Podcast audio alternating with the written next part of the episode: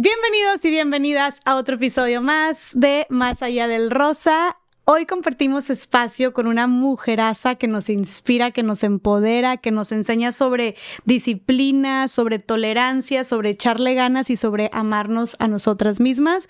Además es una persona que descubrimos, bueno, no descubrí, ya lo sabía, pero me recordó cuando llegó, que la conozco desde que estábamos chiquititas, que ella iba a jugar a casa de mis abuelitos con mis primas, porque era muy amiga de mis primas, y resultó que, pues sí, nos llevamos conociendo bastantes, bastantes años, estuvimos mucho tiempo sin estar en contacto, pero bueno, las redes y lo que hacemos nos volvieron a unir, y bueno, ahora tenemos el honorazo de tenerla aquí.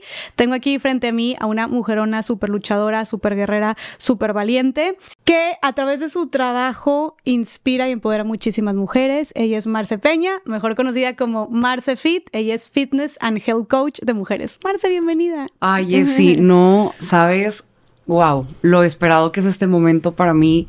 Ya tenía mucho tiempo queriendo compartir el espacio contigo, pero bueno, creo que los tiempos de Dios son perfectos y este era el momento que teníamos que estar aquí sentadas hablando de todo lo que vamos a hablar qué locura, no sabes, o sea, yo siempre desde que empezaste en redes y todo, que soy tu super fan, este, desde que empezaste en redes yo decía, es que yo me acuerdo de Jessie cuando estábamos chiquitas, o sea, yo me acuerdo que, yo me acuerdo que yo te veía, pero Jessie éramos unas bebés. Sí, sí, sí, o sea, ahorita que me recordaste de, yo te dije, oye, ¿hace cuánto no te vi en persona? Y tú, pues acuérdate que nos veíamos cuando estábamos niñas en casa de mis abuelitos, porque tú eras muy amiga de Bárbara. Sí, literal, no, y literalmente era cuando, o sea, para que la gente que nos escucha sepa, cuando ir a la carretera nacional era como de no, vamos a ir hasta la carretera nacional, ¿no? Como de agarren casi creo que las colchas y, el pasaporte. ajá, y porque va a estar largo el, el, camino. Entonces, sí, es una locura estar aquí contigo. Ya sé, qué padre, qué padre, Merce. Y si lo que dices es súper, súper cierto, de que ya habíamos hablado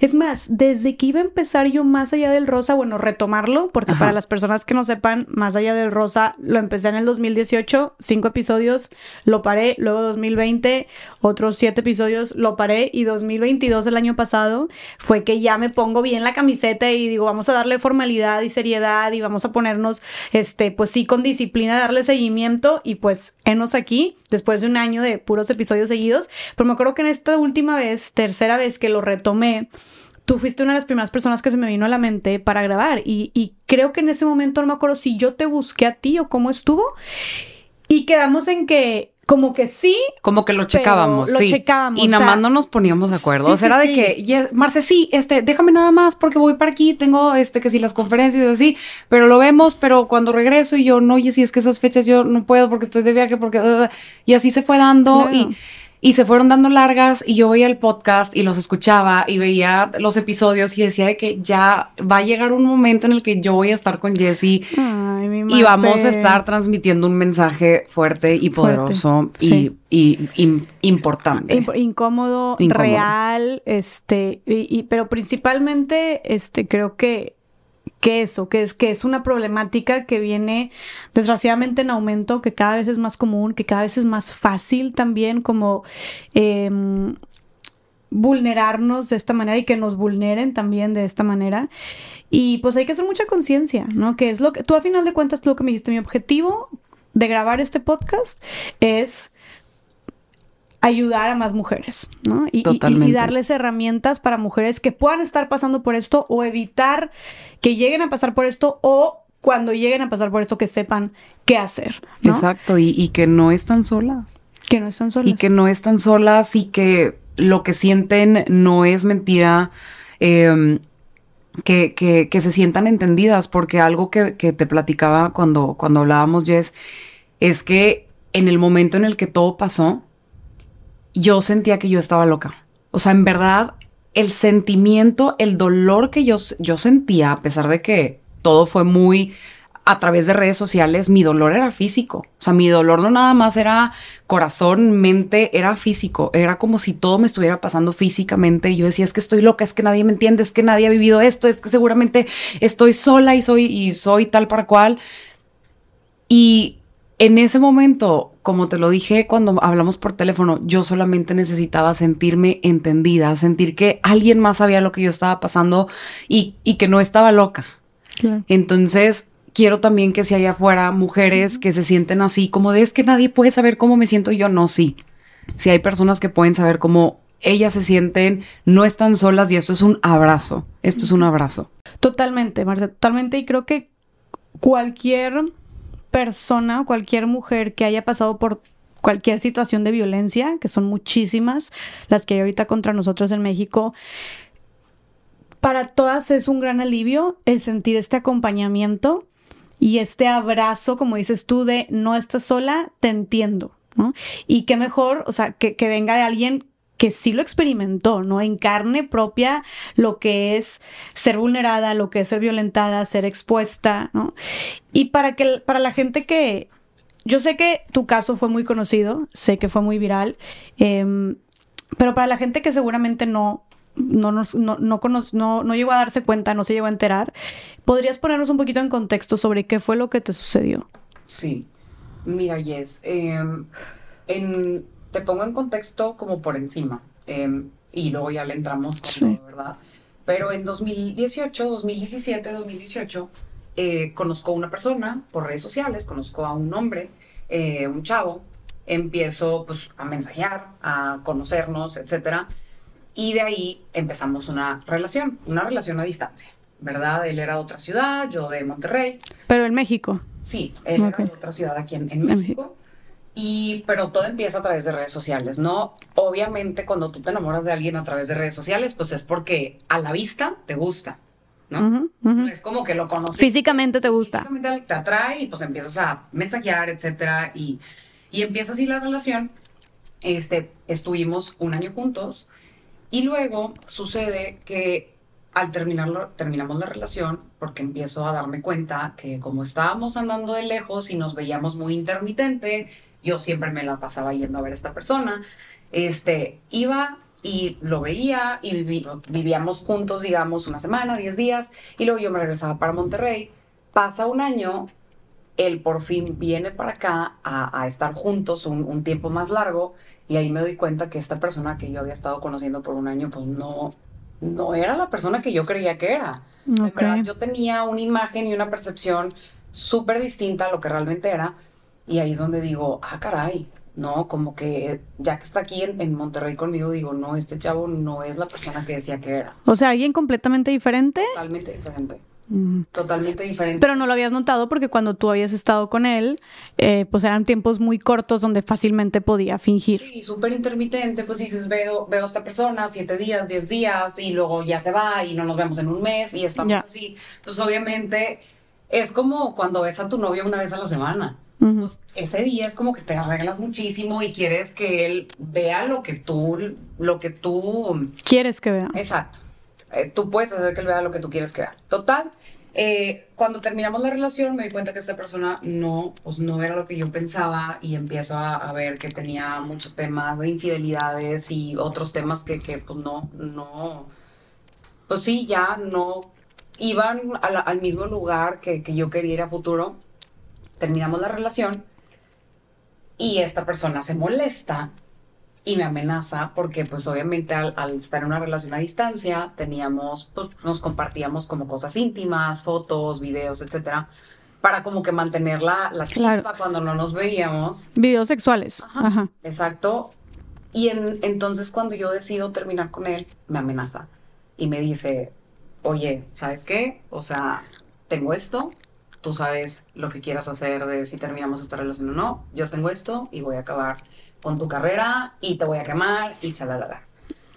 Este, entonces, bueno, contexto general, tuve una relación así, me amenazan, obviamente en mi, no sé, en mi inmadurez de aquel entonces, yo dije, no, o sea, no se va a atrever a hacer algo así, ¿cómo? Si nos amábamos, o sea, yo era como, no, yo lo adoraba, en su momento era, fue una relación de mucha ceguera, Ok. Entonces. ¿Cuántos años tenías tú cuando estabas con 20, 21. Estabas bien chiquita. No, perdóname, no. Yo no tenía 20, 21. Él tenía 20, 21 y yo tenía como 23. Sí, 22, pues, 23. Ajá. Estabas bien chiquita también. estaba, estaba, chiquita. Oye, pero ¿y estas fue la primera vez que te amenazó o desde antes tú cuando enviaste estas, estas imágenes era como. Ah, bueno. No, no, antes de esta amenaza no hubo una amenaza como de voy a compartir esto, pero era la primera relación que yo tenía como así a distancia que duraba pues bien, ¿no? Entonces pues era algo nuevo para mí y me acuerdo que pues, pues nuestra relación era una relación normal, de voy, vengo y todo bien, etcétera. Pero de repente me acuerdo que un día este chavo me dice de que, oye, mándame una foto. Y yo, ¿cómo por? ¿Para qué o qué? O sea, era algo como no. Siento que mi generación es un poco más grande que, que, que este chavo. Entonces, para mí que me pidieran una foto era como algo que no era parte de, de lo que yo conocía. O sea, a mí no me había tocado que en una relación alguien me dijera como de, ay, mándame una fotito, vamos a hacernos un video, cosas así. Entonces, cuando me pide, cuando me pide la foto, le digo, ¿pero para qué? Este, me dice, no, pues es que estamos de lejos, o sea, no nos vamos a ver en un mes y pues la carne es débil. Mm. Y yo, de que... O sea, manipulándote, güey. Sí. Chantajeándote. no. Y Jessy, en ese entonces yo me acuerdo que cuando me dijo eso para mí fue como de, no, ¿cómo que la carne es débil? ¿Me va, me va a poner el cuerno? O sea, obviamente sí, pues hago lo que él me diga, ¿sí me explico? También obviamente siento que tiene mucho que ver el tema de nuestra madurez emocional. O sea, en ese tiempo yo sí siento que mi madurez emocional estaba en el suelo. En verdad, siento que yo estaba en una etapa, en una temporada donde yo me, yo me sentía muy necesitada de amor, de atención, ¿sabes? Entonces, el que la persona que tú amas, que te ama, te pida algo así, es como, y te diga que aparte, sí, eso no sucede, pues la carne es débil, cállate, es como, entras en shock y dices, no, no lo quiero perder. Claro. o sea, yo no quiero que esta relación se termine y mucho menos quiero que se vayan con alguien más y, sí, obvio, o sea, ¿cómo la quieres? Sí, sí, sí, claro. Fue muy fácil para ti acceder, o sea, ¿no la pensaste dos veces? No, pues sí, sí, ¿Sí? sí. O sea, sí, sí me acuerdo que sí fue como de, o sea, sí fue un, un conversación de que, ándale, es que no, ¿cómo crees? Qué oso, qué pena, de que, ay, no, pues nomás para ti, para mí, porque te amo, porque... Mm, ya sabes. Sí, sí, sí. pues no sé cómo se le puede llamar manipulación, convencimiento. Sí. Este, accedo, se la mando y, y total, pues como que empieza, literal desde el momento en el que yo decido acceder a eso, siento que se abre una puerta súper grande donde ya se te hace súper fácil. Claro. Donde ya se te hace como una, pues es mi pareja, o sea, y obviamente ahí yo creo que tendríamos meses de novios. Entonces, pues obviamente dura un año la relación, pasan más meses, pues eh, te vas mandando más cosas, etcétera. Y al final ya es, como mucha gente va a ver así como, no sé, por el tema de que vivimos, ya sabes, en un, en un como contexto del machismo y donde somos súper sexualizadas, etcétera, mucha gente lo va a ver como de cómo te atreviste a mandar eso, qué puta. Pues es que la realidad es que es nuestra nueva manera de, conectar, ¿sabes? O sea, antes la manera de conectar era, oye, te veo en la plaza, te veo en la esquina, te veo en el parque, salimos, conocemos, platicamos, nos agarramos de la mano. Y ahora la manera de conocernos es a través de un celular. Sí. La manera de conectar, de platicar, de, oye, ¿cómo estás? ¿Cómo amaneciste? Todo eso a través de... relacionarte, güey. De... Incluso hasta empezar una relación. Sí. Ni siquiera se ve y... De conocerse, de planear una cita, de estudiar, de trabajar, de investigar, de hacer política, o sea, ya todo es a través de celular. Entonces sí, sí, o sea, pero estamos migrando de muchas formas, incluyendo el sexting, que el sexting es precisamente esta nueva, nuevo fenómeno, nueva forma de tener intimidad a través, de manera virtual, a través del celular, a través de mensajes de texto, de fotos, de llamadas con índole sexual. Sí, exacto, pero el tema es que, ¿por qué está sucediendo esto? Porque es nuestra nueva manera de comunicación y es nuestra realidad.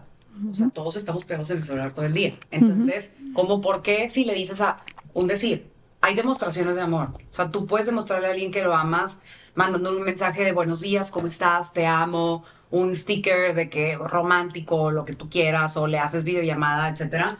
Entonces, si una demostración de amor es desde te mando un mensaje, como porque no sería mandarte una foto si somos una pareja, si tenemos toda la confianza, si nos amamos, si nos respetamos. Me explico. O sea, como que tiene de malo, es como si me vieras en persona. Claro. Sí me explico, porque claro. nuestra, pues, ¿cómo? Claro, y aquí estamos partiendo del punto esencial e importante, porque mucha gente, ¿cómo se te ocurre? Oye, estamos partiendo del punto de que es que no debería de romperse esa confianza o no debería de romperse ese acuerdo de confidencialidad. O sea, va, obviamente que, que, que esto es que es lo que pasa, que no se está cumpliendo, pero bajo la utopía o bajo la creencia más bien de que confías en tu pareja, güey, de que confías en tu pareja, de que crees que tiene buenas intenciones, de que no llegas a pensar jamás que alguien te va a hacer algo así. Y, y volvemos a lo mismo también de que... Eh, pues tú estabas también en una situación donde, donde tú dices que emocionalmente estabas inmadura. También, güey, mentalmente, todos estábamos a los 20, 21 años, más bien 21, 22, estábamos también mentalmente todavía nos faltaba un chorro. Y, y, que vives en este súper amor romántico. O sea, estamos hablando que en ese entonces creo que, creo que me parece, no sé si tipo las plataformas como para conocer gente en línea y así, Tinder y esas cosas, Tinder y, bueno, no, creo que nada más existía. Bumble. Creo que Bumble todavía, todavía no existía. Era como, como algo súper nuevo, ¿sabes? O sea, todas estas plataformas que usaban como, pues que se usaban de muchas maneras. Uno, para conocer gente y también mucha gente las mal usaba, para hacerse pasar por otras personas y así. Entonces, en ese entonces, cuando todo sucedió, tampoco era como que estuviera muy de moda de que, ay, no, oye, me llegó esto o alguien compartió esto de una chava, o al menos no en mi realidad. Okay. O sea, yo en verdad sí no nunca me había pasado enterarme de que, que, de una amiga o de alguien conocido o de... ¿Sí me explico? Ah, ok, o sea, no te había pasado, no te habías enterado nunca de algún escándalo de alguna chava que se filtraron sus nudes. No. Mm, creo que recuerdo que en ese, en ese entonces o en esos años o años atrás, creo que se filtró un video de una chava que salía en la tele como que teniendo intimidad con alguien, como que poniendo cuernos, una cosa así, alguien que salía en, en la tele aquí de Monterrey, pero pues era algo así como de la gente de la tele, o sea, la gente súper... La farándula, güey. Como de, pues, un simple mortal. Sí, ¿Me explico? sí entiendo. Entonces, Sí, no, nadie es cercano, güey. Que Sí. tú digas, ay, la amiga de mi prima o esta chava que estudiaba en tal escuela. más. Y partiendo desde ese contexto también, pues en tu mente no estás pensando en que todas las acciones tienen, o sea, todo lo que tú hagas tiene una consecuencia. Entonces, pues eso no pasaba por mi mente, por mi mente pasaba el amor romántico de que estamos de lejos. y, Claro. ay, un día la vida nos va a juntar y el eh, vivieron felices para Y mientras hay que mantener la llama encendida, uy, todo lo que te decía, porque aquí hay que agregarle la cereza del pastel, que es la manipulación y el chantaje en el que tú estabas siendo este, controlada también, obviamente.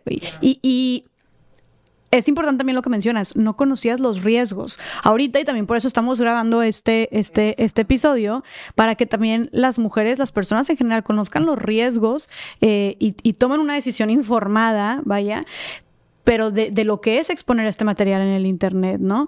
Pero tú no habías visto ningún caso donde se hubiera expuesto esto y de que, pues, oh, pues sí, o sea, no, no, y es que en la ignorancia completamente. Y es que sucede y es que como este es un tema del que, uno, no se hablaba en aquel entonces, dos, no se habla tampoco ahorita, hay un mundo totalmente desconocido y justamente por eso te decía, Yes, es que es muy importante que hablemos de esto, porque allá, afuera hay personas a, a quienes se les hace súper fácil decir de que, ay, mi novio, mi pareja, mi esposo, el chavo que conocí en las redes sociales, pues se lo mando, pues es como que, ya sabes, la llama encendida y todo esto, pero es que hay todo un mundo, es como si fuera una, no sé ni cómo explicártelo, es una cosa asquerosa. ¿Como una cacería o Es una...? secta, o sea, es, es, es- sí, es una secta, es una comunidad espantosa de explotación sexual y de explotación sexual sin consentimiento.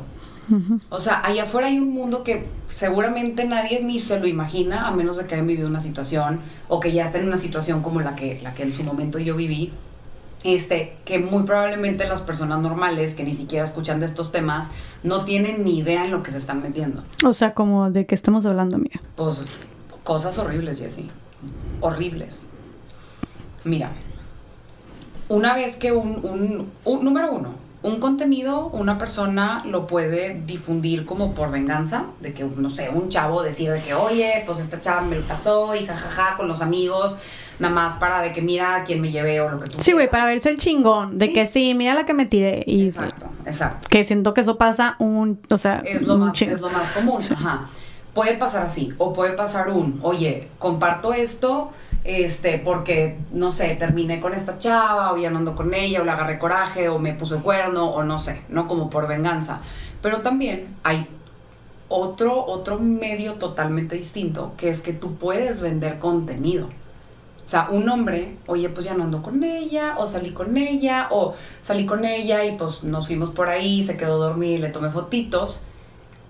Esa persona puede literalmente preparar toda una carpeta, o una carpeta con una, dos, tres fotos, aparte todas tus redes sociales, tu información, tu nombre, tu teléfono, etcétera, y eso lo puede vender a diferentes plataformas digitales, páginas web, páginas, eh, eh, digo, em, ¿cómo se llama?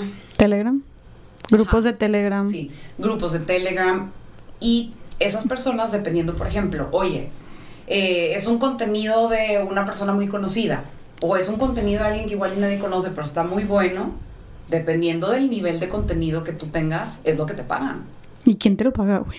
Las, las, personas dueñas de esas plataformas, porque estas plataformas, Jessy, y es súper importante que todo esto lo escuchen, porque si has, y hasta las mujeres que les ha pasado no tienen idea de esto. Justamente apenas hace como un mes me buscó una, una chava que está viviendo una situación súper, súper fuerte de, de esta misma, esta misma eh, problemática, ¿verdad? Eh, y cuando le cuento todo lo que se puede hacer con el material, me dice, Marce, ¿qué estás hablando? Yo no tenía idea de nada de esto y tengo un año así. O sea, un año con el problema y yo no tenía idea de todo lo que me estás diciendo, ¿de qué hablas? Y yo, amiga, es que esto es lo que realmente pasa, no creas que se lo están mandando por WhatsApp nada más. Qué fuerte. Claro, güey, o sea, tú piensas que es de que, güey, se lo están rolando en el grupo de WhatsApp de los amigos. Sí, sí. Pero... Pero de los amigos, de los amigos, de los amigos, de los amigos. Y en los grupos de tele. Y es que, güey, a ver, hasta hace un año y medio, creo, yo hice un video donde salió este tema de mm, la noticia del grupo de Telegram enorme, güey, con miles y miles de hombres, eh, que se llamaba Zorritas de la UNAM o Zorritas de la UAM. No me acuerdo cuál de los dos era. Este, importante porque son dos universidades diferentes. Pero bueno, uno de esos por ahí.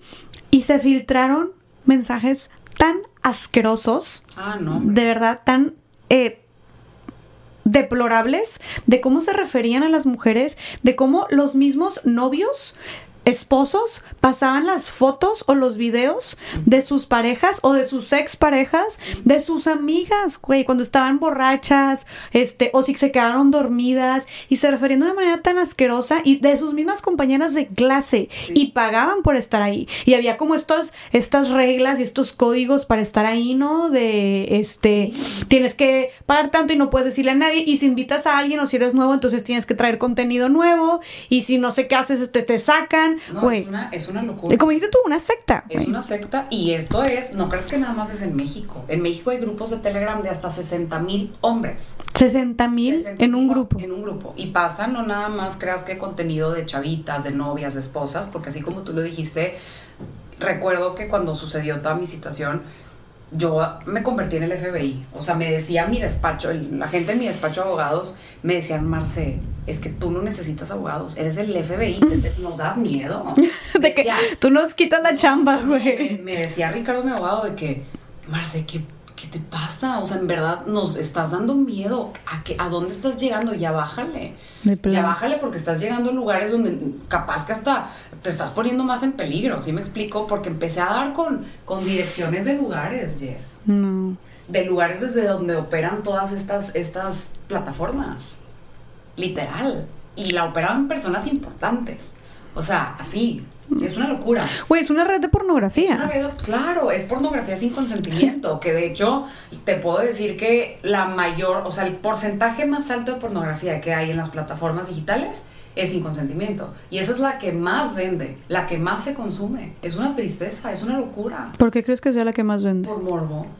Por morbo, o sea, por el... Por esta malicia de, güey, no, no quiere o no sabe. No sabe, ajá. Y pues claro, como nos han super hecho objetos sexualizados, Claro. ¿Sí me explico?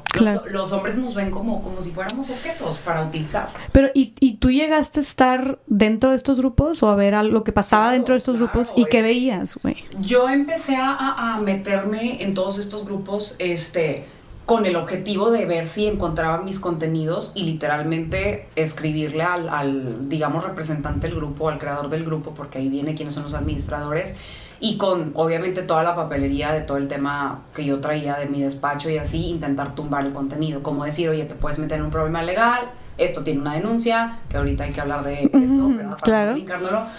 Y yo, mi, mi objetivo era poder tumbarlo así, pero realmente fue muy poco lo que pude lograr, o sea, fue, pues sí, fue, me decía en aquel entonces mi pareja, o ahora mi esposo, me decía, Marce, ya para, por favor, o sea, es, no puede ser, ya pasaron meses y meses y meses y tú sigues aquí. Todos los días en las noches que llego de trabajar estás de que, mira dónde me encontré. Ese, o sea, era una locura porque es que, Jess, los medios digitales literalmente corren a la, a la velocidad de la luz. Entonces, para cuando tú creías que estabas en un grupo de WhatsApp, no, amiga. Tú ya estás en 400 páginas porno, estás en miles de hilos de Twitter, ¿sabes? Y no tienes que ser famoso para que eso suceda. Eso te lo digo porque lo veo, lo he visto. Claro. Lo vi. Me voy a ir un poquito para atrás antes de retomar este tema para darle un hilo de continuidad. Eh, pero sí, entonces Aquí está, y aquí era cuando tú ya estabas haciendo toda tu investigación, después de que, evidentemente, como, como se pudieron dar cuenta, pues publicaron tu contenido.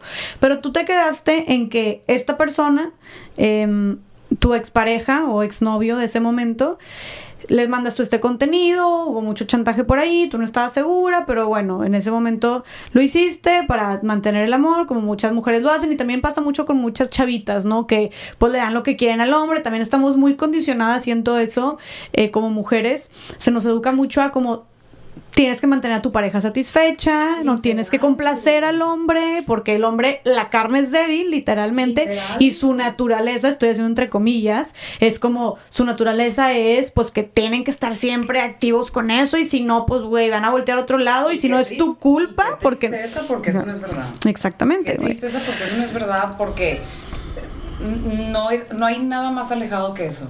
No hay nada más alejado que eso, y pobres, pobres hombres de que los han los han literalmente encasillado a que su realidad tiene que ser así, que en el punto en el que su realidad no es así, hasta ellos mismos se deprimen. Y una depresión, también en, un hombre, una depresión en el tema o en la parte sexual, lo primero que hace es baja libido y el hombre que necesita contenido a través de los ojos para pues, levantarse ese líbido, porque, o sea, ¿cómo? Yo como hombre no tener esta potencia, este siempre querer estar haciéndolo con, con Tony Son, entonces eso incita a que el hombre pues tenga que estar siempre, eh, digamos, consumiendo contenido pornográfico. Claro, no, y, y aparte, güey, también el, el Qué, qué, pesado ser hombre en un mundo donde te dice que todo el tiempo tienes que estar sexualmente dispuesto y todo el tiempo tienes que tener esta iniciativa y todo el tiempo tienes que decir que sí, güey, y si no quiero y si de repente no tengo ganas o si no se me antoja con X chava, yo sé también, he sabido de, de chavitas que, que Oye, está, muy cabrón ahorita la cosa. Pero de las mismas chavitas que le dicen al, al el vato no quiere con ellas, o no quiere ese momento y es de que, ¿qué? ¿Eres joto o qué? De que, ¿por qué no querrías conmigo? De que, güey, así. Entonces, ¿por qué no? ¿Por qué no? ¿Sabes? Entonces, y aparte es súper homofóbico el comentario. Pero eh, sí hay mucho también, mucha presión y por eso siempre hablamos que cuando, cuando estamos luchando por el feminismo, que es el que cuestiona los roles de género y cuestiona el que hecho de que los hombres tengan que hacer y ser y vestirse y actuar de esta manera y las mujeres tengan que ser, hacer, gustar y vestirse, actuar de esta manera, cuestiona eso, como estas etiquetas que nos han puesto con base en nuestro género, eh, y hay que, cuestiona el cambiarlo, el que no nos funciona, el que es tóxico, el que no es, no es sano. Por eso decimos que siempre esto es algo que nos beneficia a todos y a todas, porque claro que qué frustración. Hasta, a ellos. A ellos también. lo, les urge, lo necesitan. Claro. Me explico. Sí, y si entonces no tienes suficientemente sexo, entonces no eres suficientemente hombre, es como cómo. Entonces, bueno, creo que parte de ellos, aquí vemos cómo estos roles de género nos condicionan a ambos sexos, pero a las mujeres, volviendo al tema, también nos condicionan mucho en, oye, tú tienes que mantener sexualmente satisfecho a tu pareja, tú como mujer es tu rol complacerlo, ¿no? Porque el hombre tiene necesidades y si no, ajá. Entonces también viniendo como condicionadas de esta manera, pues bueno, es fácil también caer, y más si te toca a alguien manipulador, narcisista o psicópata o sociópata o muchas cosas que hay por ahí. Y bueno, y machista, misógino, etcétera. Entonces, tú pasas este contenido, cortas con esta persona y él también te empezó a amenazar con que iba, con que iba a publicarlo. Sí, sí, sí, sí. Este, terminamos la relación. Y, y, la terminaste, ah, dijiste que porque te diste cuenta que no era como él decía, pero no, no lo terminaste por las amenazas. No, no, no, no. O sea, haz de cuenta que estuvimos el año juntos, yo yendo y viniendo, yo siempre, ¿verdad? Te digo, emocionalmente burra, tonta, sincero, este... Sí, sin, sincero trabajo en mi persona y en mi amor por mí y en, en también darme mi lugar porque siento que en, en, ese tiempo era tanta mi necesidad de sentirme amada, querida, acompañada, como aceptada, este, que era yo siempre la que tenía que estar ahí, ¿no? Y él, pues, mira, ni un poquito de su parte y yo ahí andaba, ahí andaba. Y me acuerdo que hasta mi mamá me decía que, mijita, es que estás, te embrujaron, mijita, o sea, de que estás como loca, mm, abobada, de que tanto, o sea, que tanto le ves, no, no, no se ve que sea una buena persona para ti. tu mamá no le gustaba para ti. Al principio como que él se hacía pasar como si fuera de una manera pero como que mi mamá empezó a ver de que, mm, mm". y más obviamente pasan los meses y dices, oye, mi hija cada 10 días, cada 15 días yéndose para allá, y este hombre ni una sola vez hace ni el más mínimo esfuerzo, pues oye, no, claro, no la quiere. Claro. ¿Sí me explico? O sea, pues, tiene que ser algo equitativo, es pues entre los dos tiene que haber tiene que haber ganas. Claro. ¿Verdad? Este Sí, las madres las mamás son muy listas, güey. El instinto madre, el sexto sentido. Las mamás nunca se equivocan. Oye, en total, este eh, pasa, pasa el año, te digo, se viene a quedar un mes ahora sí para acá, este, en, en Monterrey. Y en ese mes es donde yo me empiezo, ni siquiera creo que se completó ni el mes. Ahí fue donde me empiezo a dar cuenta realmente, ya pasando tiempo de verdad con él, dije, ay caray, o sea, este chavo no es para nada todo lo que me había dicho, para nada. Entonces, me acuerdo que eh, ya, ya al pasar como que los días, las semanas y así, me empiezo a dar cuenta que este chavo tenía como pues ciertas, ciertas manías que yo no quería tener cerca de mi vida. Luego un día, este, me acuerdo que, que llego yo de, de, llego yo de una caminata que me fui con mi mamá y entro a la casa, él está dormido, tiene el, o sea, el celular lo dejó desbloqueado, haz de cuenta así, tipo, en, como que donde estaba acostado tenía el celular desbloqueado con él y ese celular yo se lo había regalado. Entonces, donde veo desbloqueado el teléfono, pues digo, mm, yo ya traía como que aparte, pues de todo lo que me decía, desde que la carne es débil y así, que yo decía, este hombre trae un chorro de cosas. Ok, tú ya sospechabas. Sí, pero por mi mismo poco amor a mí misma y por mi misma necesidad de sentirme aceptada, querida, acompañada, ya sabes, malamente, este, como que yo me quería hacer yo solita el de que no, pero no es así. ¿Sabes? Tú solita dices, no, pero no, mejor no se lo checo, porque no, seguramente no es así. Mm, mm. Total, pues donde lo veo desbloqueado digo, mm, tóxica, ¿verdad? Agarro el teléfono y literalmente tenía, o sea, desbloqueado aparte en mi casa, en mi recámara y desbloqueado en un perfil de Instagram de un, aparte tipo, como que le dio super mega hasta abajo y era una chava que era tipo como escort. o sea, que tenía ahí como que para que le pagues y su contenido y cosas así. Y pues sí, o sea, puras fotos súper, pues sí, de, de, una persona que se dedica a, la prostitución. Y aparte de que viendo fotos de hace 4 o 5 años, o sea, que estuvo viendo su feed mucho tiempo para abajo, ¿no? Mm. Entonces, ¿dónde veo eso? Pues sí, primero es como de qué es esto y me asusto y digo no, porque pensé de que como pues sí, levantarlo y correrlo y cortarlo, pero dije no, quiero ver qué más hay. Claro, inteligentemente, hermano. Y, también como persona sin salud emocional, dices, porque a poco nada más lo voy a cortar por esto. Porque ah. nada más está viendo un perfil. Ah. O sea, capaz que se le picó ahí sin querer. Ay, no, como de repente, de, verdad, sí nos falta mucho amarnos, mucho querernos. Entonces, pues me pongo a checar sus DMs y empiezo a encontrar un chorro de cuacha impresionante. O sea, yo decía en qué momento, a qué nivel, o sea, este grado, en verdad jamás me lo hubiera imaginado. O sea, de hablar con, con otras chavas. Sí, sí, o sea, muchas cosas muy, muy, muy espantosas. Este, y no nada más de hablar con otras chavas. O sea, ya ahí me di cuenta que sí, había infidelidades, etc. Este, y, y ya la, la cereza que, que, que la, la cereza del pastel fue que, pues sí, encontré muchas mentiras. O sea, encontré como que a mí me decía de que, ay, tipo, oye, no va a traer celular porque ando aquí, este, eh, pero te marco más al rato y luego como que empecé a conectar. Ya. ¿Sabes? Cabos de que, y aquí tiene otra conversación a esa misma hora donde ya está acá y está diciendo esto y estaba con esta persona o con esta chava. Y fue como de, no, no puede ser. Sí, o sea, destapaste, güey, una cloaca así de que salieron todas las cucarachas. Donde ya me di cuenta que en verdad, pues, pues él no estaba en un, o sea, yo sí estaba en mi mente y en mi imaginación yo estaba en una relación seria, pero pues no, de su parte, pues quizás era como algo pues para pasar el rato, el fin de semana, o una semana de su mes o algo así. Güey, ¿qué, ¿qué, sentiste en ese momento? Yo siento, o sea, siento que no te hirvió la sangre, ¿o qué sentiste en ese corazón? yendo cada 10, o sea, pagando boletos de avión cada 10 días para ir a ver a la persona que según tú te adora, apoyándolo en todos sus proyectos, o sea, claro. el celular que traía se lo di no, confiando en él, haciendo cosas que ah, donde te exponías completamente confiando en él. Claro, claro, y en verdad con, o sea, pues en, el momento lo haces pues con toda la confianza y con todo el amor y de que, ay, o sea, es que tipo, pues lo amas, ¿no? O sea, jamás me va a hacer daño. ¿Cuándo piensas que un ex te va a hacer daño?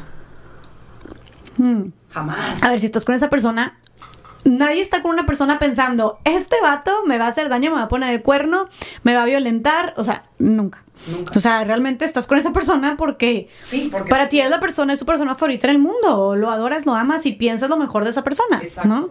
Ya cuando te das cuenta que tal vez no, pero de allá que te sales, es, es, otro tema, güey. Es, otro tema y es complicado. Claro, y siempre está en el corazón de la mujer que ya sabes, siempre tenemos este, pero va a cambiar. Exacto. O sea, pero es que seguro se equivocó. O sea, siempre está esta cosa, esta parte de nuestra mente y nuestro cerebro que piensa que todo el mundo va a cambiar por ti, que seguramente fue un error, que ya todo va a ser diferente, que seguramente fue tu error porque no hiciste o dijiste o ¿sí me explico? Estas justificaciones, e ilusiones sin fundamento. Exacto. Pero sí. Y basadas en el amor romántico. ¿Sabes? Como que en estas películas que nos pusieron a ver desde chiquitas y pura tontería. Porque, güey, no solamente es va a cambiar por mí, sino es, no, no te lo estás inventando. Él te dice que va a cambiar, él te jura que va a cambiar y aparte tú te pones la, la capa de superheroína de yo lo voy a hacer cambiar. Porque yo soy especial. Porque yo soy diferente a las demás. Uh, sí, no, o sea, no, amiga. Sí, güey.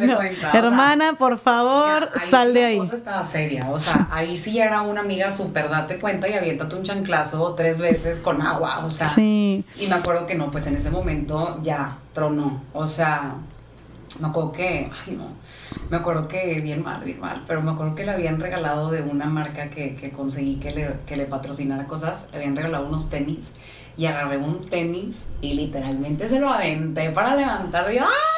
Y aventé el tenis y yo vuelta loca de que ¿qué es esto? Este, y se levantó, yo creo que haber dicho, ¿qué le pasa a esta loca? O sea, se levantó así como que, ¿eh? ¿eh? ¿De qué, qué, de qué hablas? Y yo, ¿qué? O sea, yo ya como un Sí, tú transformada, güey, claro, güey, claro. O sea, queriendo aventarle la maleta por el balcón. Claro, güey. O, lo que le sigue, pues, ¿verdad? Imagínate un año cada, estar yendo a ver. No, güey, y haberlo visto esas cosas tan asquerosas como dices tú que eran. Y, y de alguien que, o sea, es bien, es bien doloroso también como que tener en, en, tu mente y en tu corazón la imagen súper diferente de alguien. Como que tú pensar que la persona con la que estás es súper así y luego darte cuenta que es todo lo contrario, es como súper decepcionante. Claro, ¿no? Y tú, y hasta te sientes, siento que te hace sentir culpable de cabrón, hijo de la chingada, me engañaste, güey, de que no, eres tú, mentiroso, ¿sabes? Exacto, exacto. Entonces pues total, ya le aviento el zapato, empieza la, guerra campal, o sea, obvio, tipo empujones, forcejeo, súper, súper feo, la verdad fue, fue un momento muy, muy feo. En ese entonces mi mamá estaba viviendo conmigo. Yo tenía mi casa, mi mamá vivía conmigo, me ayudaba con mi negocio. Este... Que para todo esto, perdón que te interrumpa, pero ya estabas en redes, porque creo que no mencionamos que tú estás en, que tú estás full en redes, que tienes todos estos eh, programas de entrenamiento, pero llevas cuánto tiempo en redes, o sea, con una comunidad muy grande, pero... pues como desde, ¿qué será? 2000... Yo empecé en redes en 2012, pero ya tener mis programas en línea y todo, como 2000, 2014 empecé presencial, que tenía, tenía ahí en clases en un CrossFit y todo esto, 2016 empiezo ya en todo el tema en línea. Ah, okay. me voy de Monterrey, un tiempo, me voy cinco meses de Monterrey y mis mismos alumnos era como de, Marce, Marce, te vas a ir y qué vamos a hacer. Y yo, bueno, les pongo todas las rutinas de que mandándoselas por PowerPoint. Y, y hacíamos un grupo y les mandaba todo por, por internet y así. Entonces, pues sí, yo... Pero en redes llevas diez, más de 10 años, entonces. Fuiste de las primeras en Monterrey. Sí, sí, sí. Y de fitness de México. De fitness éramos muy poquitas. Wow. Muy poquitas. Ok, entonces tú tenías, eh, o sea, tú te dedicabas full a eso, entonces dices que tu mamá, que tú vivías en tu casa con tu mamá. Yo, yo tenía mi casa, mi mamá mi mamá tenía su casa, pero Ah. cuando empiezo con todo lo de mi negocio, que me empieza a ir muy bien, yo le digo a mi mamá, mamá, deja de trabajar, deja de pagar renta, vente a vivir conmigo y ayúdame con mis cosas y mis proyectos y pues yo te ayudo, ¿verdad? Mi mamá, ok. la verdad, siempre toda la vida súper trabajadora y pues en ese momento que me estaba yendo muy bien a mí, yo también quería como ver la manera de yo ayudar a mi familia. Ok. Y también hacerla descansar un poco, digo, trabajar conmigo iba a ser algo súper padre. Claro. Mm, Pues el, el tema de las redes, de las clases presenciales, los grupos, la gente, mi mamá es súper así como apapachadora. Sí, yo sentía como todo ese ambiente era algo muy bonito para ella, Ajá. ¿sabes? Ok. Entonces, pues me la traigo a trabajar conmigo, estaba mi mamá en mi casa, obviamente, donde empieza a escuchar el gritadero, eran, no sé si la una de la mañana, mi mamá sube, este, y sube de que, Marcela, tranquilízate, ¿qué les pasa? De empujarse. Y de repente, ahí donde entra mi mamá, este hombre, haz de cuenta que agarra el celular y, me grita, de que vas a ver, hija de tu nana, nana, nana, de que te voy a quemar con todo lo que tengo en mi teléfono tuyo. Y mi mamá, ¿qué te pasa? ¿De qué estás hablando? Y en eso le contesta a mi mamá, así como escuchó, su hija es una puta. Y yo aquí en el teléfono tengo fotos y tengo videos y le voy a destruir su carrera. Y mi mamá, yes, No, tembla. Mi mamá, la verdad, siempre ha sido como, como una mamá chava, ¿sabes? Como, como no siento que fuera algo así como que mi mamá, ay, santo Jesús María del Buen Huerto. No, no fue como de, "Eh, ¿cómo mi hija? No, no, no, para nada. Fue como un, uno, siento que mi mamá reaccionó muy leona, y eso que mi mamá es un pan, pero reaccionó como leona de que que te pa, o sea, como un sí a defenderme. Claro, de, güey, es su hija. Ni se te ocurra hacerle esto a mi hija. No sabes lo que estás diciendo. Y, y pero su postura siempre fue como de como de te- este hombre te está faltando el respeto, más que como que yo siento que la intención de él era que mi mamá dijera, mi hija es una puta, ¿cómo se atrevió a compartir Sí, algo así? que te volteara a ver de que, ¿cómo Marcela? ¿De qué está hablando? ¿Qué No, hiciste? No, no, nada. Mi mamá fue un, o sea, como de cómo se atreve este hombre a vulnerar hacia mi hija después de que mi hija, o sea, todo lo que mi hija ha hecho por él, o sea, mi mamá en verdad sabía que yo estaba enamorada. Mi mamá en verdad sabía que yo trabajaba, me desvivía, me iba súper bien, ayudaba a mi familia, tenía mis empleadas. Mi mamá en verdad sabía que mucho de mi recurso, de lo que yo generaba y tenía de mi sueldo y todo esto, yo lo usaba para ir a estar con él, para ir a verlo, para acompañarlo en sus sueños. Lo ayudé también mucho en tema de, trabajo, de que dándole ideas, de que jalándolo a que también le fuera bien, etcétera. Entonces a mi mamá eso le dolía, porque mi mamá en verdad lo veía, pues hasta en su momento me lo llevó a reclamar de mijita, es que estás dando demasiado por él y ese hombre no se ve que te quiera. Entonces, sí, fue como un, pues sí, mi mamá, yo creo que le dieron un, pues imagínate, ahora sí con mi mamá, así como de, hijo, o sea, hijo de su madre, después de todo lo que Marcela neta ha hecho, no se vale, o sea, Claro. Y qué cabrón, como dices tú que tu mamá como toda buena y cómo cambian las mamás cuando te metes con sus hijas, ¿no? Neta, impresionante. O sea, le metieron un cohete, haz de cuenta No, no, que... lo peor que pudo haber hecho en ese momento este hombre. Entonces, cuando me amenaza con eso, cállate que di, o sea, porque me dijo, te voy a destruir tu carrera.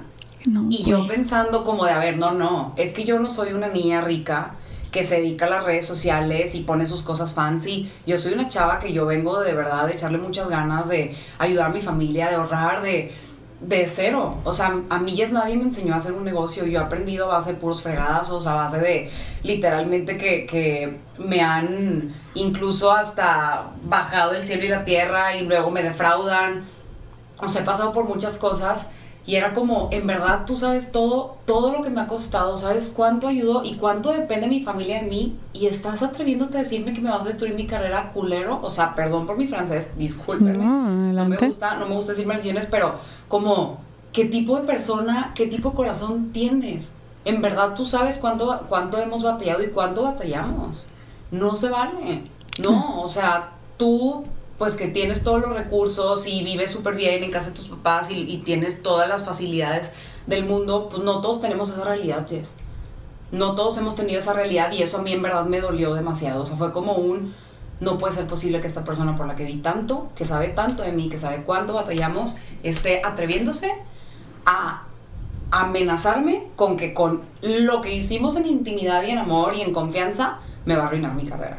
Sí, Entonces fue, fue durísimo. Mi mamá aparte estaba asustadísima, o sea, él, él pues muy grandote, muy fuerte y así, pues obviamente también fue un momento donde él estaba, pues estaba enojado, estaba, estábamos en contienda. Y yo dije, no, o sea, este con una patada, con un, es más, con un zape me va a sacar volando. Güey, ¿y no, no, te pegó a ti o a tu mamá? No, o sea, fue como puro, pues sí, de que, ah, no sé qué, ¿sabes? Como, pues sí, empujándonos. Empujoncitos. pues sí, empujándonos entre los dos. Este, total, en una de esas le arrebaté el, el celular, porque el celular que, que, tenía, pues te digo que era un celular que antes era mío, pues ahí estaba todo. Entonces, agarré el teléfono, se lo arrebato y me voy corriendo a una tercera recámara que yo tenía en mi casa. Mi, mi casa, una casa grande, abajo estaba mi oficina, eran tres pisos, en el sótano era la oficina y luego en el segundo piso tipo las áreas comunes y en el tercer piso las recámaras, había una tercera recámara, me meto como a encerrarme y mi plan era aventar el celular por la ventana. Ok. Pero donde me encierro, empieza a patear la puerta y dije, no, esto, o sea, se va a derrumbar aquí la, la puerta, mi mamá gritando fuera de que, mijita, regresa el celular, de que va a tumbar la puerta. O sea, una locura total. Yo ya a punto de aventar el celular.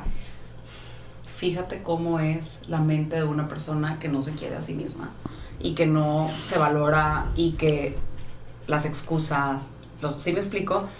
en ese momento donde ya lo iba a aventar, me acuerdo que dije, no, Marcela, no lo avientes. O sea, él va a cambiar. Como, como esto, no, esto no es suficiente. ¿Sí me explico? Sí. Como de, y aparte yo decía, y jamás va a compartir nada mío. Jamás, no se va a atrever. ni de chiste. Tú pensabas, cuando se lo, o sea, se lo registra regresar pensando en ni de pedo lo va a hacer. Jamás lo va a hacer. No, y dije, se lo voy a regresar porque en verdad voy a tumbar la puerta de mi casa y le voy a decir que va, o sea, ya se terminó esto. Lo que quiero es que se vaya a mi casa, pero sí le voy a pedir que no se va y no le voy a abrir la puerta hasta que no borre enfrente de mí lo que tiene. ¿Sabes? O sea, yo sí, mi mente fue como de, ok, tranquila, regrésaselo, le voy a decir que aquí ya se acaba todo, que se vaya y que antes de irse borre todo, sino de que no lo dejo salir de la casa. O si no, le digo a sus papás. O sea. Sí, sí, sí. Tú, tú, decías, tengo el control de la situación. O sea, voy, voy a controlarlo en cierta manera. Pues yo sentía eso, pero pues definitivamente pues se salió todo de las manos. Oye, y Marcel, solo quiero hacer como un paréntesis aquí, este, porque ahorita tú mencionaste como fíjate cómo es la mente de alguien que se quiere tan poco o que tiene como tan tan poca autoestima o estabilidad emocional. Y sí entiendo esta parte, pero güey, también o sea, no solamente eso, también alguien que está viviendo en un ciclo de violencia, que está siendo manipulada, eh, que está siendo chantajeada, que, tiene, que tiene miedo, güey. O sea, no solamente es algo que, que, te faltara a ti o que fue porque tú no tenías los suficientes recursos o no te lo suficiente. No, güey, también te tocó estar en una situación vulnerable de tu vida, pero que alguien más te vulnerara y te violentara y que por cómo estabas también tú, esos pocos recursos emocionales, pues fuiste más como presa fácil, por así decirlo, pero a final de cuentas eso pasó porque alguien más te lo hizo, o sea, alguien más te puso en esa situación, vaya, o sea, sí entiendo esta parte de que tú estabas todavía mucho más vulnerable, pero también no solamente eres una chava que tenía tal vez poca autoestima o inseguridad, también una chava que estaba con una pareja sumamente tóxica, violenta, machista, controladora, este, chantajista, entonces, vaya, está esta, esta otra parte también para porque no cae todo en ti, ¿me explico? O no, o no cae en ti más bien todo esto que me estás diciendo. No, y, y, las cosas, o sea, las cosas salieron de control y las cosas que, que hizo son cosas que yo jamás hubiera hecho para nada con una persona que yo amo. Y que nunca hubieras esperado que las hiciera. Exacto, incluso con alguien que no amas, o sea, nadie tiene el derecho de lastimar a los demás. Claro. No tenemos derecho a lastimar a los demás, punto. Nadie lo merece, ni el ni la peor persona se merece que la, la lastimen. Eso no nos corresponde a nosotros. La, Ahora sí que la verdadera venganza es de Dios. Entonces... Le abriste la puerta. ¿A qué? No, no, no, pero creí que ibas a continuar. Le abriste la puerta ah, a él. Sí, yo, y yo. Ay, yo entonces. literal.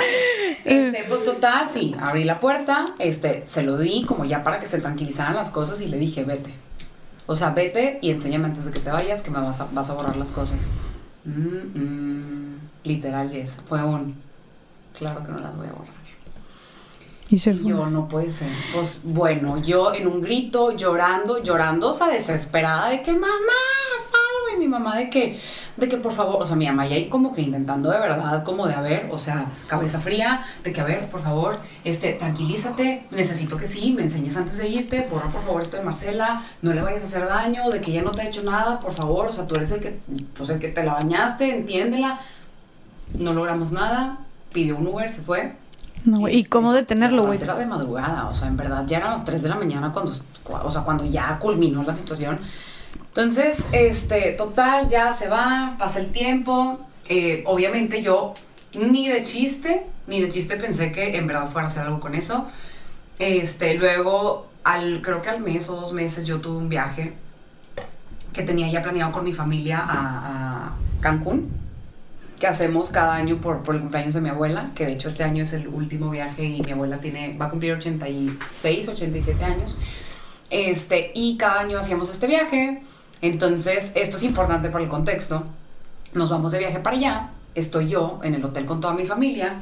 Estamos mis tías, mi papá, mi abuela, este, y, todos, ¿no?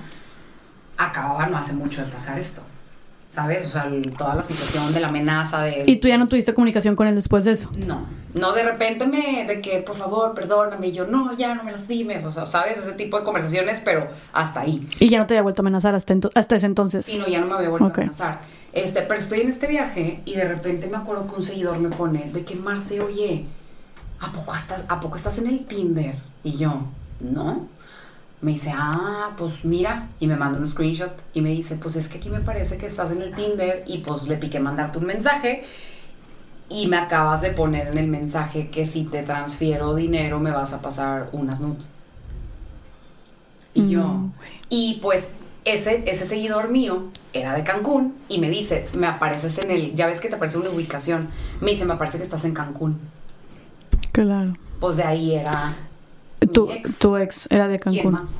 ¿Sí me explico? ¿Quién Claro, más? claro. ¿Quién más? Sí, y tú, atas- tú ataste los cabos No, luego, luego. Dijiste, no. No, no, no, en ese momento, claro que le mandé mensajes, le marqué como loca y yo de que, ¿qué fregados estás haciendo? Me acaba de escribir un seguidor, te mando las capturas, me está diciendo esto, que le están pidiendo dinero, que te, me acaba de pasar esto contigo hace cuatro semanas, de que, de verdad, detente. Detente, no sé qué, qué estés pensando, ocupas dinero, o sea, no entiendo, ¿qué está pasando? ¿Por qué estás pidiendo dinero? Y porque, o sea, no, ¿cómo te atreves? De que, Claro, o sea, güey, ¿cómo no, te por favor, atreves? ayuda, ¿verdad? Total, este chavo de que, pues no, yo no estoy, estás loca, pinche vieja psicópata, o sea, por favor, no soy psicópata. Entonces, como todo esto pasó durante el viaje, pues obviamente toda mi familia se enteró. Mm. Todos estaban, pues estábamos en la alberca, todo el mundo ahí, y yo gritando y por el teléfono y así, pues obviamente todas mis tías estaban, yo de que por favor no se te ocurra compartir mis fotos. Y de repente nada más volteo y está mi abuela, mis tías y todas así de... Y mi papá, me, me volteé a ver así como de qué pasa y yo. Y mi papá, como que ya tocado, ¿verdad? De que, no, hombre. Sí. ¿Y les contaste ahí o...? Sí, no, no, pues como se me quedaron viendo horrible, donde yo ya me estaba peleando, ya nada más volteé muy enojada yo, porque en verdad estaba muy enojada, y volteé a verlos y les dije, sí, lo que escucharon. Mi ex tiene unos videos y unas fotos mías y me está amenazando con, con compartirlas. Entonces, todo el mundo incomodísimo, aparte de mi abuela y... ¿Sí me explico? Y mi abuela que aparte ya sabe súper de antes, de que... Claro, güey. Ese tipo, siéntate así, de que... la Claro. toda, mm. Entonces, Güey, qué difícil, qué Bueno. difícil. Y para tu familia también, o sea, que Oh, no me imagino no, tu papá papá. cómo se debe haber Güey, qué Y mi impotencia. papá aparte es un pan, mi papá cero, la familia de mi papá cero trae nada de cultura machista. Mi papá siempre fue un hombre, eh, así te puedo decir, en mi casa no crecimos absolutamente con una gota de machismo. Nunca. Nada. Nada. ¿Solo. ¿Nada más eres tú o tienes Tengo hermanas? una hermana, mi mamá, mi papá, este, yo, mis papás están divorciados, mi hermana ahorita está viviendo en Estados Unidos, pero en realidad nosotros no nos, no nos criaron en una cultura cero machista. Ok. Este, y, y pues obviamente mi papá, pues este es súper bueno, o sea, es, es excelente hombre, su círculo, todo. Güey, ¿qué te dijo tu papá cuando le contaste eso? No, pues no se lo contó, o sea, escuchó, porque pues volteé y les grité y todo y se quedaron como en shock, pero ya no profundizó. O ya, sea, ya no dijo nada. no, nada más fue como un de que pues, pues son sus problemas y pues bueno, aquí estoy si ocupado, ¿no? Este, y total, bueno, en este viaje pasa eso, este, y ah, bien fuerte, ay, bien fuerte, bien fuerte, eh, ya regreso yo a Monterrey, no. Me quedo en Cancún, no, resulta que no comparte nada. Obviamente yo ya dije, ahí va a explotar la bomba. ¿Sí me explico? Esto fue en 2018, yes. Ok. Ok. Bueno, esto fue en julio 2018. Hace cinco años, güey. No, ya, ya sé, no puede ser, no puede ser. Sí, esto fue como en julio, agosto 2018. Este, esas son como, al- o sea, algunas cosas que empiezan a suceder. Luego me empecé a decir que por favor que volvamos, que no sé qué. Obviamente yo, pues no, ¿verdad? Las cosas ya estaban muy fuertes. O sea, todavía te pedía que volvieran, Sí, pero, pero era como un de que no, tú sabes que nunca lo voy a hacer, es porque, ah, o sea, ¿sí me explico? O sea, era un como que sí lo voy a hacer, pero no, no es cierto, obviamente nunca lo haría, no me atrevo. Sí. ¿Sí? Sí. Y yo como de, ay, ya sabía que no se atrevería nunca porque me ama. Sí. Oh, Sí, de que tenía razón sobre él. Sí, es bueno. Sí, sí, no, no es tan malo como yo pensaba, no, ni de chiste. A ese grado no. A ese grado no. Podrá hacer todo, pero eso no. Pero me acuerdo que en ese viaje, y eso es un punto clave de todo lo que sucedió, le mandé un mensaje a, a su mamá y le dije, tía, yo la verdad le tuve mucha estima a su familia. Este, y, y me acuerdo que le digo, tía, oye, está pasando esto, te mando capturas, pues me está amenazando tu hijo con esto y pues necesito que me ayudes. O sea, por favor, habla con él, hazlo, hazlo entrar en razón o quítale el celular. O sea, como mamá con autoridad de, oye, vives en mi casa, a ver, dame ese teléfono, ¿qué traes? Déjame borrar lo que tengas. O, ok, olvídate, Marcela, de que ya no venga Marcela a ver que borres todo. Yo veo. O sea, yo puedo ser una testigo de enfrente de mí, que soy tu mamá, borra las cosas. Y, y ya, yo hablo con Marcela y digo que ya todo está perfecto y ya cada quien su vida. claro, tú como de mujer a mujer pidiéndole ayuda de que, güey, te llama y paro, nada más bórralo. O sea, Sí, me vale de todo, solo, por favor, Sí. tú que estás cerca. Ayú- Claro. ayúdenme, Yo siento ayú- que cualquier mamá sería como, güey, no, claro. yo ¿no? si tuviera un hijo hombre y me está hablando su, su novia, su exnovia, perdón, para decirme esto, yo agarro el huerco de los pelos y le digo, a ver, hijo de tu maíz, Claro, échame para acá el teléfono y si no te largas de la casa claro. y te lo voy a mandar a quitar. Y O que, sea, y que, y que chingados te pasen la chomba, yo no te enseñé eso de que. Exactamente, no, no, no. Entonces, pues total, pues no, o sea, mi hijo jamás atrevería a hacer algo así. Y por favor, ya, dejen de meterme en sus problemas y, o sea, bye. O sea, no te quiso ayudar. no, Nada más te contestó eso. Así.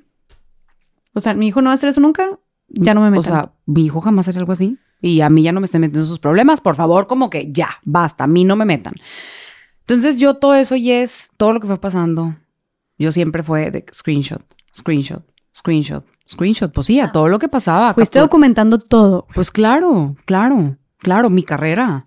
O sea, el amenazarme, o sea, ya don- dándole el paso de te voy a destruir tu vida y tu carrera, para mí era como un, claro, mm, lo más importante siempre somos nosotras, pero ahí al final yo también, yo tenía económicamente muchas responsabilidades y necesidad. Me explico, por el tema familiar, por el tema de que pues personas dependían también de mí, de los recursos de mi negocio, de pues los sueldos de mis empleados, mi mamá, que pues es mi mamá, la ayuda que necesita mi familia, en verdad sí me pesaba mucho como de, es que, o sea, uno me van a destruir a mí y si, si, si aparte se destruye mi carrera, a toda la gente que me voy a llevar de encuentro por mi pendejada. Claro. ¿Sí me explico? Sí, sí. Noto ahorita mucho que repites mucho como esto de como mi carrera, mi carrera. Lo cual me llama la atención porque siento que, no sé, digo, apenas que te pase, pero siento que mucho lo primero que piensas es nada más, güey, mi imagen, de que lo que van a decir de mí, o sea, seas o no una persona pública, Claro. pero como mis amigos, mi familia, qué oso, qué pena, mis tías, ¿sabes? Pero entonces a ti lo que más te preocupaba principalmente era, mi- tu carrera, pues claro, por todo Pues lo que no, dices de la pues gente no que dependía tanto de mi ti. carrera, o sea, no tanto como de, ay, yo instructora, no, no, no. El tema de que hay gente que depende de Sí. mí, no nada más soy Claro. yo, me explico. Claro, tiene Entonces, todo sentido. el acto más gacho y egoísta es, ah, por mi pendejada de confiar o de mal confiar, me voy a llevar de entre las patas a todos y pues ahí a ver cómo le hacen, ya no va a tener trabajo, ya no va a tener dinero, a ver, ¿sí me explico? O sea, es, para mí eso era como un, un nivel de responsabilidad que yo decía, ¿cómo lo voy a hacer? O sea, ¿cómo voy a poder seguir sosteniendo a toda esta gente por mi pendejada? ¿Sabes? Güey, pero por, más bien por la pendejada de Sí, no, claro, claro, pero por, yo me refiero a mi pendejada de confiar. Sí, sí, sí, ¿Sabes? o sí sea, te entiendo, pues claro. sí, mi corazón, mi mente de, niña inmadura. Inmadura. Aunque mucha gente igual y ya muy madura también puede que lo haga. Pero no te imaginas que te van a hacer daño. Entonces, bueno, total, este ya eh, pasa todo esto, pasa el tiempo y de repente hay como un silen- silencio, ¿sabes? O sea, la vida sigue pasando tranquila, o sea, X. Y en eso, en, en el Inter, eso fue en julio, agosto, yo tengo un viaje en, en octubre por mi cumpleaños, me voy de mochilera a Europa, ahí conozco a mi esposo, lo conozco en una parada de autobús, y me acuerdo que me, pues me fui de mochilera y me fui solita, me fui totalmente sola ese viaje, y me acuerdo que en ese viaje, cuando, cuando conozco a, a, mi ahora esposo, ah. nos hacemos amigos, nos vamos a un parque donde hay muchas cascadas, y ahí yo estaba como, no le había platicado a nadie lo que me estaba pasando. O sea, sabía creo que una persona o dos personas, una cosa así muy cercanas a mí y obviamente pues, pues mis papás, etcétera, pero pues no es como que me iba a abrir con ellos, ¿verdad? Que mamá, papá, mira, te platico cómo estuvo la cosa, ¿verdad? Claro. Entonces cuando yo conozco a, a mi pareja, le platico, o sea, en ese parque me abro, lloro y le digo, necesito platicar con alguien de que, mira, me está pasando todo esto. Yo sé que pues ni me conoces y solo somos amigos. Bueno, amigos de dos, de dos horas, ¿verdad? Pero no sé qué hacer. Pues es que yo quería como poder platicar con un hombre para ver si podía conseguir un consejo de que tú como hombre, o sea, ¿por qué crees que me estén haciendo algo así? O sea, ¿por qué crees que un hombre me quisiera lastimar de esta manera? ¿Crees que hay una manera que yo pueda hablar con él y como que ayúdame? como mente de hombre, ¿cómo me puedes dar como un consejo, sabes? Claro, y tal vez como lo acabas de conocer también, Digo, claro que confiaste en él de alguna manera para contarle eso, pero al mismo tiempo era como, pues, güey, eres una persona más ajena eh, a mi círculo. Ni me conoces y ni me vas a poder juzgar, ¿sabes cómo? Exacto, te sentiste más cómoda. Exacto, exacto. Entonces, total, pues le platico, obviamente, pues él en shock de que, ay, ok, em, eh, pues bueno, este, pues... Eh, fuerte, güey, sí, no, pues obvio. La verdad es que yo creo que totalmente fuera de, contexto de la situación de que alguien te llegue y te platique algo así. Solamente me acuerdo que me decía, oye, ¿y, ¿y, por qué no?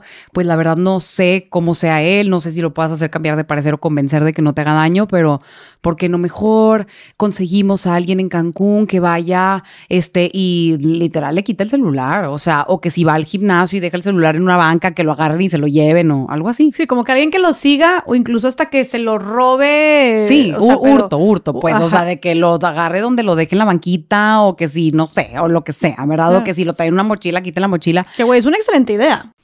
En cierto punto de mi vida, sí, Jess pudiera haber sido una gran idea, más sin embargo, algo que, que también digo, bueno, todo, todo tiene un porqué y un para qué en esta vida y todo tiene un propósito. Cuando pasa toda la situación de lo que, de las amenazas y todo esto, en ese inter, yo me empecé a acercar mucho a Dios.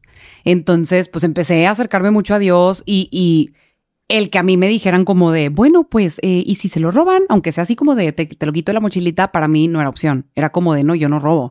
Yo no, yo no voy a hacer daño porque alguien me está haciendo daño, ¿sabes? O sea, yo no quería hacer el, típico ojo por ojo. No sé si me explica. Entonces, aunque igual y mucha gente va a decir, pues qué tonta, es que no podía. O sea, ya había empezado a, trabajar el tema de mi sanidad emocional a un grado que ya mis valores era como de, eso no entra, ¿sabes?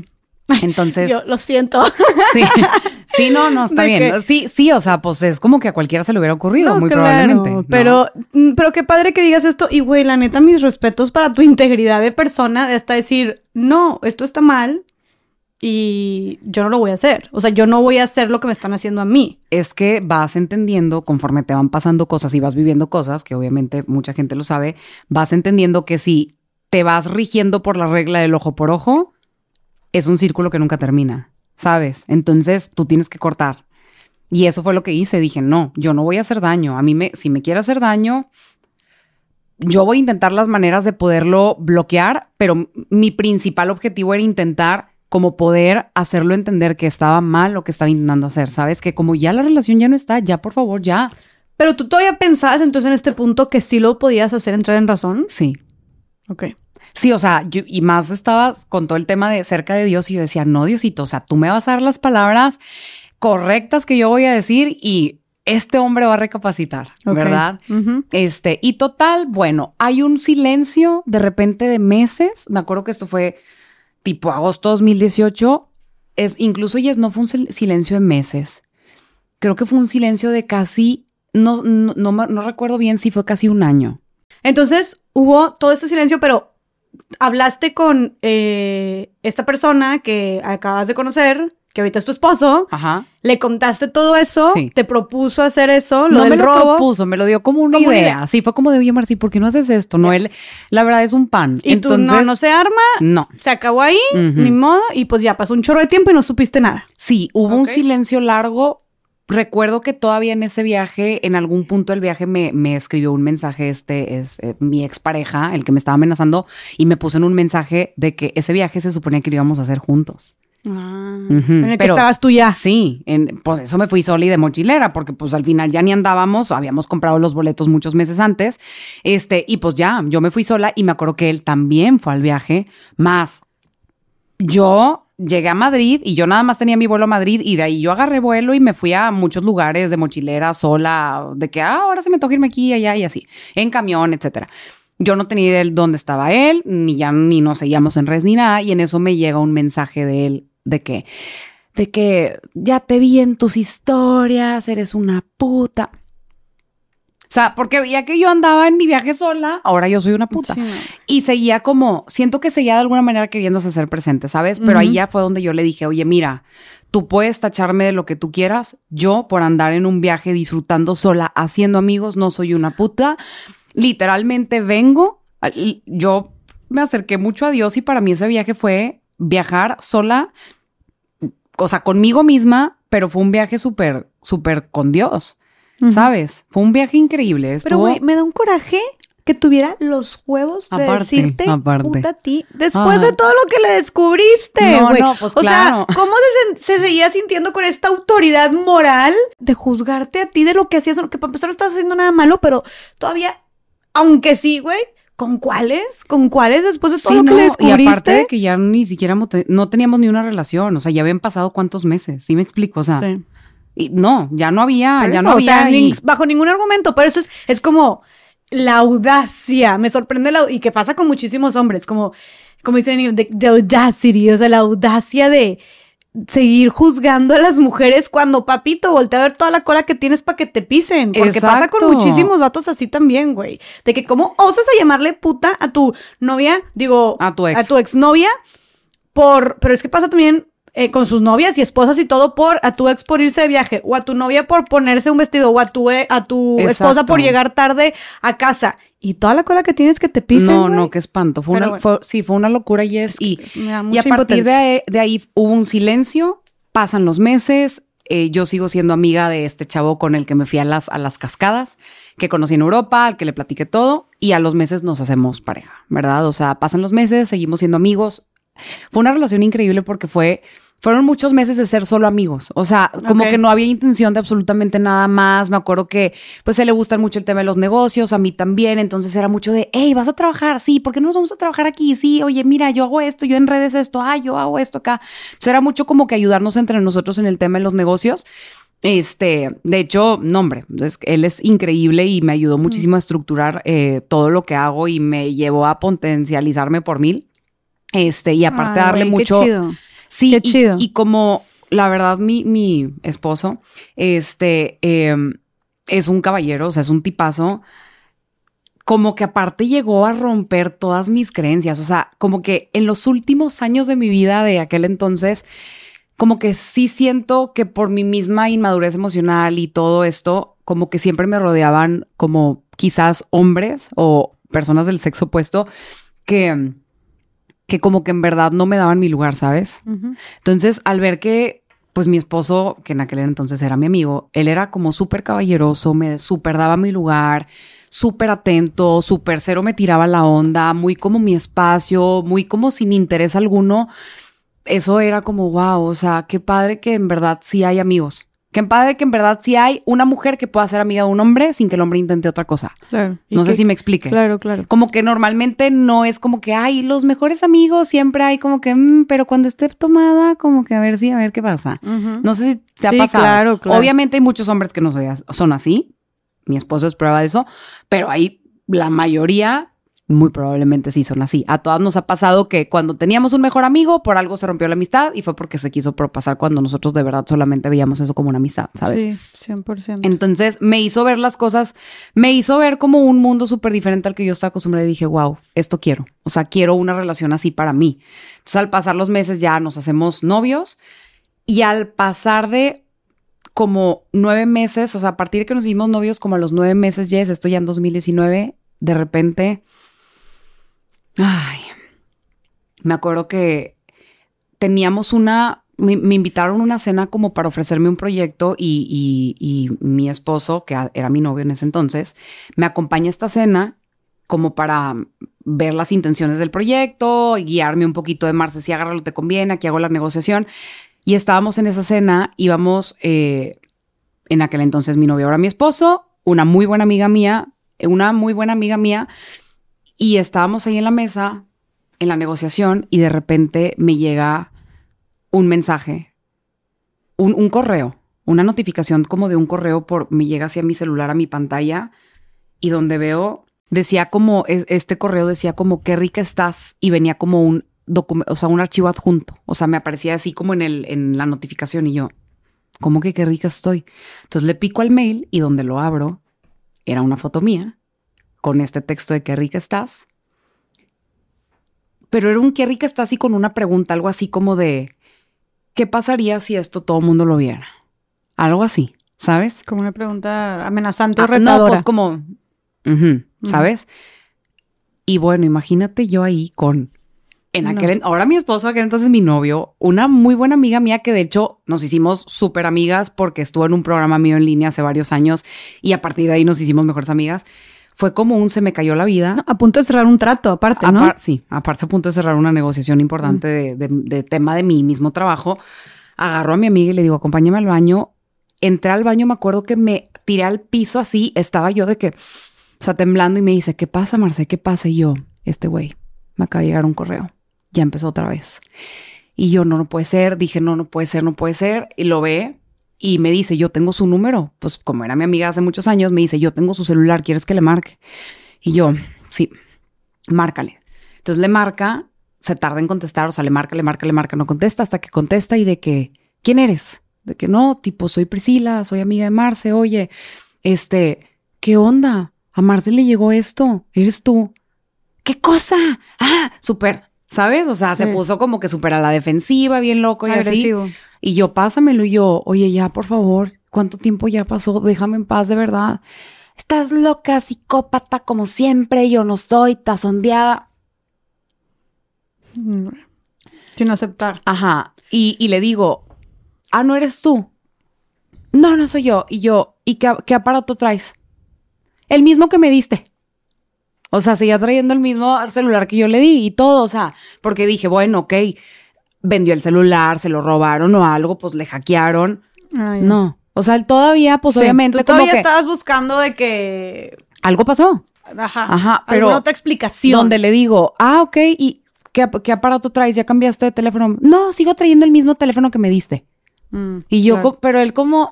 Sí, sí, sí. ¿Sabes? No, más no. Sí, como que nomás no le, no le conectaba la neurona. Claro. Entonces, donde me dice eso, le digo, de verdad, por favor, déjame en paz. O sea, no me, no me eches mentiras, déjame en paz, yo ya estoy en otra etapa de mi vida, no tengo nada que ver contigo, o sea, como ya déjame.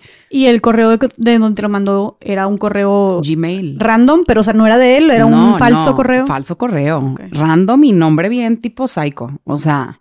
Ok bien fuerte, bien fuerte. O sea, sí. Era él. O sea, era él. Claro. Sí. Claro. Total, colgamos y yo, como, imagínate, o sea, ya saber que tu foto está en un correo. Ya no es como que él, alguien en su, o sea, mi ex en su celular tiene, no, ya es, está en un mail.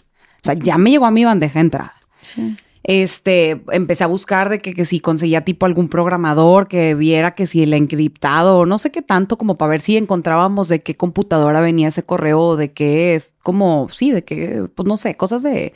de sí, güey, hackear de alguna que se dedica a eso, ajá. Nos encontramos, pasa una semana y me llega otra foto diferente. Y me pone de que, de que, hola, me encanta llamar tu atención. No, güey. Tipo o sea, psicópata. No, no. O sea, tipo película, güey, de que se esperaba días para hacerlo más tenebroso y como acecharte, güey. Esto empezó, creo que tipo el primero de noviembre. O sea, el primer correo fue un primero de noviembre porque me acuerdo que acaba de ser Halloween. Este, fue un primero de noviembre, luego fue un tipo 15 de noviembre el segundo correo y luego ya no hubo más correos hasta enero.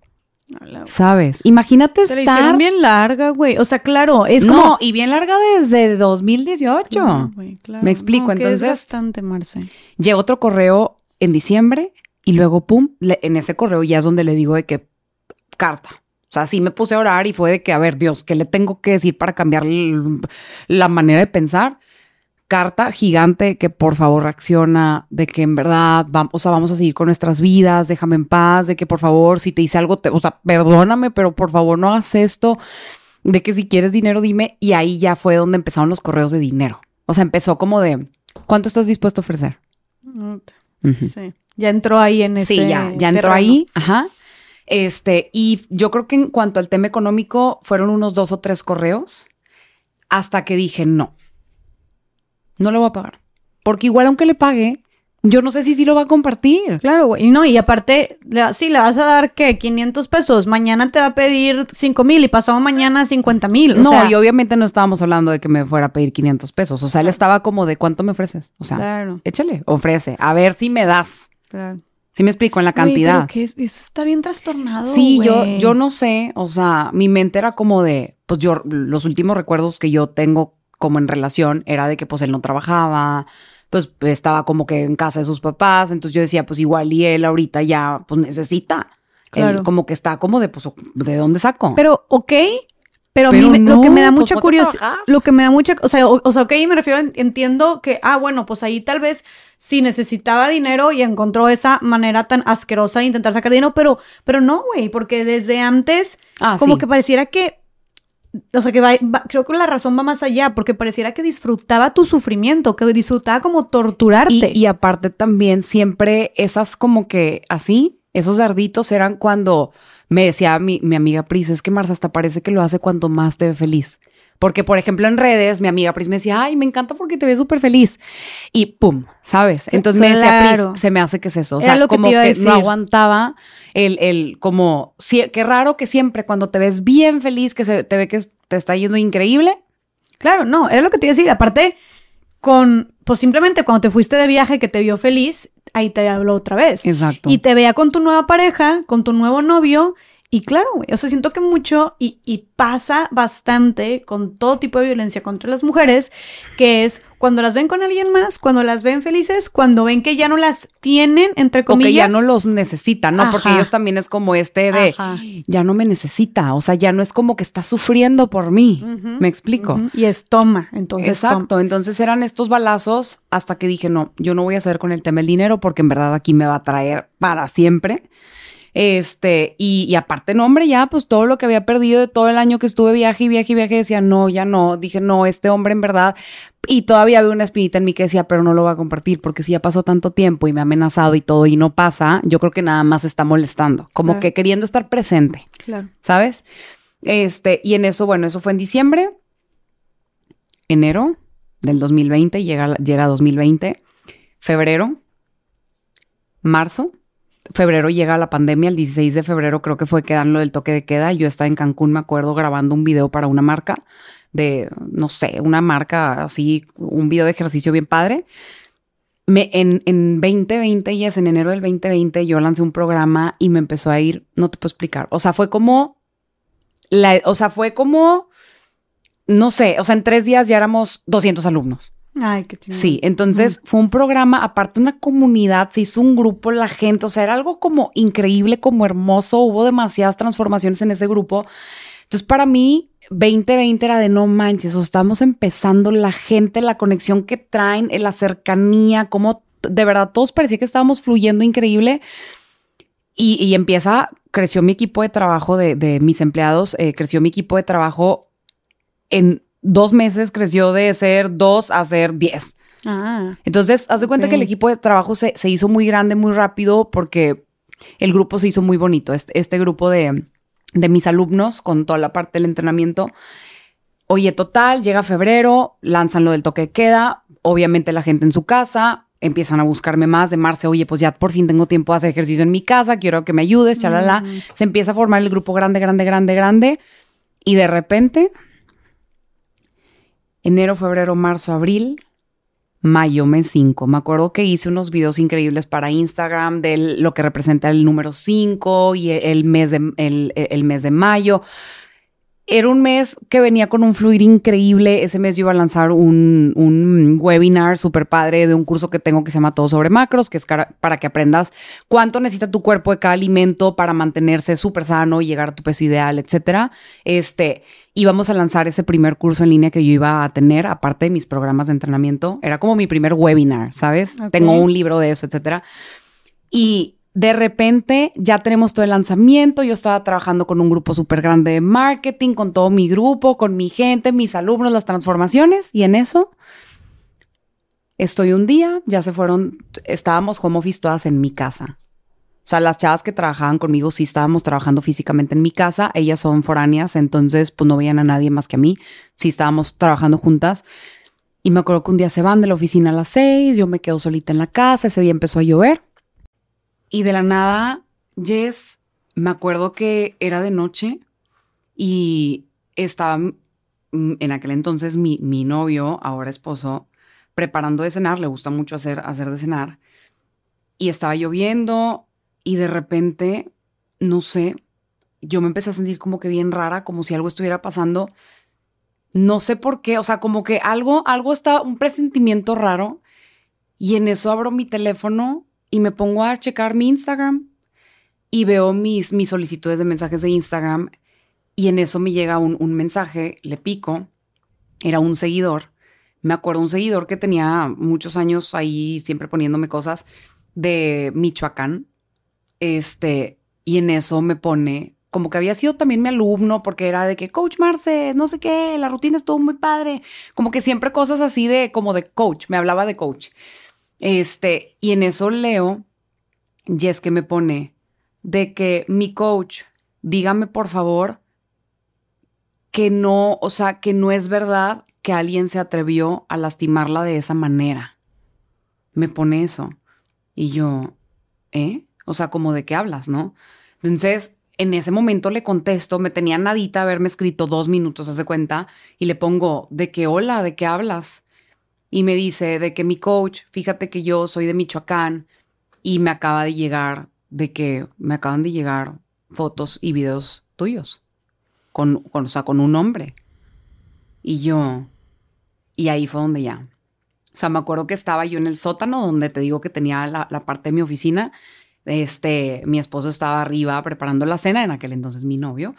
Este, y, me acuerdo que estaba yo en el sótano, tenía la ventana grande abierta que daba al patio, donde me puso eso, o sea, fue un como de, ya valió, o sea, ya explotó, ¿sabes? O lo que, lo que venía atormentándome desde dos años atrás, aparte las amenazas, los meses, los correos, que aparte eran súper distanciados uno de otro. Imagínate el nivel de estrés de todo el tiempo estar como de, ¿qué va a pasar? Me acuerdo que había días donde checaba 400 veces mi correo de que en la noche, en la madrugada, a ver si me llegaba algo y, fue como un, como ya explotó, ¿sabes? ¿Y qué, qué sentiste eso de cuando ya, de que ya explotó? ¿Sentiste alivio o sentiste pavor? No, no, fue como un no sé si les ha pasado que cuando les dan una noticia muy fuerte, que sientes como que hasta se te baja la sangre, como no sé, como un... Me acuerdo que sentí como... No sé cómo explicarlo. O sea, fue algo demasiado fuerte y me acuerdo que en automático empecé a temblar. O sea, estaba como... Así. Y, no podía y me tuve que sentar y me acuerdo que estaba sentada en, en, el filo del jardín, así en, en el... ¿Cómo se llama? En el escalón y no podía parar de temblar. No estaba frío, estaba tipo lloviendo, pero mayo, o sea, ya sabes, Monterrey, sus 35 grados con lluvia. Este, y me acuerdo que yo empecé a tener un cho, o sea, empecé a temblar y tenía frío, frío, frío, o sea, de, era una cosa espantosa, por favor, si nos está viendo alguna doctora, psicóloga o algo que, me pueda, que nos pueda decir de que, Marce, es que eso es lo que sucede cuando X o Y en tu cuerpo, ¿no? Este, que nos diga, por favor. Pero me acuerdo que estaba temblando y en eso eh, mi, mi novio esposo me hablaba y me decía de que, Marce, oye, ya está la cena, vente, vente. Y yo no podía subir. Y en eso donde baja como a decirme de, ¿qué onda? O sea, te estoy hable y hable. En eso me, me volteé a ver y yo sentada temblando así, como, como ni siquiera, o sea, no, no, no tienes conciencia de lo que está pasando con tu cuerpo. Me dice, Marce, te estoy hablando, ¿qué está pasando? Y en eso volteo Me le quedo viendo y nada más me, me ve los ojos, o sea, donde me ve los ojos y me ve sentada así, hecha concha, me acuerdo que nada más hizo un, como ya. O sea, como que hasta él supo, ¿sabes? O sea, él, él fue como un, ya. O sea, él te, te preguntó Sí. como ya pasó. No, no, nada más hizo un como, como que ya entendió lo que estaba pasando, ya. O sea, no tenía ni que decírselo. Ya era mucho tiempo, ya, ya. ¿Sí me explico? Este, aparte tampoco ni siquiera pude, ni, ni siquiera pude sacar palabra de mi boca. O sea, fue como un, estaba muy en shock. O sea, en verdad fue muy, muy fuerte. Me acuerdo que le, respondía a, a mi seguidor de que, de que muchas gracias por avisarme. Eres la primera persona que, que me, que me avisa. Esto me viene atormentando de hace varios años. Y le comenté, ¿me pudieras decir de, o sea, de dónde te llegó? O sea, no sé si fue por un grupo o si te lo mandó alguien o te lo enseñaron, así como que de teléfono a teléfono. Y me, me dice que en unos grupos de WhatsApp como de sus amigos, pero que a ellos, a los amigos, estaban diciendo que se estaba rolando en un grupo de Telegram. Ok. Este, que es un grupo de paga. O sea, tú pagas una mensualidad y te dejan estar adentro del grupo. Sí, Qué entonces, porquería no, sí, es que una pagues mierda. Por estar viendo cómo cómo violentan a las Ajá. mujeres, literal. Cómo les hacen es daño, súper triste, güey. cómo las tienen dos años atormentadas en todos los niveles. Claro, porque imagínate, así es tu historia. ¿Cuántas más no, no, haber, güey? no, yes, no sabes. O sea, no sabes total. E- En ese momento fue algo súper difícil. Literalmente, mi novio esposo en ese momento me dijo de que Marce, porfa, no me digas nada. No quiero saber cómo, ni dónde, ni nada. O sea, aquí estoy, pero no me- como que no me des detalles. Nada más eso te pido. Detalles de dónde se lo estaban pasando. No, detalles de que, de cómo, qué se estaba rolando, qué era, cómo era, qué se veía, qué no se veía, por dónde. O sea, ¿sí me explico? ya, ya, ya, del video. Sí, o sea, él no quería cosa- ver nada. Él no, no, él no quería saber detalles. Me decía nada más de Marce, please, nada más no me des detalles. Aquí estoy y pues aquí estoy, ¿ok? Y yo de que, o sea, no, no, yes. Yo así de que empecé a sentir, porque es importante para mí compartir esto. En ese momento yo decía, es que me estoy volviendo loca. Pero luego cuando fui conociendo más adelante personas que habían vivido lo mismo, me di cuenta que no estaba loca, es que realmente eso se siente. Fue esto de violar mi intimidad personal, aunque no fue físico, o sea, no me violaron físicamente, para mí esto fue una violación colectiva y yo lo sentía a nivel físico.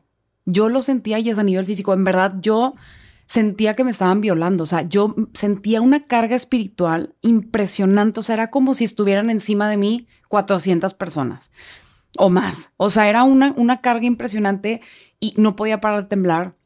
Este, y, y mm, creo que esto ya lo, lo había dicho antes, pero me acuerdo que esa noche obviamente no dormí nada. Fue horrible eh, empezaron a llegarme mensajes a lo tonto, o sea, era una locura, mi WhatsApp, no quería ni abrir el WhatsApp, el WhatsApp era una locura, mis SMS, mis llamadas de teléfono, mis redes sociales, Facebook, Instagram, todo era una locura. O sea, se filtraron también tus redes y tu correo y tu teléfono. ¿o No, y es todo. O sea, en, en este momento cuando se filtra en, al- en las plataformas, etcétera, en, en, en Telegram, eh, me, me dice esta persona que lo que hacen es que mandan como un pack, no es que te manden una foto, es que te manden como un paquete, como son muchas cosas, o es- son tus fotos o tus videos o lo que tengas, pero aparte ponen ahí un screenshot del perfil de tus redes sociales, ponen una captura de pantalla de cómo te llamas, de dónde eres, cuántos años tienes, si tienes pareja, ponen el perfil de tu pareja, el nombre de tu pareja,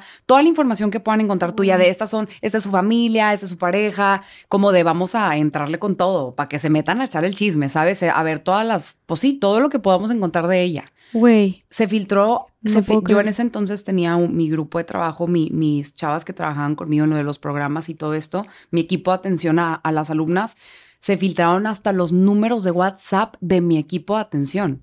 O sea, éramos en la oficina siete personas y las siete personas todos los días recibiendo mensajes, no te puedo explicar a qué, a qué nivel, o sea, a niveles de locura de mensajes y mensajes y mensajes de hombres de cuánto me cobras, te quiero contratar, cuáles son tus servicios y llamadas de WhatsApp, llamadas normales.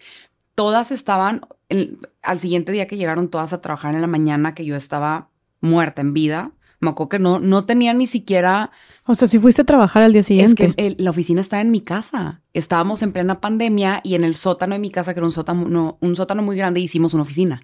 Mm. Entonces, cuando llegan a trabajar todas a la casa, éramos puras mujeres, gracias a Dios, porque me acuerdo en ese momento que estar cerca de, de mi ahora esposo, cuando él quiso venir como a, a, darme un abrazo como de no está sola, le, o sea, fue como un, me dio ganas de vomitar, le dije, no te me acerques no te me acerques, me, no, no puedo, no, Y él, ¿qué pasa, Marce? Y yo, no puedo, no, o sea, y estaba de, no, no, no, o sea, me, me acuerdo que me hacía conchita y yo, no, no me toques, no me toques, qué asco, qué asco, no me toques, no te me acerques, no me hables. Y él de que, pero pues yo, o sea, yo aquí estoy para, para estar contigo, ¿qué tienes? Y yo, era un, no sé cómo explicarlo.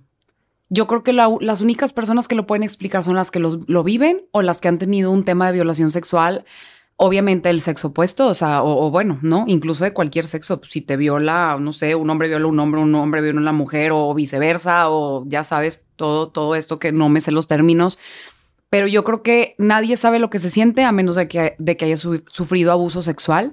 Es una repulsión, creo que se dice así la palabra, como te, te, repugna, o sea, no puedes que se te acerquen, es un, es un dolor, es un miedo, es un como, ah, o sea, no, no, no, o sea, no puedo, no puedo, no Pero puedo. que se te acerquen, en este, en tu caso, personas del sexo opuesto o cualquier persona. No, hombre, un hombre, porque yo me sentía súper violenta, o sea. Por, claro, güey, te sientes violentada por el colectivo de los hombres, porque sabías que ese video, aunque no fuera obviamente pasándose en todos los hombres del planeta, pero sabías que eran entre hombres y chingos de hombres y grupos de WhatsApp y grupos de Telegram conformados por hombres, que era por donde se estaba pasando todo. Sí, entonces fue como un sentimiento horrible de, te sientes violada por toda, o sea, es horrible y me acuerdo que no, no sé ni siquiera cómo describir el, no, no podía, o sea, me hacía conchita y era de, uh, uh, uh", y neto, ¿qué tienes? yo, no, y y mi esposo me decía, ¿qué tienes? Y yo, nada más, por favor, no te me acerques porque no puedo, no puedo.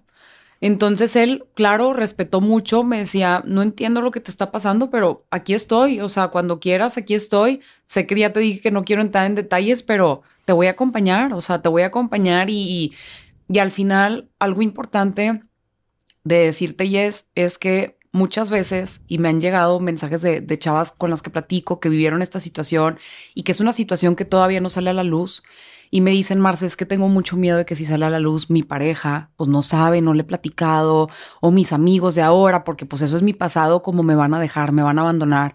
Entonces, yo creo que aquí sí es, es bueno recalcar que la sinceridad y la verdad nos hace libres. El que yo haya sido súper honesta con mi pareja desde el momento que como amigos nos conocimos y yo le conté lo que estaba pasando, creo que eso fue un punto clave para que mi relación no se rompiera. Porque creo que no, no tendría por qué romperse una relación por un error del pasado o por una situación difícil del pasado. Pero pues bueno, hay muchas relaciones que sí temas tan fuertes como eso es un, pero ¿por qué no me habías platicado? Pues yo no sabía esto, ¿sí me explico? O sea, ahí sí es más difícil que una persona diga, me quedo o no me quedo. No fuiste honesta conmigo, no me contaste realmente todo lo que algún día pudiera suceder, ¿sabes? Que bueno, aquí ya entra, entran muchos temas, pero eh, esto creo que me sirvió mucho y creo que también es algo que, quisiera compartir a las mujeres que estén ahí afuera, que hayan vivido o estén viviendo una situación así, que si tienen, empiezan a tener una relación de pareja, de nuevas amistades, etcétera, en verdad tu círculo cercano no tiene por qué apenarte que sepan las cosas dolorosas o los errores de tu pasado o cosas que viviste que quizás te atormenten en este momento, porque al final todos los días tenemos la oportunidad de ser totalmente diferentes y nuevos y ser nuestra mejor versión y construir una versión diferente nosotros mismos cuando no estamos contentos con quienes somos, ¿verdad? Cuando nosotros mismos decimos, no estoy contento ni pleno ni feliz, ni me siento bien con la versión de mí que he construido hasta ahorita, todos tenemos la oportunidad de cada 24 horas, cada minuto, cada segundo, decidir, a ver, mis errores de ayer son de ayer, mis errores de hace un minuto son de hace un minuto. Si yo quiero, hoy cambio y hoy me transformo. Y siempre cuando estés cerca de personas o estés empezando a tener personas allegadas a ti que vayan llegando a tu círculo y que en verdad creas que una situación de tu pasado que te atormenta pueda destruir de alguna manera o hacer sentir a los demás como traicionados, yo creo que sí es importante platicarlo. Con todo el respeto, decir, oye, ¿sabes qué? Pues esta soy yo Claro, y a ver, y que también una persona que te ama, que te quiere, que te respeta. Va a decir, oye, tu pasado no te define y yo estoy aquí por la persona que eres hoy y aquí me voy a quedar. Sí, y, que si alguien te hace menos por, e, porque decidiste hacer eso en tu pasado, güey, pues que mejor no esté en tu presente. Exacto. Y como porque aparte yo ten, y esto yo lo fui aprendiendo con el tiempo porque no siempre me sentía así, es, yo decía, ¿y como por qué me tengo que sentir avergonzada de haber amado? De haber confiado? ¿Por qué me tengo que avergonzar de mi cuerpo? ¿Por qué? Eso. o sea, ¿por qué ellos no? Porque ellos no les da pena, porque a nosotras sí. Y mi cuerpo es, todas tenemos un, o sea, todos tenemos un cuerpo, hombres, mujeres y todos los géneros eh, este, que hay. No, no sé mucho de eso, pero todos tenemos un cuerpo y todos los cuerpos son, están conformados por las mismas, por las mismas partes, o sea, todos tenemos, este, pues, eh, pechos, pezones, este, los hombres pues tienen su pene. Vulva, vagina, testículos, eh, glúteos, todos tenemos todas estas partes del cuerpo y así como mi brazo es diferente a tu brazo, mis pechos son diferentes a los tuyos, mis pezones son diferentes a los tuyos, mi este, clítoris es diferente al tuyo, ¿Y qué tiene? O sea, son partes de nuestro cuerpo y a poco este, yo voy por la vida de que, ay, no, qué pena, ¿cómo que no me vean el brazo, que no me vean la oreja? Ay, no, ya me vieron los ojos, ay, qué ver. ¿Por? Entonces, a ver, no tengo por, yo dije, no, no me tengo por qué avergonzar de algo que todos tenemos, es lo más sagrado y lo más natural, nuestro vehículo, nuestro motor, en lo que literalmente caminamos todos los días ¿por qué me voy a avergonzar? ¿Me explico? Claro, es doloroso que, que violen tu intimidad. ¿Por qué? Pues porque yo, mi, objetivo no es ir por la vida y que me vayan viendo mis partes íntimas. Eso es mi intimidad y nadie tiene por qué ser parte de ello si yo no lo, si yo no lo permito ni lo deseo. Claro. ¿Verdad? Nadie, nadie tiene derecho sobre nuestro cuerpo. Más sin embargo, también todo este proceso me ha llevado a una reflexión de, este es mi cuerpo, no tengo por qué avergonzarme de él. Estoy súper orgullosa de mi cuerpo, de lo que soy, de lo que he construido y de tener un cuerpo y de tener cada parte de mí. Me explico, o sea, es lo más sagrado que tengo. Claro, y sí, y sí llegaste a un punto interesante de reflexionar de por qué, por qué tanta morbo, curiosidad, por qué tanto afán y persecución hacia los cuerpos de las mujeres. ¿Por qué? Hacia ver nuestros cuerpos desnudos. Yo decía, ¿por qué no? O sea, y porque nadie está hablando de su cuerpo. Exacto. Porque todo tiene que tener, o sea, porque, porque él también salía ahí desnudo, güey. Sí, y digo, porque tengo que ser yo la protagonista, la mala, la puta, la guacala, la, la viste, le viste, esta parte, esta otra. A ver, yo no, yo no fui la única participante ahí. Me explico, pero más sin embargo, la única visibilizada y la única importante y la única sexualizada y la única cosificada fui yo, ¿sabes? Entonces, hasta fui juzgada. De que sí, que sí, mis lonjas, que sí, mis pompis grandes, que sí, chicas, que sí, mi pierna, que sí, mi celulitis, que sí, mi estría. O sea, eran los mensajes que me llegaban de que, y qué perro asco, que sí, tus. Así. Y yo, pues es que ni siquiera ni siquiera nadie tenía el derecho de estar viendo eso. Entonces, ¿tú para qué te metes a ver algo que ni siquiera tienes el derecho ni te corresponde? Ahora, y es otra cosa importante. Me acuerdo que, que me escribían mensajes de que, ¿cómo crees que perro asco? Jaja, tu video, te vi, tu foto, de que ya viste que te están compartiendo, que en, en, los grupos, etcétera. Y, y me ponían de que qué perro asco yo o sea, por, porque pues, por salir así en, en, lo que estaban compartiendo. Y mi pensamiento era, qué perro, o sea, ya una vez yo también de haber hecho toda la reflexión y todo lo que aprendí, decía yo, qué perro asco yo, qué perro asco tú.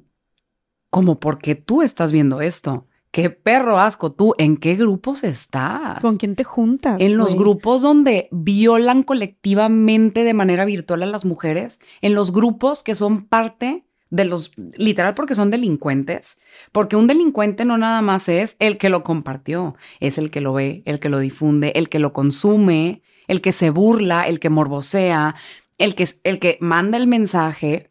Toda esa gente es un colectivo de personas delincuentes. Entonces le decía, yo no soy una delincuente por haber amado. Tú eres un delincuente por estar viendo lo que no te corresponde y violando a una persona en su intimidad personal. Entonces, Porque sí es, güey. Sí, o sea, para que sepan, no lo dices tú, lo dice la ley. Ah, es un no, sí, delito. es un delito. O sea, ley Olimpia es un delito. establece que eh, esta serie de reformas que no solamente es quien manda el, como dijiste tú, no solamente quien manda el video o el contenido sexual sin su consentimiento, que también son audios de voz, que también son fotos, Todo. ¿no? No solamente es quien lo manda, sino también es quien lo reproduce, también es quien lo comercializa. Y quien lo, incluso quien lo guarda. Quien lo almacena también, Exacto. claro. O sea, todo eso, para que sepan. O sea, no es como que tú te lo estás inventando. Ah, y, no. y eso está sancionado. Y la ley Olimpia te puede sancionar desde multas altísimas hasta de 3 hasta 8 años, dependiendo del, de- del estado de prisión, de cárcel. Hasta Exacto. 3 a 8 años de cárcel. Entonces, sí son unos delincuentes. Y qué bueno que lo digas como eso mismo de qué asco yo, No. qué asco, ¿qué, qué te hace falta a ti, qué le hace falta a tu grupo de amigos, qué le hace, qué, qué, qué, qué tan enfermos tienen que estar para estar reproduciendo, buscando, aplaudiendo y déjate eso, incluso hasta pagando, para Pagando. ver eso. O sea, qué tan, qué tanta caca tienes que tener aquí dentro y qué tan podrido tienes que estar de la cabeza para estar en ese tipo de grupos. De verdad es, es tristísimo, ¿no? Sí. Y, y es preocupante. O sea, Es y realmente yo digo, ¿qué hemos hecho mal como sociedad para que haya tantos hombres? Sí, sabemos que no, no todos los hombres, pero tantos grupos de 60 mil grupos, o sea, de Ah, hombres de en- 48 mil. En Nuevo León. Y, y solo en Nuevo León, Sí. no se diga en México, no se diga en América Latina, no se diga en el mundo, pero solo en Nuevo León grupos de 60 mil, de 48 mil hombres. A mí no me cabe en la cabeza que digo, ¿cómo puede ser que haya un grupo donde estén haciendo todas estas atrocidades, violaciones colectivas, como dices tú, vulnerando a tantas mujeres? Y que haya tantos que estén de acuerdo en estar ahí, que, que haya habido tantas personas que diga, ah, yo sí jalo, ah, yo también, ah, yo pago, ah, yo igual, yo aquí mando, o sea, que haya habido tantos y que uno solo no diga, oye, tal vez esto no está tan bien, oye, tal vez esto está mal, oye, y si mejor me sal...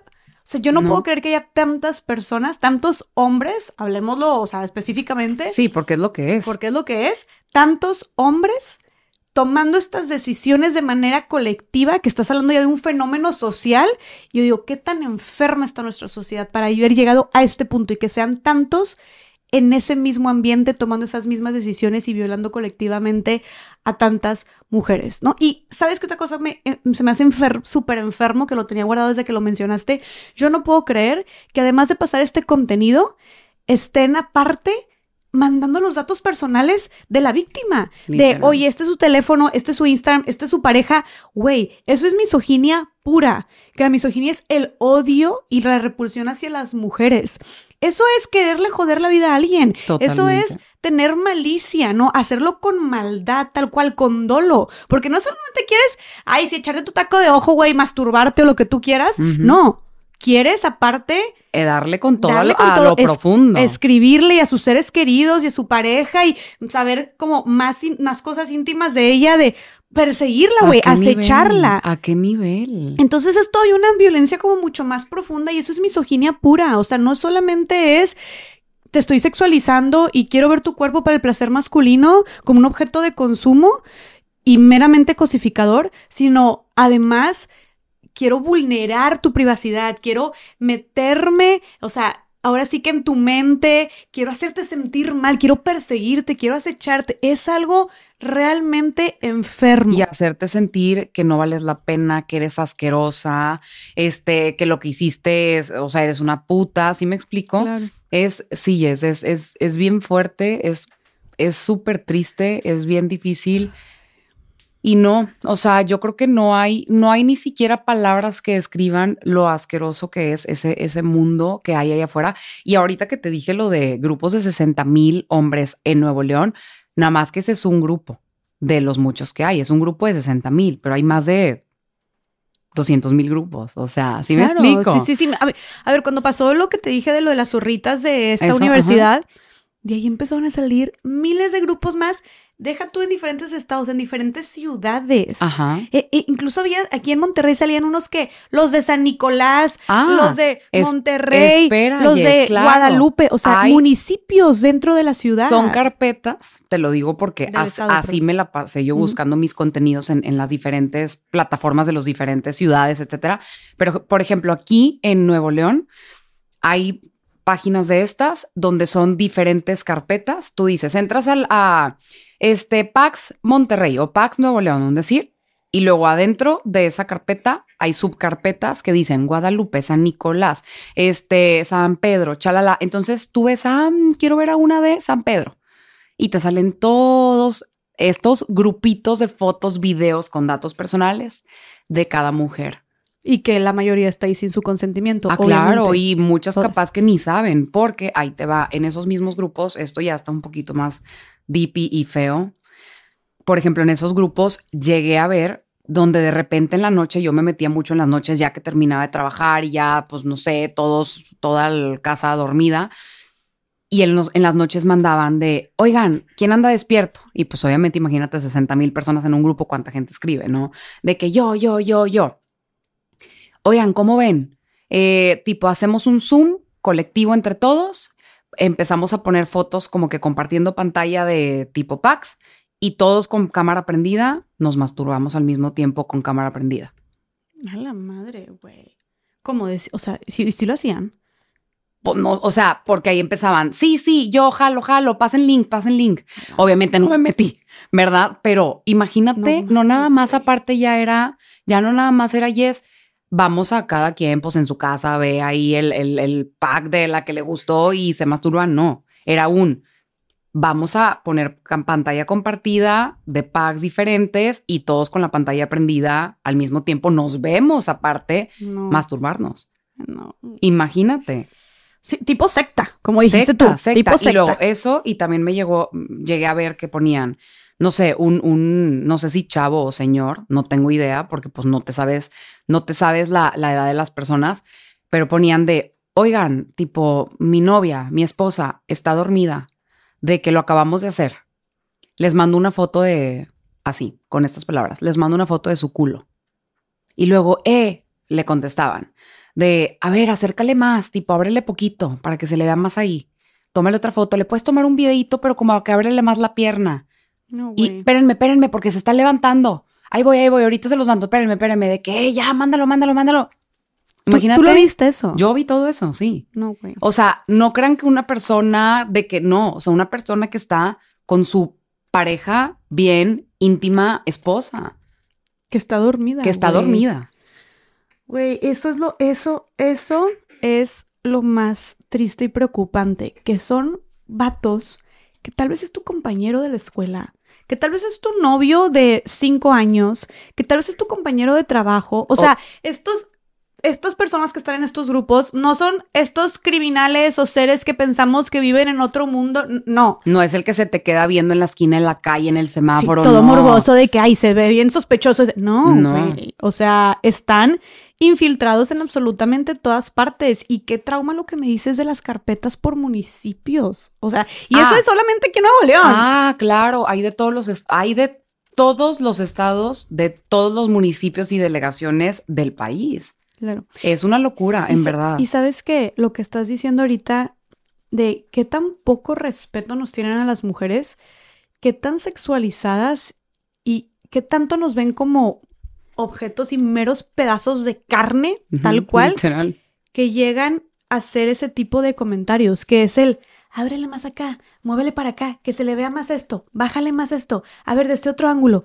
Güey, como si fuera un pinche pedazo de carne, güey. Sí, así. Como si no fuera una persona la que está ahí dormida, o sea, con integridad, con derechos, eh, con, o sea, sí. se me hace, se me hace algo tan denigrante que tantas personas, insisto, por eso insisto, es que a mí me preocupa mucho que no haya nadie que en esos grupos de las 60 mil personas diga, oye, güey, tal vez nos estamos pasando, o tal vez esto no debería, esto no está bien, ¿no?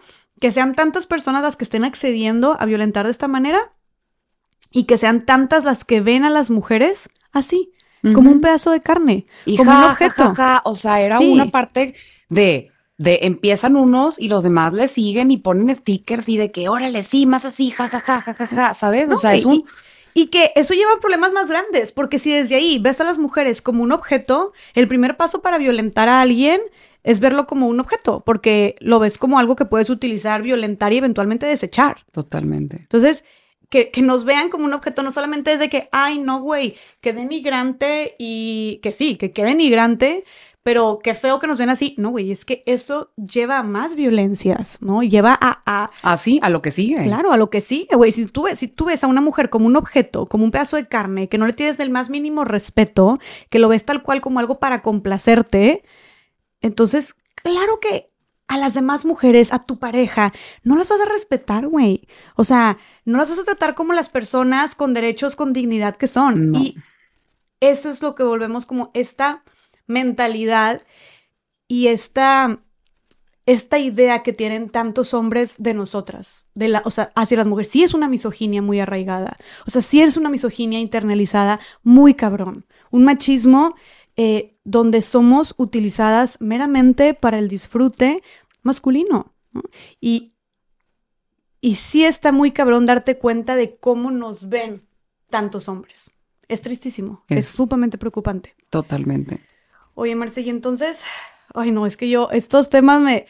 Sí, sí, o sea, te encienden y te vuelan. Te encienden, güey, porque no puedes creer que, no puedes creer, no, puedes creer No podemos creer que ese sea el mundo en el que estamos viviendo. Y que haya todo un sistema que opere y que haya transacciones y que haya grupos y que esté organizado y que haya carpetas y que su base de todo es violentar mujeres. Exacto, nada más.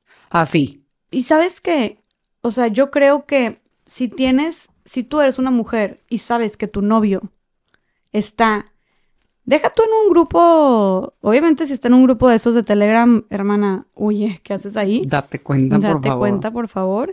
Porque eh, probablemente mientras duermes la próxima seas tú. Literal. Qué fuerte eso. Sí, güey. No, oyes. Si, si la gente se atreve a estar en esos grupos, de verdad te lo prometo que no. No respetan ni a la persona que tienen al lado, claro que no, ni a sus hermanas, ni a nadie. O sea. Y creo que es un llamado colectivo, eh, de, número uno, a, las mujeres que están con un hombre que está en estos grupos de WhatsApp. Deja tú en estos grupos de Telegram. Obviamente ya dijimos. Sí, eso ya. Ah, no. Y eso lo pueden tener en carpetas ocultas, en el teléfono, bajas aplicaciones que parecen aplicaciones de otras cosas y luego ahí nada más entras y tienen contraseña y ahí adentro metes otras aplicaciones. Es una locura. Claro. Sí, o sea, si te quieres poner FBI, hermana, ponte en serio y de verdad encontrarás. Pero incluso hasta las que están grupos de amigos donde se están pasando estas cosas. Era lo que te iba a decir, o sea, ya irnos a esas instancias es como, oye, ahí no hay vuelta atrás, ahí es como, huye de ahí, ¿qué haces ahí? Bye. Pero estamos hablando de estos grupos de WhatsApp, que también pasa un chorro, donde los mismos amigos se pasan y tu novio está ahí y no hace nada y no dice nada, yo sí tendría una intervención como muy grande con mi novio y sería, oye, si tú estás en un grupo de WhatsApp donde todo el tiempo rolan fotos y videos de mujeres sin su consentimiento y tú no dices absolutamente nada, porque como dicen, eh, el si te quedas callado ante situaciones de injusticia, has elegido el lado del opresor. Punto. Si te, quedas, si te quedas neutral ante situaciones de injusticia, que esto no solamente es injusticia, es violencia, has elegido el lado del opresor. Si son fotos, videos eh, de mujeres sexuales, o sea, fotos y videos sexuales de mujeres sin su consentimiento, y tú, es novio, esposo, etcétera, pareja, no hace nada, y no quiere hacer nada, yo reconsideraría mucho el estar con él. Totalmente. O sea, y, y, a ver, puede ser un, entiendo que pueda ser difícil esto de, ay, pues lo mandan mis amigos, yo que no sé qué no. Güey, a ver, está muy cabrona la cosa. Y, y, y, y, por respeto a las mujeres, a tus futuras hijas, a tu pareja. Salte. ¿No? Salte de, y es un, o pon un alto o salte de ahí. Güey, yo no quiero ser parte de esto. ¿Sabes? Totalmente. Eh, o por un, oye, yo tengo amigos, y sí existen esos hombres también, o sea, hay que hablar de este otro lado de la moneda donde también hay hombres que claro que están haciendo esta chamba y claro que están también poniendo un alto y no, es una gran, es, es, es un gran número de hombres los que están haciendo esto y que están súper enfermos y toda esta misoginia, pero hay muchísimos otros hombres que me atrevo a decir que es la mayoría, solamente que somos muchísimas personas, entonces, pero la mayoría que, que, no hace esto, ¿no? Que, ¿no? que no replica estas violencias, pero muchos de ellos se quedan, se quedan callados, ¿no? Y no hacen nada. Entonces, sí hay hombres que sí están levantando la voz. Yo tengo amigos que, se han, que me han contado que se han salido de grupos de WhatsApp porque siguen mandando fotos y videos de mujeres sin su consentimiento. Tengo amigos que me han dicho que han eh, levantado la voz y dicen, eh, cabrones, esto no está bien, güey. Deja de hacer eso, cabrón. Aparte te pueden meter a la cárcel, güey. Esto es un delito. O le estás destruyendo la vida a alguien, güey. ¿Te gustaría que estuviera rolando algo así de tu hermana? Como... Y amigos que tal cual han dicho, si vuelven a mandar algo así, güey, al chile yo aquí no, yo me salgo. Y se salen, ¿no? O sea, se han terminado saliendo muchos, pero mínimo mínimo ya empieza a haber cierta resistencia, mínimo ya estas personas que siguen pasando esto como si nada, empiezan a ver, güey, alguien que les diga, oye hermano, esto no está bien, oye, esto no es normal, oye, piénsala dos veces, ¿no? Que, que, porque también el problema es que está tan normalizado, pero que de repente alguien les diga como, oye, que te un, sientes... puntito negro de, oye, tal vez no deberías de hacer esto, que ya empiece a haber esta poquita resistencia o rechazo, y es, que, y es que el tema es que se, se, solapan tanto entre sí, o tal vez no es que te solape, pero mejor no digo nada, porque no vayan a decir que, que, que maricón, ah, que, que, onda conmigo, que, que hueva conmigo, o sea, si me explico, es un, también para no que, no quedar yo mal, ¿verdad? no quedar como el jotito. Y ese es el pacto patriarcal, güey. ese es el hermano. Entre todos se cubren. hermano rompe el pacto, güey. O sea, claro, o, o sabe que sabe que, que golpea a su novia o sabe que le es infiel y no digo absolutamente nada, güey, eso. O sea, es el,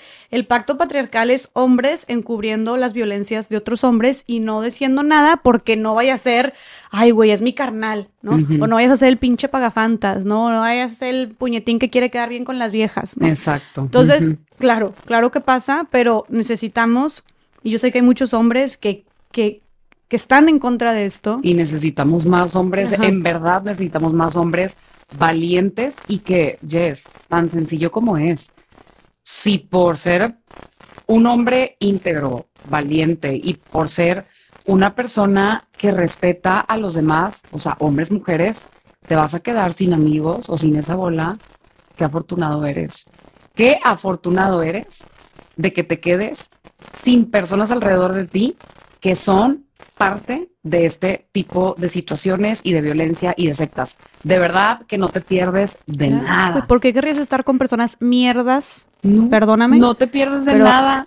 al lado de ti. Totalmente. ¿Por qué querrías que sufran tus compas, güey? Los compas con los que vas a pasar el resto de tu vida, que van a ser los padrinos de tus hijos, que van a educar hijos y ¿Ah, que esos hijos van a ser los amigos o mejores amigos de tus hijas o mm. hijos, ¿por qué querrías tener esos, ese tipo de personas cerca de ti, no? Entonces, 100%, creo que aquí, aquí, aquí el mensaje es que los hombres, sabemos que hay muchos que están en contra de esto, pero no solamente, no solamente, no es suficiente con solamente estar en contra, no es suficiente con solamente el yo no mando nada, yo no paso, no, tiene que haber una acción, o sea, tiene que haber un, levantar la voz, una intervención y un decir, güey, aquí no, güey, eso no está bien, güey, eso es violencia. Y, no, un aquí no, un, en verdad, la persona, o sea, en verdad, si tú estás en un grupo y un amigo tuyo está haciendo esto, no es un, eh, aquí si van a seguir así yo me voy. Es un, escríbele a tu amigo en privado y dile, güey, ¿qué pedo? ¿Estás bien?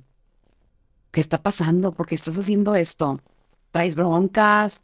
O sea, o le tienes coraje a las mujeres, o te, te peleaste con tu hermana, con tu mamá, o sea, ¿qué ganas?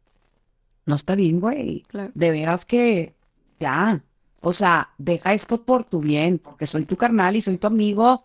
En serio, pues este pedo no está bien. O sea, necesitas ir a terapia o necesitas escarbarle un poquito más a por qué fregados estás, eh, o sea, por qué estás consumiendo esto. Al final, yes, ahí entra también otro tema súper fuerte que es lo mucho que afecta la pornografía o sea, el consumir pornografía y ver pornografía afecta muchísimo al hombre y a la mujer, porque pues obviamente ambos sexos lo, lo, lo, consumen. Lo consumen, ajá.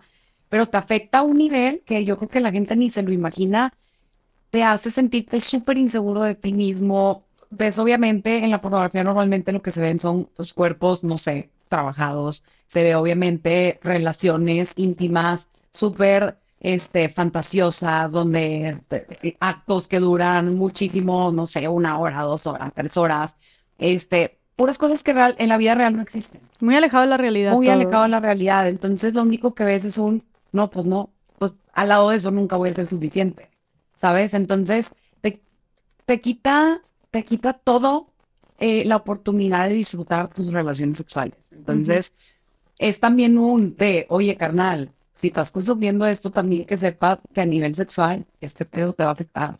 ¿Sabes cómo? Como, o sea, red flag. Claro. Y no solamente eso, güey, también que la, la pornografía, el 70% del contenido pornográfico es violento. Entonces, o gira, o gira en torno, el placer gira en torno al hombre, este, y la mujer es meramente sometida, la mujer es como súper cosificada, tienen estos cuerpos también como súper heteronormativos de súper encajando con un solo rol y estereotipo de belleza, entonces pensamos que las boobies nada más se ven así o las vulvas nada más se ven así, cuando, güey, hay una, o sea, no hay diversidad, también hay mucho Photoshop, también hay mucha edición, entonces, bueno, todo lo que dijiste tú, esa falsedad, pero aparte el tema de que hay mucha violencia en esos actos, ¿no? Y, y, donde, sí, güey, a la mujer la están golpeando y, pero grita de placer, ¿no? Es como, güey, ok, ¿sabes? Y, y todo gira en torno al hombre. Entonces, la pornografía también tiene muchísima violencia y el problema aquí es que las generaciones y cada vez más pequeñas de niños de 11, 12, 13 años se están educando viendo la pornografía, están aprendiendo eh, sobre sexualidad teniendo la pornografía como su principal maestro. Y eso es súper peligroso, porque entonces normalizan o piensan que una relación sexual tiene que verse como se ve en la pornografía, ¿no? Y replican como dinámicas eh, súper violentas también. Y muy cosificador también con las mujeres. Entonces, por donde sea que la veas, este... Es súper alarmante y es súper triste y es súper denigrante y destructivo. Entonces, sí, es, está. Y esto es pornografía, güey. O sea, esto que están haciendo es pornografía no consensuada, obviamente. Y debe, no sé qué porcentaje haya en las páginas. Y esa es otra cosa, güey. Que si hay muchas páginas porno que están repletas de este contenido no consensuado. Ah, claro. Entonces también si tú... Es de lo que se alimentan en la, o sea, en su mayor, eh, no sé, del 100% del contenido, el 80, 70% es de, de, puro material sin consentimiento. Es muchísimo. Entonces, sí. claro, güey. todo es. Entonces, también consumir esas páginas es seguir perpetuando el problema. Claro, no. E incluso no te vayas lejos, Jess. No tienes que ni siquiera ver un contenido em, sexual, no con, o sea, que no tenga consentimiento desde que tú ves a una persona que se dedica a hacer videos pornográficos, si tú en verdad te pusieras a analizar muy probablemente a esas personas de cómo viven, cuál es su situación, este, cuál es su situación de vida, cuánto les pagan, güey. ¿Qué problemas tienen? Muy probablemente están haciendo eso por una necesidad y no por, por gusto. Sí. ¿Me explico? Entonces es, es, sí. es doloroso. Sí, güey, y, y, y ser ser consumidor es seguir perpetuando esas violencias, ¿no? Porque, o sea, porque si no hay demanda, pues no hay oferta. Si, no hay clientes, no hay negocio.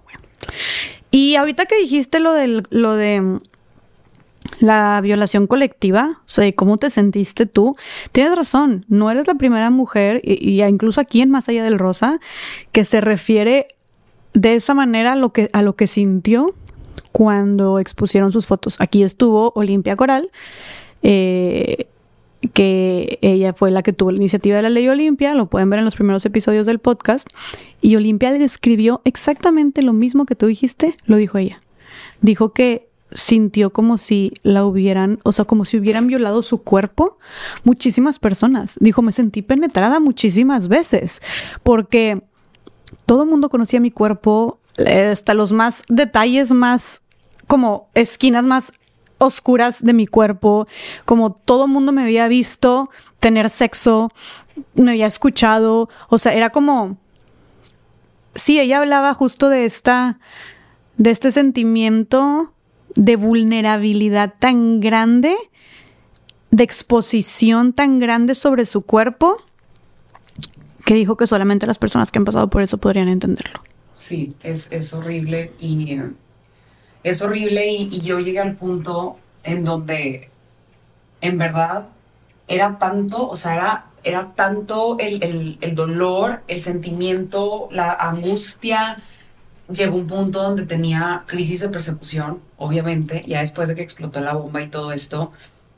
No, yes, era una locura. Yo todo el tiempo estaba súper alerta, no podía obviamente salir a la calle sola y así estuve hasta casi, yo creo que apenas, no mucho. Todavía obviamente no, no creas que soy muy valiente a andarme yendo para cualquier lado solita, sí soy mucho de, por ejemplo, yo no voy a echarle gasolina a mi carro sola, yo no voy al súper jamás, ni por si Dios quiere sola. todavía. Todavía. ¿Y por qué es lo que te da miedo? No, no me gusta estar sola y ser observada, o sea, porque eh, en todo el, siempre, todos los días, todo el tiempo en mi cabeza está un, estoy, no sé, es un decir. Oye, fui con mi esposo a una plaza comercial y sentí como que alguien se me quedó viendo. Y mi primer pensamiento es, se me hace que esa persona se me quedó viendo porque estoy segura que ha de tener mi video.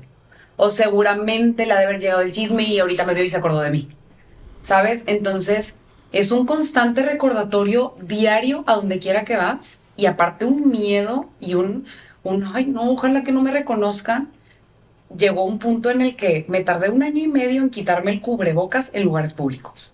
O sea, en ir al súper, por ejemplo, obviamente sola no, pero sí cuando, cuando iba con, con mi pareja y ya no se usaba el cubrebocas, yo no me lo quitaba. Y me decía mi esposo, de que quítate el cubrebocas, ya no se está usando. Y yo, no, no, es que yo por protección. O sea, como por cuidarme. No, no era por cuidarme, era porque me daba vergüenza que vieran mi cara y que me reconocieran. Claro. Me explico. Claro. En lugares públicos. Obviamente, yo siempre he dicho, mi safe place, mi lugar seguro siempre fue el gimnasio. Porque es el único lugar en donde, pues yo voy a trabajar, a hacer lo mío, a grabar y pues no sé, como que ahí, ahí fue el único lugar donde me atreví a quitármelo después de todo lo que sucedió, pero hoy es, hoy es tiempo que te puedo decir, yo no puedo ir a una gasolinera sola a echar gasolina si voy sola, no puedo. Y siempre traigo cubrebocas en mi guantera porque si voy por alguna razón de verdad me estoy quedando sin gasolina y me voy a parar, si me paro es, me pongo el cubrebocas antes de llegar y me paro a la gasolinera, porque un miedo que me aterrorizó muchísimo era Imagínate que llegues a la gasolinera y el señor que te pone gasolina diga, mmm, la señorita del video. Ay, yo decía, me van a o sea, de repente si les abro el vidrio me van a echar una mano encima, o sea, me explico que quizás todos estos son paranoias que hay en mi cabeza, pero ¿cómo no habría estas paranoias después de todo lo que he visto de enfermedad que hay? Claro. Sí me explico, pues obviamente si estoy viendo la enfermedad, el nivel, el grado de, de locura, el grado de asquerosidad, el grado de cero, cero respeto que nos tienen en todos estos grupos, como porque no habría de sentir lo mismo estando enfrente de las personas en lugares públicos. Claro. ¿Me explico? Entonces, es, es complicado. Eh, obviamente sí, te puedo decir, es que el, el tiempo, el tiempo cura heridas, obviamente este tipo de heridas que son para toda la vida, pues siempre tienen esta cicatriz, ¿sabes? O sea, que si le rascas un poquito, vuelve a doler, te vuelves a sentir como si estuvieras en ese momento, en ese día. Intento obviamente mantenerme, mantener lejos de mis pensamientos esos momentos, porque también pues ya pasaron los años, este, me casé, tuve a mi bebé, y, y, pues dices, ya quiero estar alejada de mi pasado, ya no quiero que mi pasado me atormente más sin embargo, pues bueno, es, es un tema que al final nunca se va a ir. Sí, es una lucha diaria, supongo. es una lucha diaria. O sea, yo sí te puedo decir, yo creo que la gente que está alrededor de mí ni se imagina que todos los días es parte de mi vida. Esto, el, el, se me quedaron viendo. Ay, ay, seguramente, ¿sabes? Como ya pasó el, no sé, ya pasaron casi tres años y mucha gente igual y ya ni se imagina, pero para mí esto es mi, esto es mi diario vivir. Y claro, el tiempo son heridas, este, pero pues al final ahí está la cicatriz. Claro. ¿Y tú crees que va a llegar algún punto en tu vida en el que ya no vas a pensar en eso? ¿O ya no vas a tener este miedo? No creo. No creo. No, porque de repente pasa el tiempo y aunque pasen los meses y las semanas y de repente las cosas como que se silencien un poquito, eh, o hay estos espacios como que digo, ay, todo está tan bien, al final el Internet es, ¿sabes? O sea, viaja a la velocidad de la información y cuando crees que ya nadie estaba acordándose de eso, este tema se hizo muy viral y llegó a muchos países, incluso países donde ni sé qué idioma hablan. Y por ejemplo, como te decía ahorita, ya tenía, no sé, un mes, dos meses que no me llegaba nada. Y hoy, por ejemplo, me empezaban a marcar de números de Egipto. De Egipto, güey. Y hablándome letritas esas que ni les entiendes, o sea, me mandan WhatsApps con las letritas raras. Este, y, pues bueno, ahí vienen las ladas y todo, por eso sé que son de allá, pero a mi número personal, donde tengo mi foto de perfil en WhatsApp con mi bebé, ¿sí me explico? Entonces, al final, claro, no, no va a ser algo que, ojalá, no sé, digo, hay que tener esperanza siempre y fe, eh, pero sí, yo creo que sí es algo que, una vez que sucede, pues se vuelve parte de, de tu vida. Claro, Marce. Y de verdad, em, lamento mucho que, que te hayan hecho esto. Yo sé. Lamento mucho, se me hace muy injusto porque no hiciste nada malo. Eso es lo que me da más, más coraje, más impotencia. Es como, güey, no hiciste nada malo. Es, es injusto que haya esta cacería y este acecho, porque eso es acecho, que te hablan de pinches Egipto, güey, tres años después, ¿qué chingados es eso? Es un acecho, es una cacería, literal, cacería de brujas, por simplemente, güey, tener sexo y confiar en tu pareja. De que, ¿qué estabas haciendo mal? ¿Por qué nos castigan de esta manera a las mujeres? Y a tantas mujeres que estén pasando por esto. ¿Por qué se burlan de esa manera de nuestros cuerpos? ¿Por qué satanizan tanto que vivamos nuestra, que tengamos nuestra libertad sexual? ¿Por qué se organizan colectivamente para violentarnos? Es algo que se me hace tan injusto que no hiciste absolutamente nada, estabas existiendo, amando, confiando, como muchas mujeres. ¿Y por qué? Porque hasta en eso se, nos, se tiene que encontrar una manera de violentarnos. Es sumamente injusto, ¿no? Y, y más que nada, injusto eh, porque aparte de que no estás haciendo nada malo, la doble moral de que como tú lo dijiste, güey, los hombres nunca van a arruinar su reputación con eso. Nunca se van a burlar o les, van a echar en cara eso. Pueden mandar packs de ellos. Es más, una vez sucedió que se hizo viral un video de un futbolista y hasta estaban diciendo, uy, wow, la tiene bien grande. O sea, en, en forma positiva, la gente aplaudiéndole de que así de jodida está la sociedad y así de doble moral vivimos, que un hombre nunca se va a preocupar por eso. Pues este vato, tu exnovio, también salía en esos videos y como tú dijiste, pues nadie le dijo nada, no, güey, pues es un vato teniendo sexo, qué chingón, güey, qué bueno. ¿Quién sabe algo de él? Nadie, nadie, ni quien se acuerde ni quien hable. y a quién siguen acechando, a ti, ¿no? Y, y que me digan cuántos grupos de Telegram, de WhatsApp, ¿no? Cuántos negocios ya así como hasta piramidales pareciera que son, hay de mujeres rolándose packs de hombres. ¿Cuántos hay? Que no dudo que haya mujeres que se rolen packs de hombres, pero a ese nivel de un sistema de, organización y de carpetas y, y, y, está, claro, no, o sea... Pues no hay. ¿Y tú que te metiste mucho? Yo, yo, que me metí hasta, o sea, me decía mi abogado, me decía Marcela, o sea, te estás metiendo hasta la cocina ya, por favor. Me decía, por favor, te estás haciendo mucho daño, ¿sabes? Entonces, este, sí, sí, no, yo te puedo decir, Jess, no. No hay. En todo lo que yo eh, profundicé, investigué, no hay. Este, importante sí decirles a las mujeres que aunque esto se ha vuelto parte de una nueva forma de comunicación y conectar y estar como en, esta pues intimidad con la persona que quieres, tu pareja o incluso con la persona que conociste igual y te gusta, yo sí te puedo decir, Jess, no estamos listas. En, en este tiempo, en este año, aún no estamos listas para estar seguras en lo virtual. Nuestros cuerpos no están seguros en lo virtual si me estás viendo, mujer, y en verdad eh, estás pensando, te estaban pidiendo una foto, un video, que se tomen un video, que le mandes algo bonito, lindo, porque la carne es débil, porque están lejos, que porque se van a ver hasta dentro de dos días, yo sí te diría en verdad, no lo hagas. En verdad no, no lo hagan porque el, el, el precio a pagar por un pequeño momento de placer visual o sexual? No. Es altísimo. No, no. No tiene, o sea, si me explico, no es, no es, no, es altísimo, no, es que no.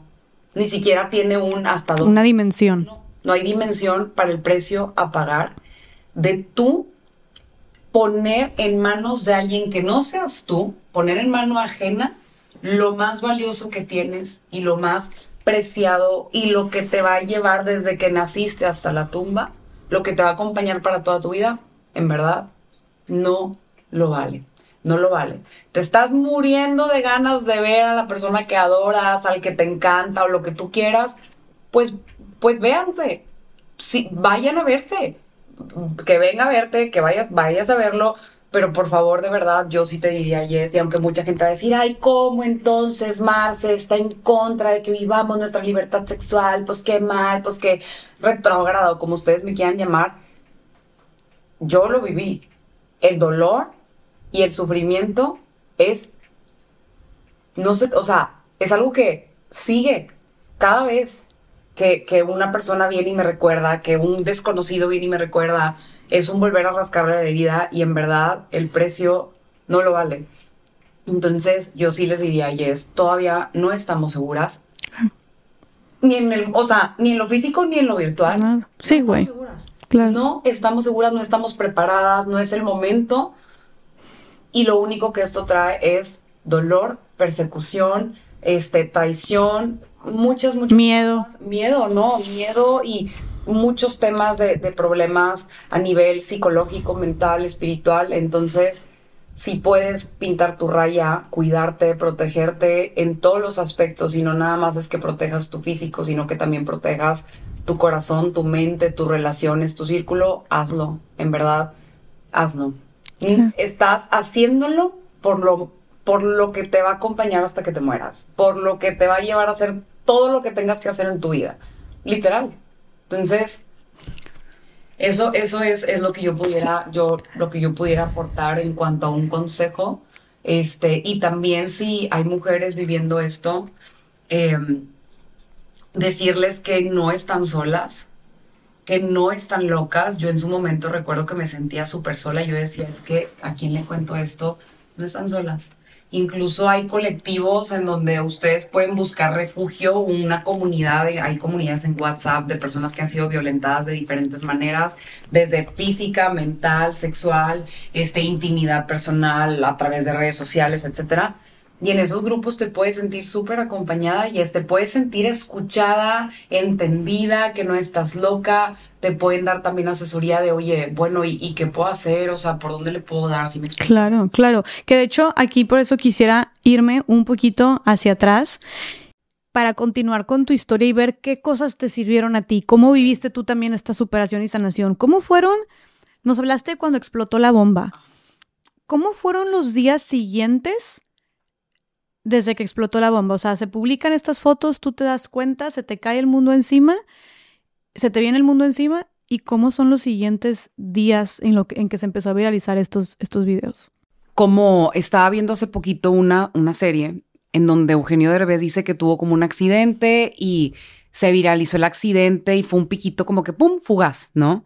Entonces, los próximos días a, a que explota la bomba, siento que fue algo muy parecido. Fue un pico súper fugaz de tres días de locura que te digo que me sentí bueno, fue mucho tiempo que me sentí muy mal, pero ese fue como un pico muy fuerte. Y de pero de locura te refieres a que te era todo esto de los mensajes y... Sí, era mucho bombardeo por todas partes y, mucha presión de, ¿y qué vas a hacer? Y esto y lo otro, este, hasta que eh, me acuerdo que de repente el pico bajó porque no sé qué otra noticia salió en ese entonces también, así como de temas de feminismo, este, algo pasó, no recuerdo específicamente qué, pero a los cuatro o cinco días de mi tema salió otra cosa muy importante, una noticia muy fuerte y pum, haz de cuenta que toda la atención pasó allá. Ok. ¿Sabes? Este, y yo, por, para mí fue un... Gracias. Digo, qué, triste que haya sucedido otra noticia difícil, pero para mí, Marce, ya fue un, fue un alivio de ya nadie está hablando de mí, que era lo que yo quería, que ya nadie hablara de mí porque yo también sentía eso que a nivel espiritual eso me estaba cargando demasiado. Claro. Entonces... Pero para todo esto, Marce, o sea, la gente...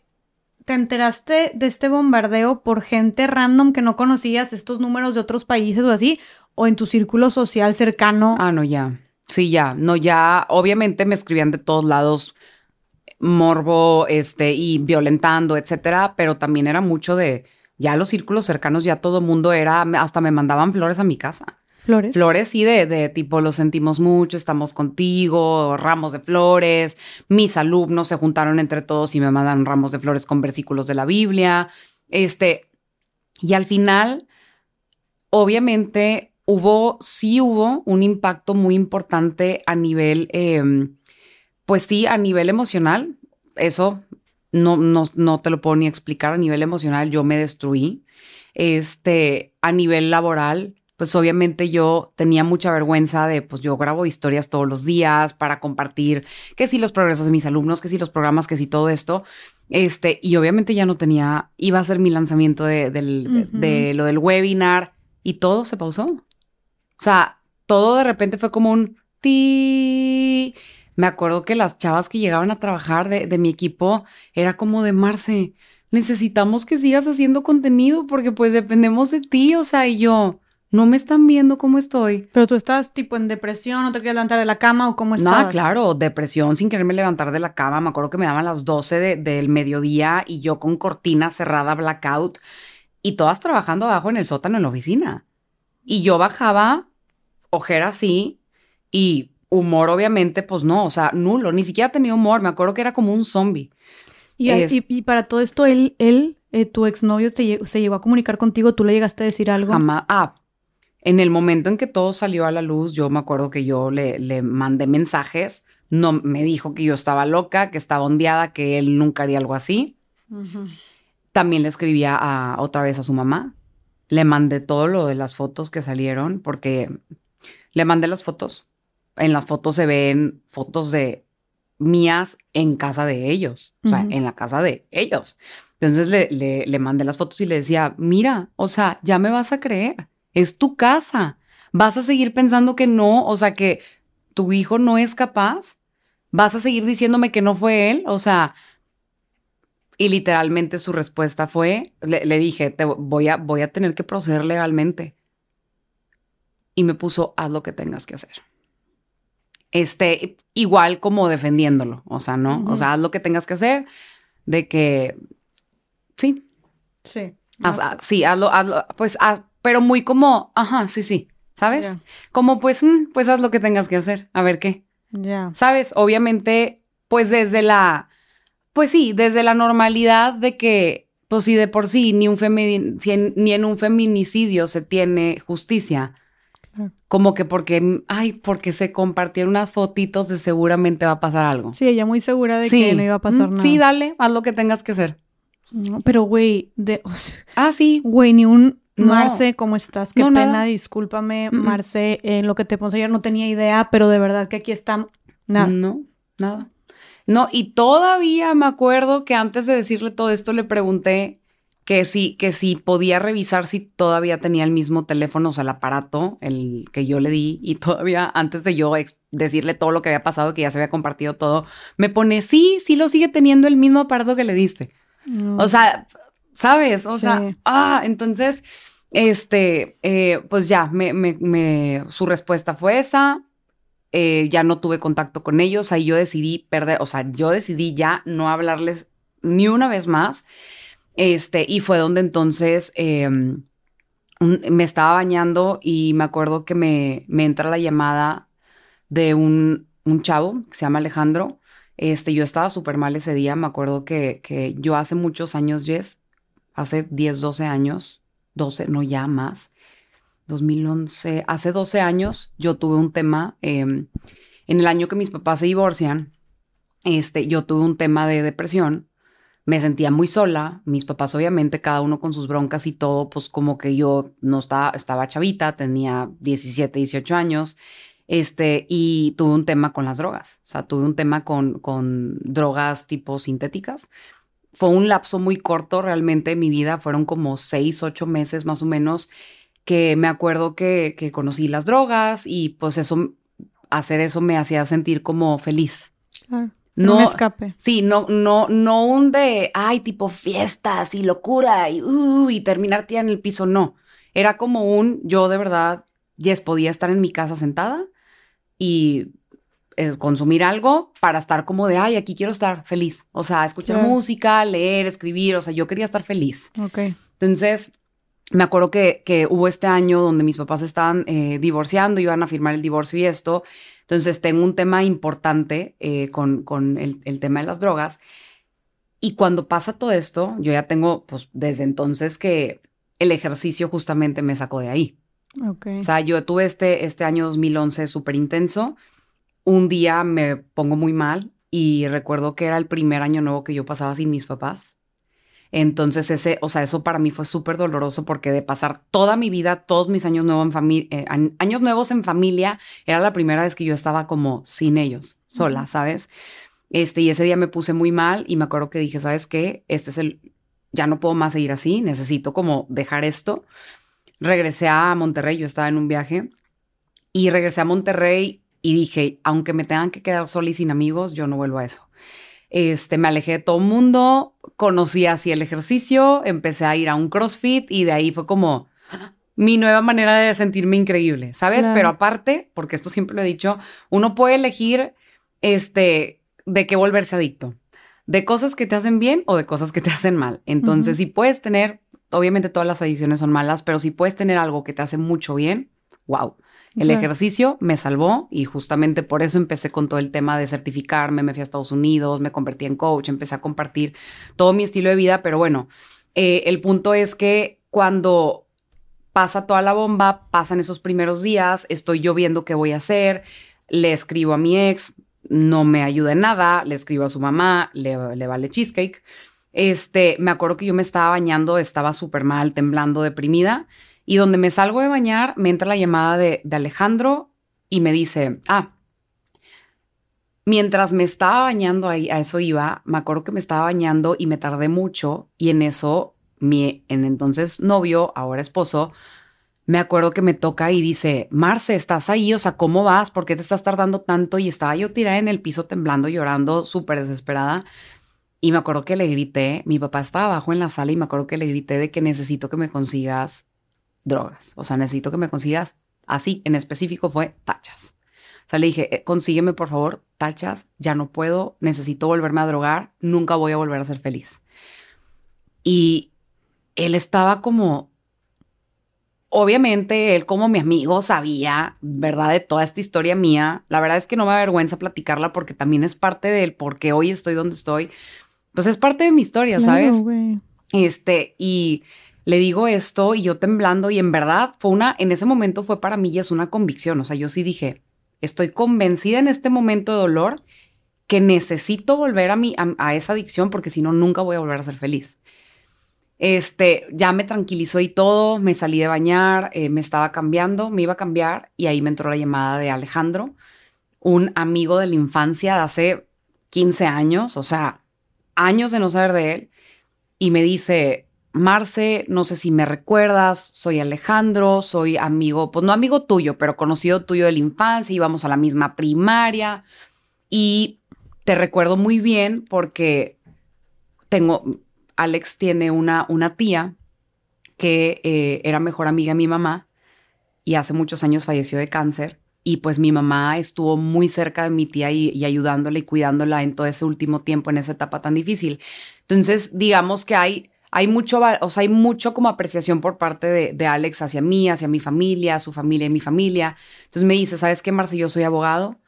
Te quiero decir que hay muchas cosas que se pueden hacer en caso de que quieras tomar acción legal de lo que te está sucediendo. Wow. Te tengo mucha estima, te quiero ayudar. Por favor, dime dónde vives y voy por ti, por, por tu pareja y por tus papás y vénganse al despacho donde yo trabajo y pues les damos asesoría, los ayudamos y yo, yo temblando y le digo, no tengo con qué. O sea, ahorita no puedo ni trabajar porque no, no me daba mi, mi salud emocional, no me daba para grabarme una historia, para seguir vendiendo mis programas, atendiendo a mis alumnos, haciendo mis valoraciones, mis consultas, mis videollamadas. Entonces le digo a Alejandro, Alejandro, claro que quisiera, pero yo no tengo ahorita para pagarle a nadie esto. Yo tengo un equipo de trabajo que mantener y, y, pues estoy viviendo una situación muy difícil. Me dice, no, Marce, no te estoy diciendo que me contrates, te estoy diciendo que voy por ti porque te vamos a ayudar, no te estoy cobrando nada. Wow. Wow. No pasó ni media hora y ya estaba abajo, o sea, afuera de mi casa y no te puedo explicar. Ahí fue como que siento, Jess, que fue donde empecé a sentir que ese, este dolor que sentía cuando un hombre se me acercaba, como él. O sea, fue como un, fue la primer muestra que dije, no todos los hombres son malos. Aparte, el, el verlo y que me viera los ojos y que me dijera, Marce, eres una mujer increíble, te conozco desde que eres una niña, tú no te merecías esto, tú no eres culpable de nada. O sea, imagínate ver a tu amigo de hace 15 años que no ves en los ojos y que te diga, que sepas que yo no me atrevería a ver eso porque eres, porque eres una buena mujer, porque eres una buena persona, porque ni una mujer se merece esto, como estamos contigo y te vamos a ayudar, fue como un, como de, ok, no todos son así. ¿Sabes? Y aparte que el primer hombre que estuvo al siguiente día parado en la puerta de mi casa a las 7 de la mañana, o sea, yo ni siquiera me había levantado y cuando sucedió todo fue un día en la madrugada, al siguiente día a las 7 de la mañana estaba mi papá afuera en mi casa parado, literalmente esperando a que yo abriera la puerta y lo dejara pasar. O sea, y eso, y eso que con mi papá y es, digo, te puedo decir que a partir de esa situación empecé a como tener una relación súper increíble con mi papá, pero antes de eso mi papá y yo no éramos como tan unidos. No.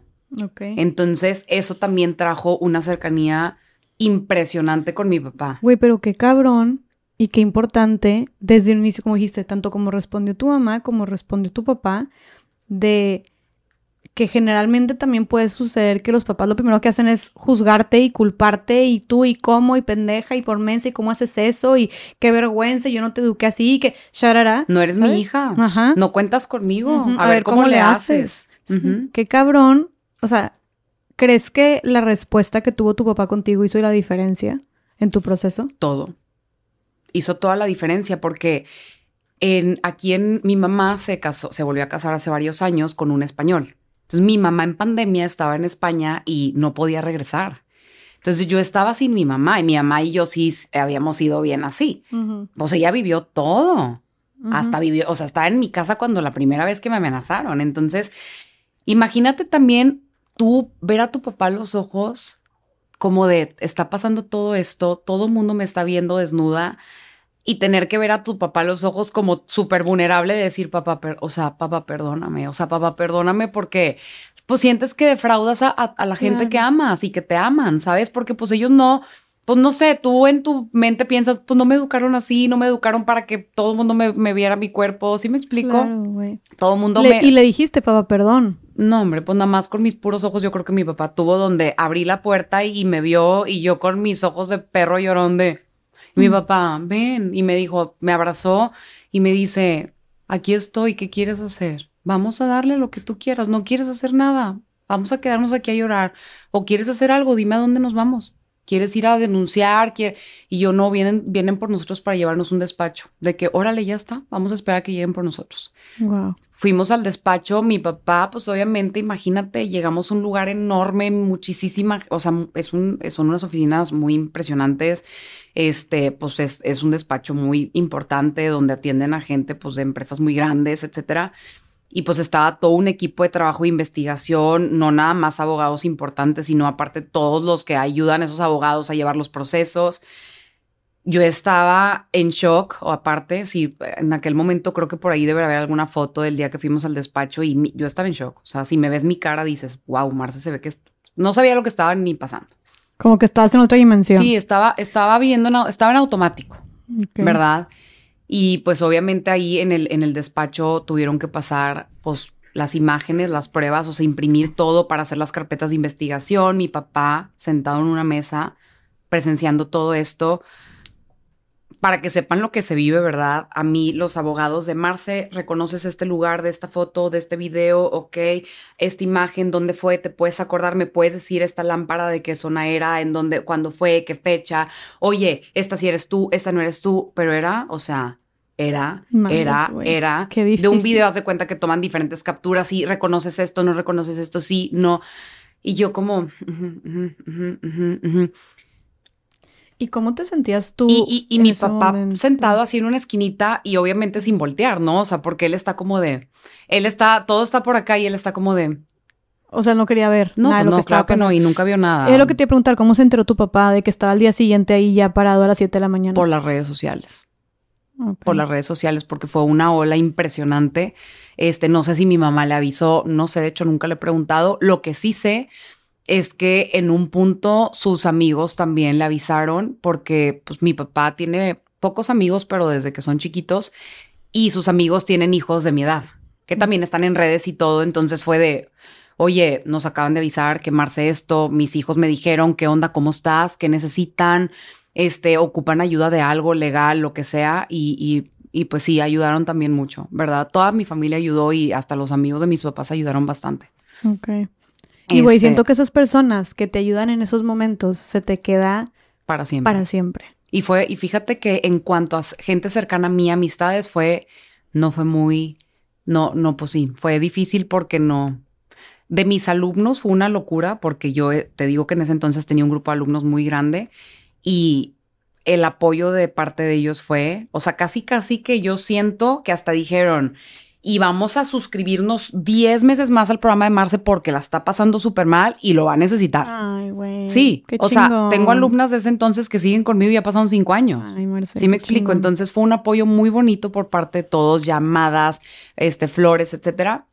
Y pues bueno, toda esta parte del, proceso y es, eh, es, es difícil.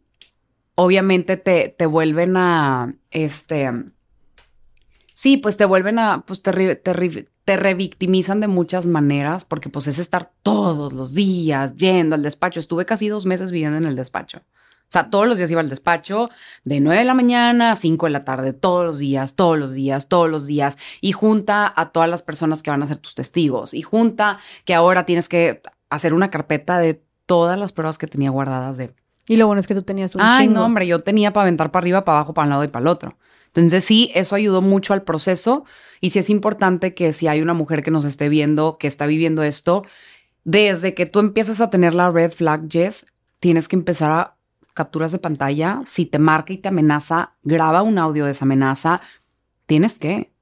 o sea, aunque tú digas, ay, es que yo no creo que se atreva, pues yo que tú, pues sí tienes por lo menos por ahí tu, tu, tu lugarcito donde tengas guardadito de, oye, pero esta vez me, me golpeó, me dijo esto, me empujó, me agredió de esta manera verbalmente, me gritoneó, me amenazó, me... Todo sirve. Todas las pruebas posibles. Yo te puedo decir que a mí me sirvieron cosas que tenía guardadas de tres años atrás, que muy probablemente en su momento dije, ay, ¿esto de qué me va a servir? Y todo fue parte totalmente esencial y crucial de que cuando se presentaron las pruebas, en el momento de hacer toda la denuncia y todo esto, me pudieran decir, va, o sea, estas pruebas sí son eh, un justificante suficiente para que podamos empezar a que, a que proceda el, delito. Y obviamente el tema de, de, lo que me pasó específicamente a mí no nada más fue el delito contra la intimidad personal, que es lo que muchos conocen como la ley Olimpia. Ahí también en mi, en mi situación entró el delito de chantaje. Mm. Por el tema de que hubo en diferentes ocasiones eh, pedida de dinero.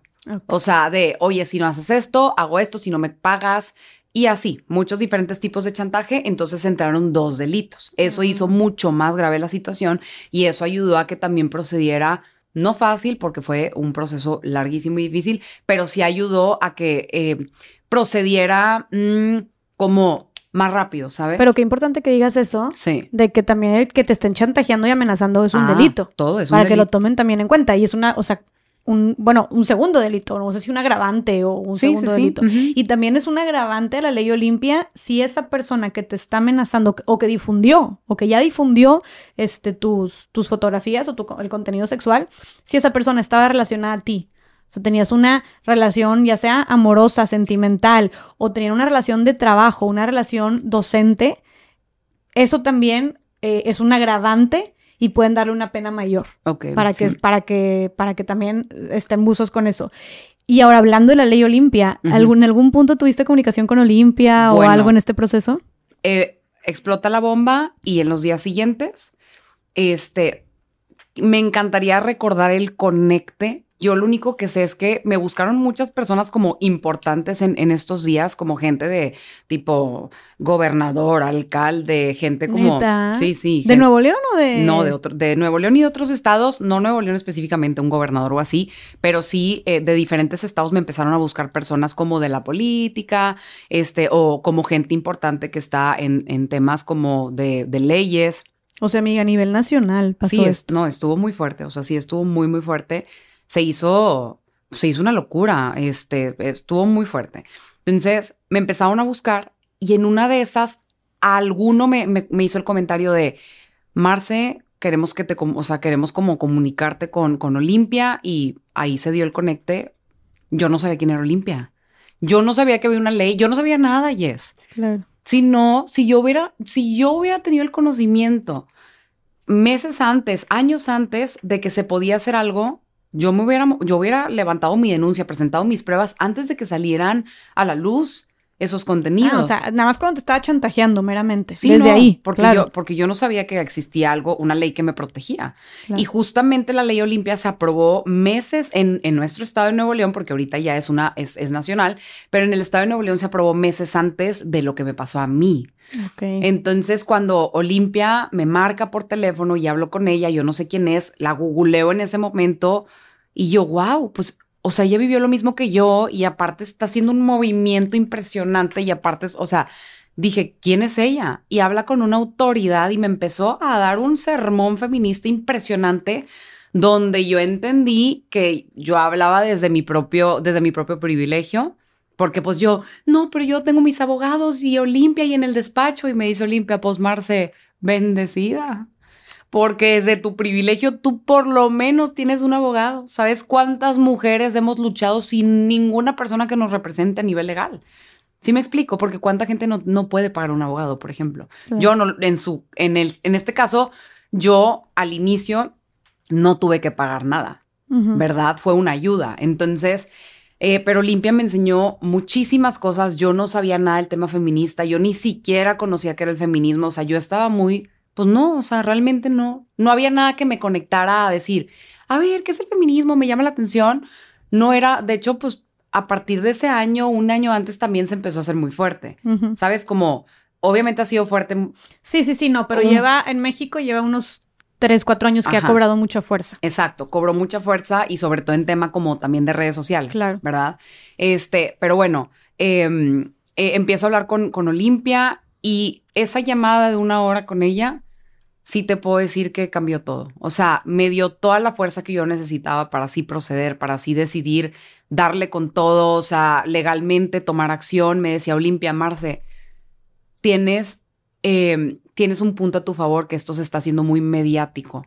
Entonces, si en verdad puedes levantar la voz por todas las que no tenemos. Ese, esa oportunidad que tú estás teniendo, porque ya, pues tú ya estás en redes, eres una persona que de alguna manera tienes este, este beneficio de ser escuchada, ¿sabes? Por las masas, porque obviamente todas somos escuchadas, pero pues sabemos personas que de alguna manera llegamos a mucha gente rápido, ¿verdad? Me decía, tienes que, o sea, tienes que hacer, no nada más por ti, hazlo por todas, o sea, hazlo por nosotras. Y esa llamada Olimpia me agregó a un grupo que tenían en WhatsApp de muchas eh, personas del colectivo feminista que han vivido diferentes situaciones de abuso y, de todo esto y de violencia y empezaron a mandarme mensajes de apoyo, de amor, audios, eh, hicieron una campaña de yo te creo este, en redes sociales y eso, eso me dio mucha fuerza y mucho valor para, para darle. O sea, otras mujeres desconocidas completamente, que no sabían quién eras, te empezaron a mandar audios. Ni siquiera sabían que era Marce Fit, la de redes sociales, no. Era nada más un, oigan, ella es Marce, la agregó al grupo, le acaba de pasar esto, esto y esto, está viviendo esto, por favor, estamos con ella, vamos a mandarle mensajes de amor. Y empezaron a mandarme audios. Wow. ¿Y eran mujeres que habían pasado por lo mismo que tú? Sí, diferentes tipos de abuso, desde el tema de intimidad personal hasta temas de abuso sexual y de todo. Güey, qué y ese, ese es el amor entre mujeres. Ese es el amor entre mujeres. Que nos salva muchas veces. Exacto. El Marce yo te creo porque yo en ese momento donde todavía no estaba acompañada de más personas que me entendieran, para mí era un de qué van a pensar de mí, seguramente han de, han de, creer que, este, que es mentira, que esto es por fama, porque luego también me mandaban mensajes de odio de que seguramente estás haciendo esto para hacerte famosa. No, güey. Y yo... Y tú sí, me encanta hacerme famosa de esta manera, me encanta que todo el mundo me conozca por esto. Ajá, no, y que aparte me vulneren de esa forma y me encanta que a punto de que estoy haciendo un lanzamiento importantísimo para mi negocio y mi gente y mis alumnos, mi familia, o sea, estoy en una relación súper feliz de casi tres años, o sea, créanme lo que no. Claro. ¿Sí me explico? ¿Qué otro tipo de agresiones te decían? O sea, era mucho, te escribían por en tus, te comentaban en tus videos, en, tus redes, en, tu WhatsApp, o qué tipo de, te marcaban, o qué tipo de agresiones te, te hacían. llamadas de números al celular, llamadas de WhatsApp, en posts, le mandaban literalmente, se metían a ver quiénes le daban like a mis fotos y se ponían a mandarles a esas personas las cosas. Las a- fotos. sí, o a checar quién te etiquetaba yo en mis fotos, de que en las fotos que salgo con- amigos, familia o así, de que a quién etiquetó y a esa esas personas las contactaban. Güey, o sea, eso, una persecución. Querían joderte. No, ¿Quién- no, no querían ver tus videos, querían joderte. ¿Quién tiene, vida. ¿Quién tiene tiempo para hacer eso? O sea, en verdad tienen que ser personas que no hacen... o sea, Miserables, gente miserable. Sí. Y, mis, y con un odio a las mujeres. Tremendo. Y tremendo. ¿Y a tu familia le llegaron a mandar algo? Sí, de hecho a mi abuela, le mi abuela que estaba, también es como conocida en redes, le tuvieron que cerrar el Instagram. Porque, al- o sea, tu familia le cerró el Instagram Sí, para que no le llegara nada. exacto. Güey, o sea, había gente mandándole cosas a tu abuela. Sí. Así a ese nivel. Y a todo esto, esto era la par mientras tú seguías con el proceso, tomabas fuerza y seguías con el proceso legal. Sí, ya inicié yo oficialmente con el proceso legal. Sí, me parece que fue como en mayo, junio, junio. O sea, como dos semanas después de que explotó la bomba fue donde dije, con todo, denuncia, todo, proceso.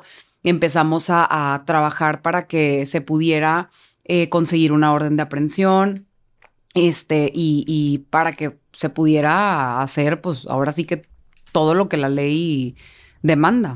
Oye, Marce, y en todo este proceso, tus amigas, que, que, que tanto, o sea, me queda claro que pues tu familia como que ahí estaba, Ajá. eh, desconocidos como Olimpia o gente lejana como Alejandro, te ayudaron, pero ¿y tus amigas cercanas, cuál, cómo fue su reacción? Eh, ¿Te apoyaron o cómo? Normal, o sea, yo siento que yo también ya tenía pues pandemia y esto como que me había, como que nunca he sido muy de social, juntarme con muchas amigas, o sea, tengo mis amigas de toda mi vida, de la secundaria y esto, más no soy muy como, ¿sabes?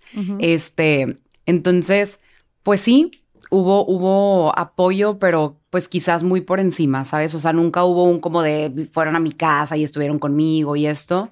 No, sí tuve eh, algunas amigas como más de gente que eran mis alumnas y se hicieron mis amigas. Siento que esas fueron las que estuvieron más cerca de mí. Pero tus amigas, amigas, entonces... No, no. pues no, realmente siento que no, no tanto, no. Qué fuerte, Quizás porque yo también no me abrí mucho con, con ellas, ¿sabes?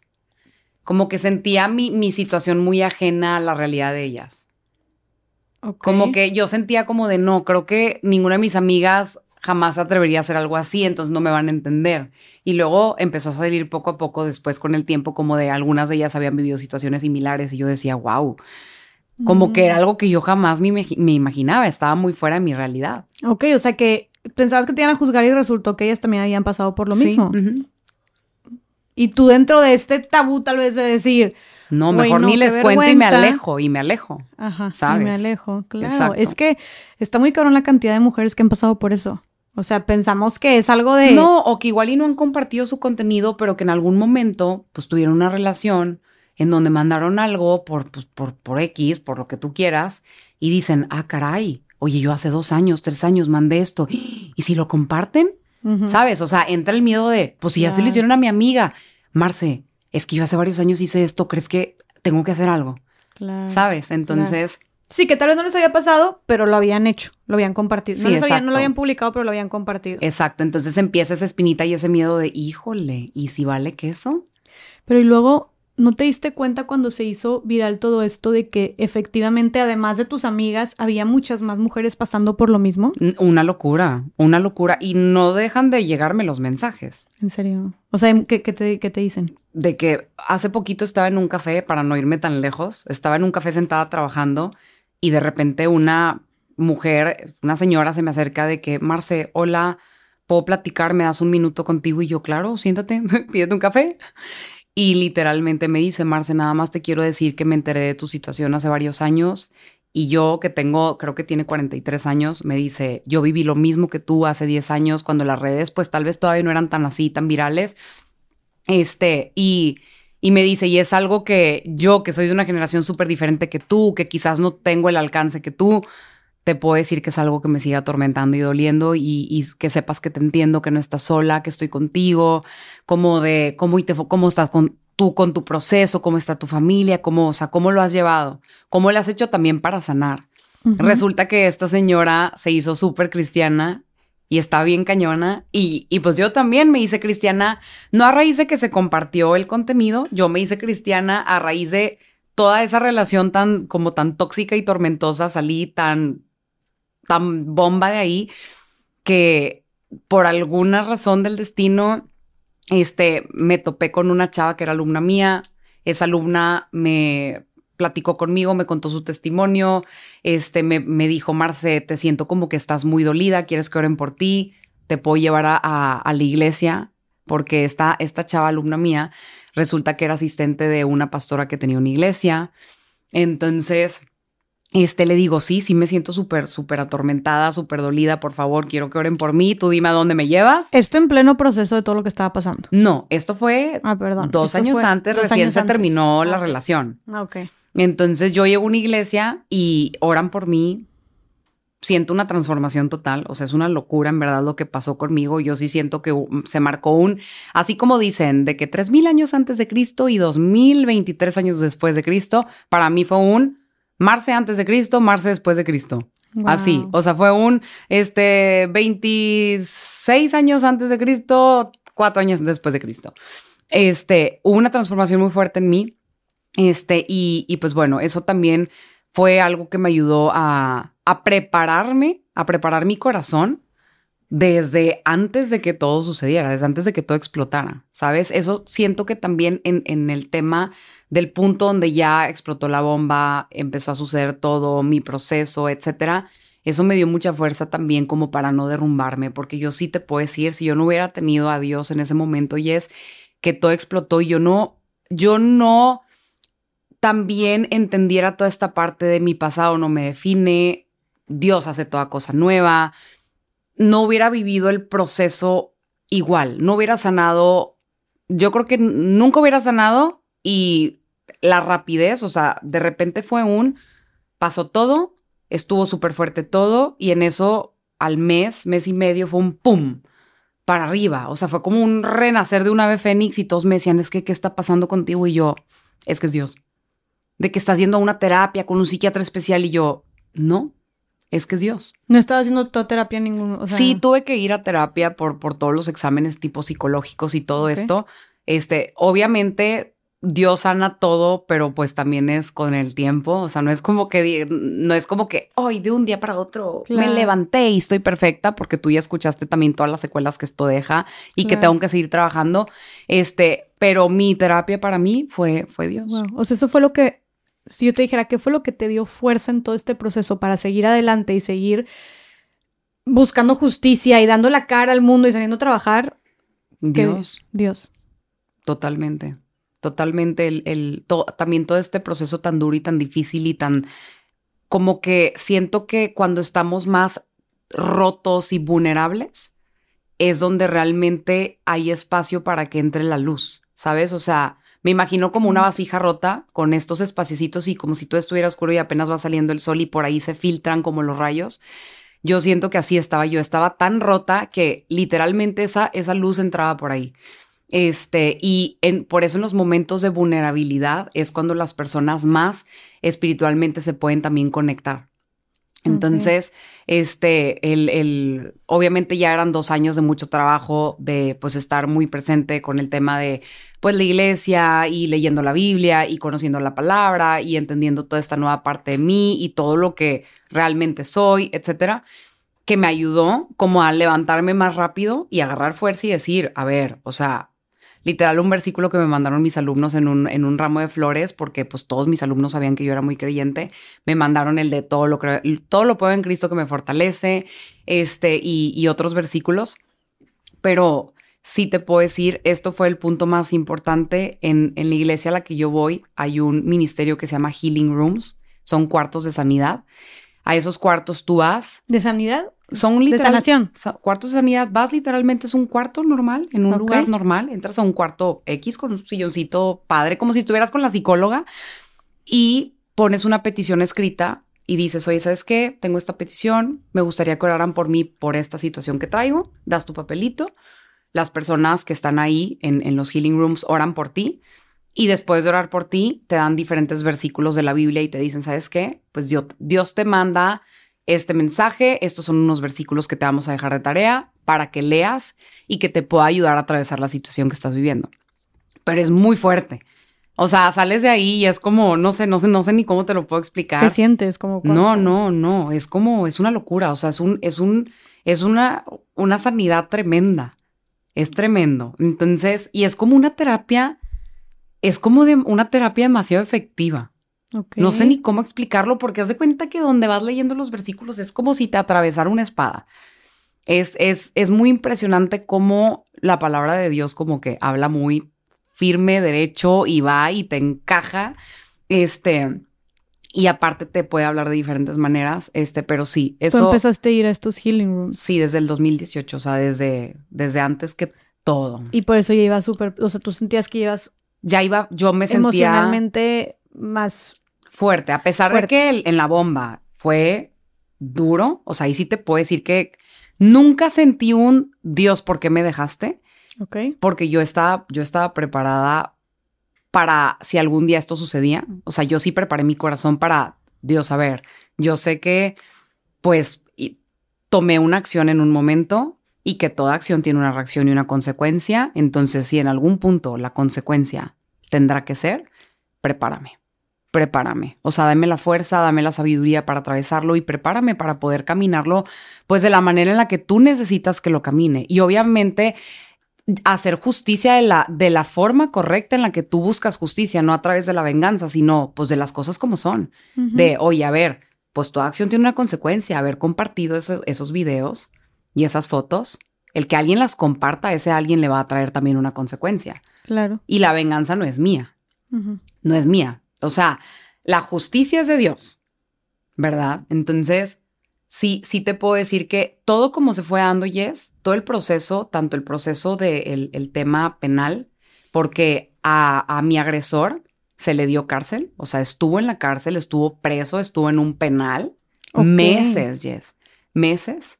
Wow. Se logró, se logró Creo justicia. que es de los pocos casos sí. que llegan a hacer justicia. Sí, y, si no me equivoco, fue el primer caso en el que se logró una orden de aprehensión en, en el país si no me equivoco, creo que fue el primero o el segundo caso donde se logró conseguir orden de aprehensión y además se logró prisión, o sea, se, logró que la persona estuviera en cárcel. ¿Y qué tanto, o sea, qué tan tedioso, largo fue el proceso desde que empiezan tus abogados a recolectar todas estas, eh, a poner la denuncia, las pruebas para poner la denuncia formalmente hasta que ya lo atrapan?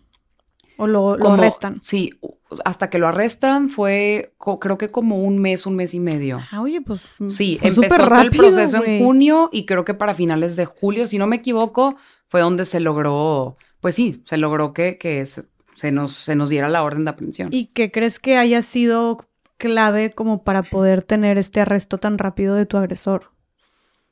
Las pruebas, los testigos, o sea, yo tenía, no sé si seis testigos.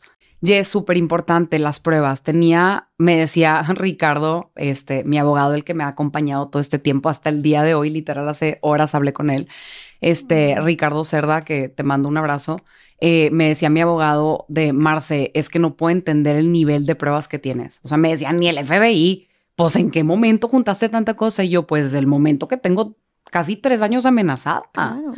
¿verdad? Entonces, las pruebas, los testigos, Jess, y también siento que para mí esto es Dios, me puso con las personas claves. Obviamente también impactó el que fuera un caso mediático, o sea, que se empezara a expandir tanto por redes, se enteró mucha gente importante, hubo un peso fuerte como de se tiene que ejercer la ley porque esto se está escuchando, la gente está viendo qué está pasando, van a hacer lo correcto, no van a hacer lo correcto, ¿sí me explico? Entonces todo eso genera presión, el que Olimpia también se hubiera involucrado en ayudarme, en hacer, en levantar voz, en generar esta campaña de amor, de yo te creo, todo fue como un y, el despacho de abogados también ah, supongo que, claro, que te El, el despacho aparte es un despacho súper, súper, la verdad me trataron, era mi lugar seguro, o sea, era donde yo me sentía totalmente en confianza.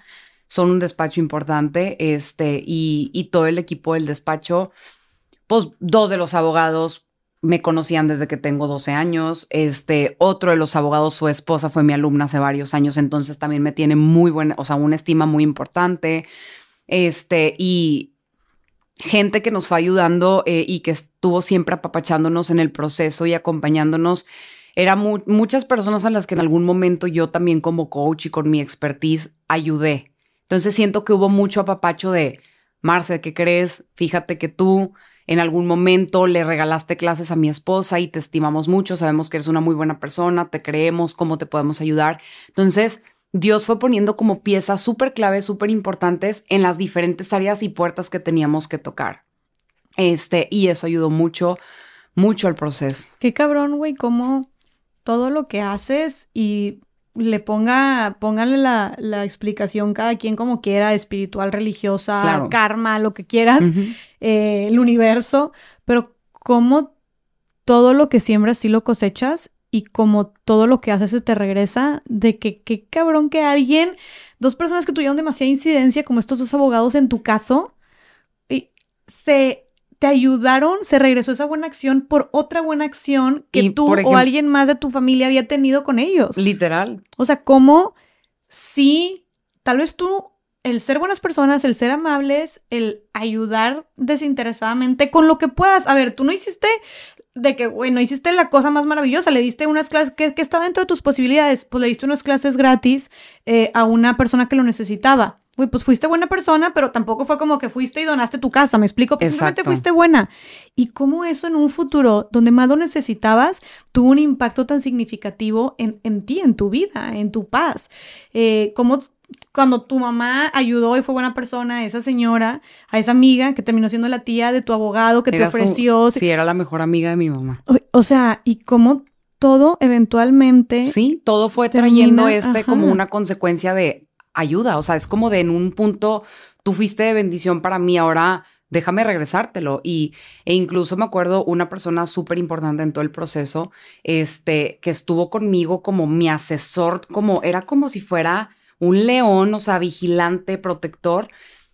Eh, eh, es una persona que, que, también es muy importante a nivel país. Este, era esposo de una alumna mía que tenía ya mucho tiempo conmigo y me acuerdo que era como si fuera mi papá, hasta me hablaba de hija.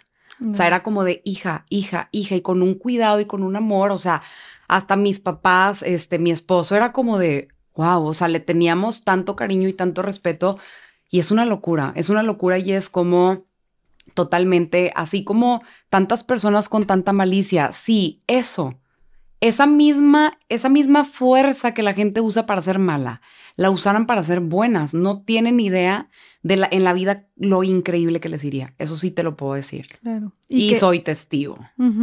Y que la invitación es siempre pues, ser buenas personas. Exacto. Y, ser, hacer lo que podamos en ese momento en donde estemos con lo que tengamos para ayudar.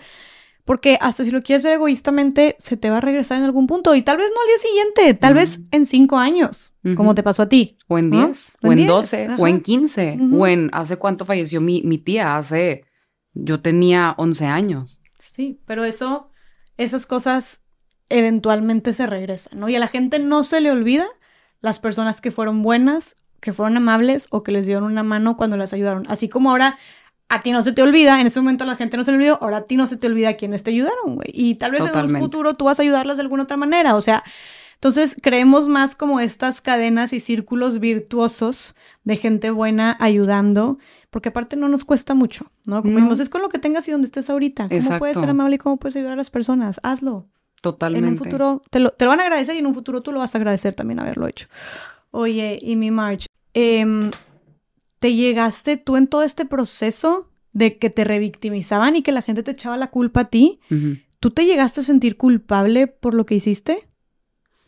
O sea, bueno, no por lo que hiciste, perdón. Sí, sí. O sea, culpable por... Por lo que pasó. Por lo que pasó, exacto, por lo que pasó. Pues mira, mm, no que me sintiera culpable porque sí, como ya tenía el proceso de trabajo personal y, y, de trabajo espiritual y cerca de Dios y todo esto, yo sabía que pues la culpa realmente no, pues no, no es culpa. Este, pero sí me sentía responsable de ver sufrir a las personas que estaban cerca de mí. ¿Sabes? O sea, a mis papás, mi mamá lejos, mi mamá mi mamá hace un tiempo, en el 2016, tuvo una enfermedad en el intestino y casi se nos va tres veces, estuvo durísimo. Este, y ahora que me pasó eso, pues le regresó. O sea, ya estando en España le regresó el problema. Y pues obviamente ya sin, sin hospital y sin seguro. Este, eso obviamente, pues sí me afectó mucho como de chin. O sea, es mi responsabilidad porque yo estoy, o sea, pues es la causa de estos problemas de mi mamá sí, pues obviamente mi papá también tiene problemas de corazón, tuvo dos infartos. Entonces yo decía, como son tantas las preocupaciones que siento que estoy cargándoles que eso me hacía sentir muchas veces responsable y también obviamente eh, yo sí en un punto sentí que mi esposo como que también se alejó mucho como de su círculo. Entonces, como de sus amistades y así, como no sé si por, por azares del destino, por pena o así, pero también eso a mí me hacía sentir como responsable, como de, ¿será por, por lo que me pasó?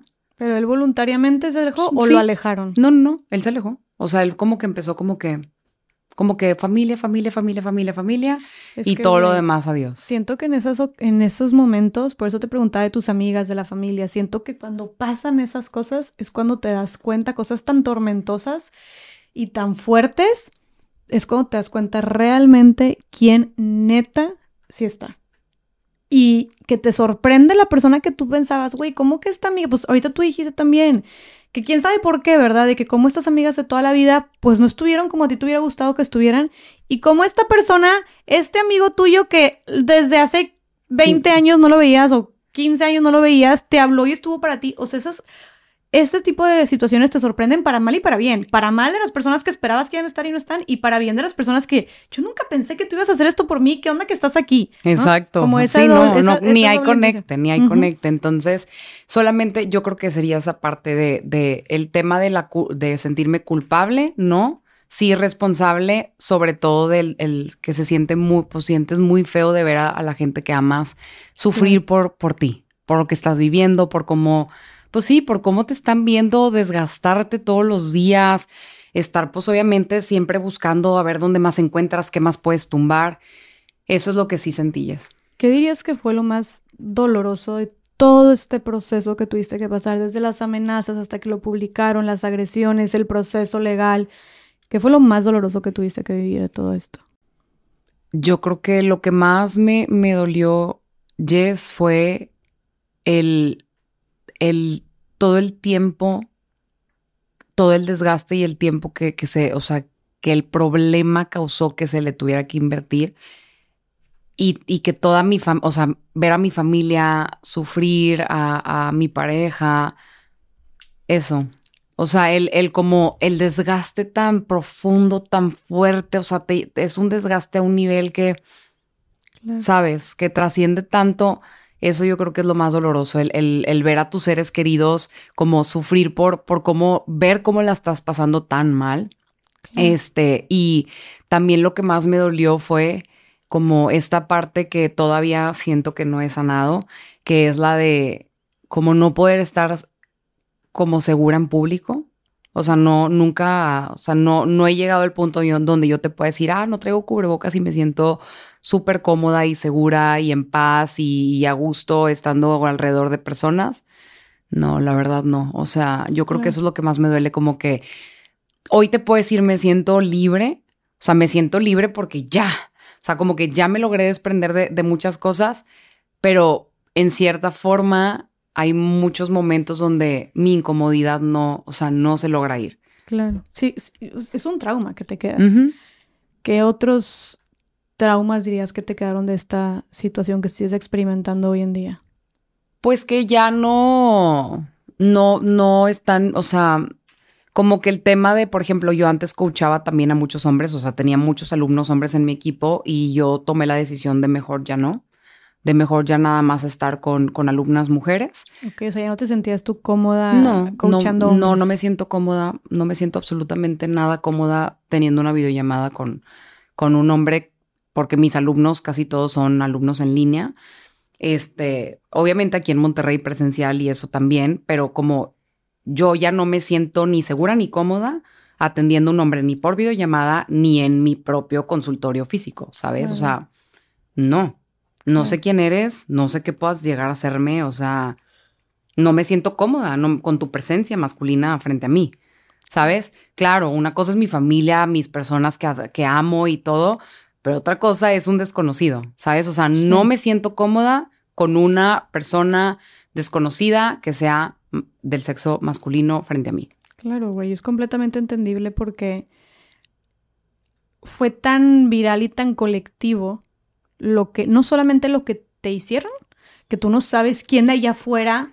Siento que todos los ves como potenciales agresores que, que pasaron tú. O que están en esos grupos de muchos hombres. O... que te decir, más lo que descubriste. O sea, no solamente fue lo que te hicieron, sino lo que descubriste de estos grupos asquerosos y terribles y donde hay tantos que claro que tú ya Sí, me, ha tocado que hasta de repente en un estacionamiento o así algún señor me dice, buenas tardes señorita, y yo es así como de, o sea, para mí es como de, ¿cómo te atreves? O alguien me abre una puerta en un local o algo, en, en lugares como de donde no conozco a la gente, para mí es como, como si, como si alguien me quiera hacer algo, o sea, como porque me dices buenas tardes, o sea, no me saludes, no, no te, no te miré, no te, no, no te conozco, no, hasta esos actos como de quizás caballerosidad de un hombre que es como de hola, buenas tardes, para mí es como un claro. ¿por qué? No me saludes. Sí, sí entiendo. ¿qué, ¿Qué quieres? ¿Qué, qué, qué, quieres de mí? O sea, es como una defensiva rara, ¿sabes? Este. Y claro, es un, un traumas que siguen, o sea, que están y ahí, es, Y es triste. Y, y también otra cosa importante, este, que creo que, que conecta un poco con esto es igual como en, redes, pues por el tema del fitness, que me dedico al tema del desarrollo de fuerza corporal y todo esto de, de, la transformación física. Igual si salgo de repente pues mostrando mi cuerpo es porque lo trabajo y porque estoy orgullosa de él y obviamente aparte, aunque no lo trabajes y tú quieras enseñar lo más hermoso que tienes que es tu cuerpo, pues estás en todo tu derecho. Pero muchas veces siento que los, los mismos hombres creen que o, incluso hasta las mujeres de que, ah, pues es que ella se lo buscó porque siempre se la pasaba en bikini o enseñando, o sabes. Entonces. Como si estuvieras tú abriendo la puerta por el hecho de lo que te dedicas, como si les dieras la autoridad de, opinar o de hacer o de difundir tu cuerpo. No, y nada que ver. O sea, una cosa es que yo me dedique al fitness o que yo me dedique a lo que se me antoje. Y yo quiera salir en mis fotos en bikini, súper orgullosa de mí, de mi lonjita, de mi panza, de mi estría, de mi celulitis de la pierna, de la pompa y otra cosa es que eso le dé, le dé el derecho legal a las personas de violentarme o compartir algún contenido íntimo. La verdad es que no. Una cosa es lo que yo decido compartir y lo que yo decido que puede ver la gente y otra cosa muy diferente es que se viole mi intimidad. ¿Sabes? Claro, claro. Otra cosa muy diferente es, oye, tú no estás buscando, tú no estás dándole pie ni abriéndole la puerta a nadie que te violente. Y es que la gente parece que no, no puede ser que no, no puedan entender la diferencia. Y que una mujer esté mostrando su cuerpo en redes sociales no le está dando ni, la, ni el derecho, ni la autoridad, ni el permiso, ni abriéndole la puerta a nadie. A nada. Ni para que, a nada, exacto. Ni para que deja tú que la violenten, ni para que opines. Exacto. o sea, ¿quién ¿quién te dijo que porque yo estoy... Ay, es que entonces, ¿para qué quieres? Es que obviamente si lo está subiendo es porque quiere, está buscándolo, ¿no? O está buscando ya sea que opines o que le chulemos o que le... Y es como, no, güey. O sea, tenemos que entender... Sí, no. No porque las mujeres suban sus cuerpos, significa que están buscando un comentario de tu parte, ¿no? O significa que te están dando derecho y autoridad a hacer lo que quieras con ese contenido. No. Porque, a ver, pues, o sea, puede ser desde, no tienen que ser videos sexuales, puede ser simplemente también desde que se rolan la foto, comentan la foto, o te ponen asquerosidades, o te empiezan a acosar, etcétera, etcétera. Literal. Y que puede ser hasta en una foto donde ni estás enseñando nada, o sea, ya no tienen filtro. Oye, Marce, y hablando de tu cuerpo, ¿sentiste tú que cambió de alguna manera después de todo esto que viviste, que estuviste como tan expuesta? ¿Sentiste tú que cambió la relación con tu cuerpo? Después de este suceso? Sí, totalmente. ¿De qué manera? Todo, todo de muchas maneras. O sea, en un punto, al principio, o sea, después de que todo pasó, este, me acuerdo que como que yo venía desde antes de que explotara la bomba, yo venía trabajando mucho porque uno de mis sueños era competir en una competencia de fisicoculturismo, o sea, ponerme súper fuerte y pasar por todo este proceso de preparación, depletación, subirme, posar, caminar, este, y hacer todo lo que hace un fisicoculturista. Era como un, era como una palomita que yo quería ponerme profesionalmente y como atleta decir, lo intenté, lo hice y lo logré, y con un primer lugar. Eso sí, me lo aplaudo, me lo aplaudo. Ah, ganaste primer lugar. Sí, primer, mi debut y fue un primer lugar en, en, en mi categoría. Este, pero después de todo ese proceso como muy con, de, de yo demostrarme a mí misma mi fuerza, porque creo que fue tan fuerte lo que viví que el yo subirme a una tarima, porque fue la primera vez que la gente me, me vio, porque pues ya ves que pandemia y todos guardados, ese lugar fue la primera vez que públicamente la gente me vio de nuevo en persona. O sea, la primera vez que yo me paré en un escenario y la gente me vio, porque anteriormente con clases y todo, la gente me veía, ¿no? Entonces explota la bomba y la primera vez que la gente me vio a la cara en un escenario fue compitiendo. Y siento que de manera como, como, eh, ¿cómo lo puedo decir? Como inconsciente, el yo decir como de, me vas a ver aquí en el escenario fuerte, o sea, imponente, porque yo como que quería proyectar como de, a mí, conmigo nadie puede. ¿Sabes? O sea, estoy tan fuerte que conmigo ni te, ni te atravieses. Sí, o sea, era más allá de la competencia, era también una, algo que tú te querías, algún tema personal que tú te querías demostrar después de todo lo que pasaste también. Se volvió porque al principio, antes de que explotara la bomba, era un sueño mío, pero como que siento que todo lo que viví todavía se volvió un combustible que me encendió y fue como de no, o sea, ahora no nada más voy por mi sueño de palomita, ahora voy para que cuando me vean parada y digan, de dónde y con qué fuerza y cómo le hizo y wow, ¿sabes? Entonces fue como también, eso me dio mucha gasolina. Pero después de esa competencia viene otro proceso totalmente diferente y es donde dije, ok, ahora sí, todo el mundo me vio súper fuerte, súper fit, en el cuerpo como digamos este cuerpo de ensueño de wow, los cuadritos, ¿no? Como el típico cuerpo que estandarizado de belleza. Bueno, para los que les gusta el fitness, ¿verdad? Porque ahora ya sabes, cada quien su, su tema. Este, y luego vino un proceso espiritual súper fuerte donde dije, no, o sea, como, como es que yo no tengo que demostrarle nada a nadie. ¿Sí me explico? O sea, fue un como, enseñales, enseñales que tú, que tú puedes, que fuerte, que fuerte, que fuerte. Y luego fue un pum, un bajadón de adrenalina donde dije, y como porque estoy buscando demostrarle algo a las personas. Es que no tengo que demostrarle nada a nadie. Yo lo único que tengo que hacer es ser feliz yo conmigo como yo sea. No tengo que tener ni cuadros, ni estar depletada, ni ser la ganadora, ni tener un trofeo, porque después de la competencia y ganar el primer lugar me sentí súper vacía. O sea, los siguientes días fueron un... Todo lo que hice para una medalla, para un trofeo, o sea, como que esto no trasciende nada. ¿Sí me explico? Y empezó ahora un proceso de aceptación de no, no tengo que agradar a nadie, no tengo que ser vista por nadie, no tengo que ser palomeada por nadie, alabada por nadie, aplaudida por nadie más que por mí. Y yo esto que acabo de hacer no me lo, no, no, en este punto no me lo puedo aplaudir.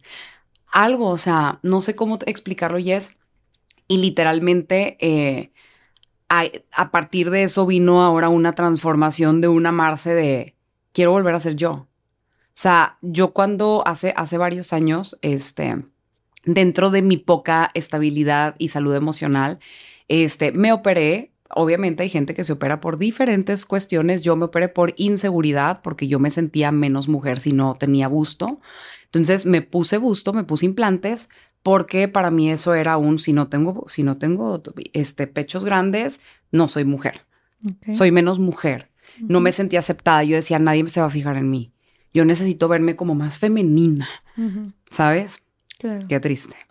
Pero bueno, estaba más jovencita. No, a ver, aparte, lo, o sea, eso es algo que por lo que pasamos absolutamente todas las mujeres. O sea, es imposible, con los estándares de belleza y todo lo que nos meten en la cabeza, es imposible no sentirte menos mujer sin eso. O sea, es algo que creo que todo el mundo atravesamos. Sí, sin eso, sin de que pompis o que sí, ya sabes, de que el, ay, pues todo lo que nos nunca hacen. Acabamos, todo lo que nos hacen pensar y creer. Entonces me opero hace muchos años, este, y también ahora después de este proceso de, competencia donde digo, a ver, ¿a quién estoy buscando agradar? O sea, no, no tengo que agradarle a nadie más que a mí y quien me quiera amar como yo realmente soy y quedarse en mi vida que me quiere y que me ame y si no, pues ni modo, me quedaré solita.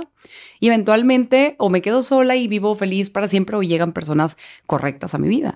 Entonces, después de la competencia, entré en un, un tema como de mucha como sanidad y decidí retirarme mis implantes. Este, y también siento que eso fue muy sanador para mí, fue muy sanador para mí porque también fue un volver a sentir como de, uno, otra vez soy yo, dos, este es un cuerpo que nadie conoce, más que yo. ¿Sabes? O sea, esto es mi, esta es mi intimidad y este es mi cuerpo y este cuerpo mío, el real, nadie lo conoce. Y eso es como volver a poder yo sentir como este abrazo de, de nadie me, o sea, ya nadie puede violentarme, ¿sabes? Ya nadie puede violar este cuerpo porque no tienen, no tienen acceso a él. nadie lo ha visto. No. Bueno, mi esposa, ¿verdad? Pero, pero pues esto es mío. Pero eso era como tú, sí, como la psicología detrás. o sea, siento que esto fue un algo como muy como sanador para mí, un abrazo muy muy grande y muy reconfortante para, para mi mente, para mi vida y para mi corazón el decir, uno, me acepto como soy, no tengo que tener nada que no sea mío en mi cuerpo, ni mucho menos tengo que buscar el aplauso de nadie, este, y, y dos, es un poder volver a sentir como esto es, esto es íntimo y esto es mío y nadie lo, nadie ni lo conocerá ni lo verá.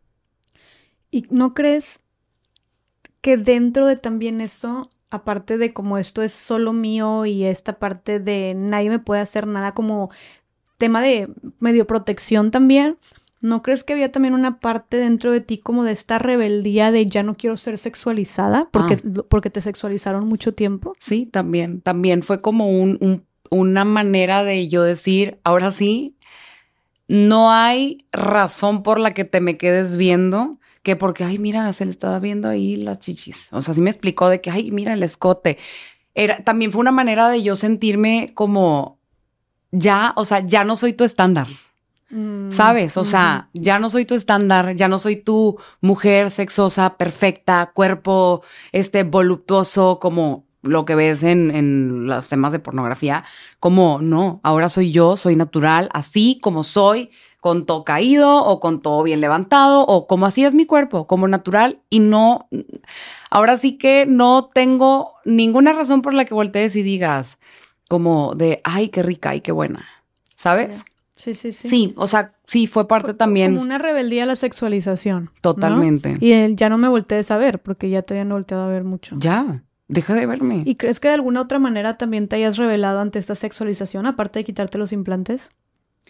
Pues sí, yo creo que también a través de mi, de mi manera de vestirme, este, de mi manera de ser, de mi manera de dirigirme a las personas, este, pero sí, sí, sí creo que hubo una rebeldía total. ¿Cómo ha cambiado tu manera de vestirte, de ser o de dirigirte a las personas?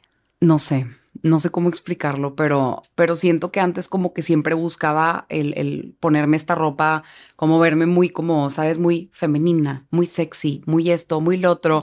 Hoy te puedes ir, puedo andar como súper tumbada, con la chamarra aguada, con el tipo, no sé, la blusa suelta, este, y en tenis todo el día, y me vale queso, ¿sabes? Entonces. ¿Y te sientes bien contigo? Me siento increíble. ¿Te sientes segura? Me siento libre, me siento como como no, o sea, nadie tiene, va a tener ni ganas de voltear, si me explico. Sí. Y eso es para mí como, eso sí es mi manera de protección. Claro. ¿Sabes? Claro. Sí, sí, sí, definitivamente creo que es una manera de protección, pero qué bueno que, que encontraste un lugar, no solamente un lugar seguro, sino un lugar donde también te quieres, te aceptas y te sientes bien contigo misma. O sea, creo que esa es la tirada de todas, ¿no? Como el no tener que sexualizarnos para sentirnos bien. Exacto. Y que irónicamente llegaste a este punto que muchas quisiéramos estar también de, güey, me puedo quitar mis implantes y me sigo sintiendo bien, eh, puedo irme sin maquillaje o puedo mostrarme con ropa guanga y me siento perfectamente bien, o sea, este, me siento segura conmigo.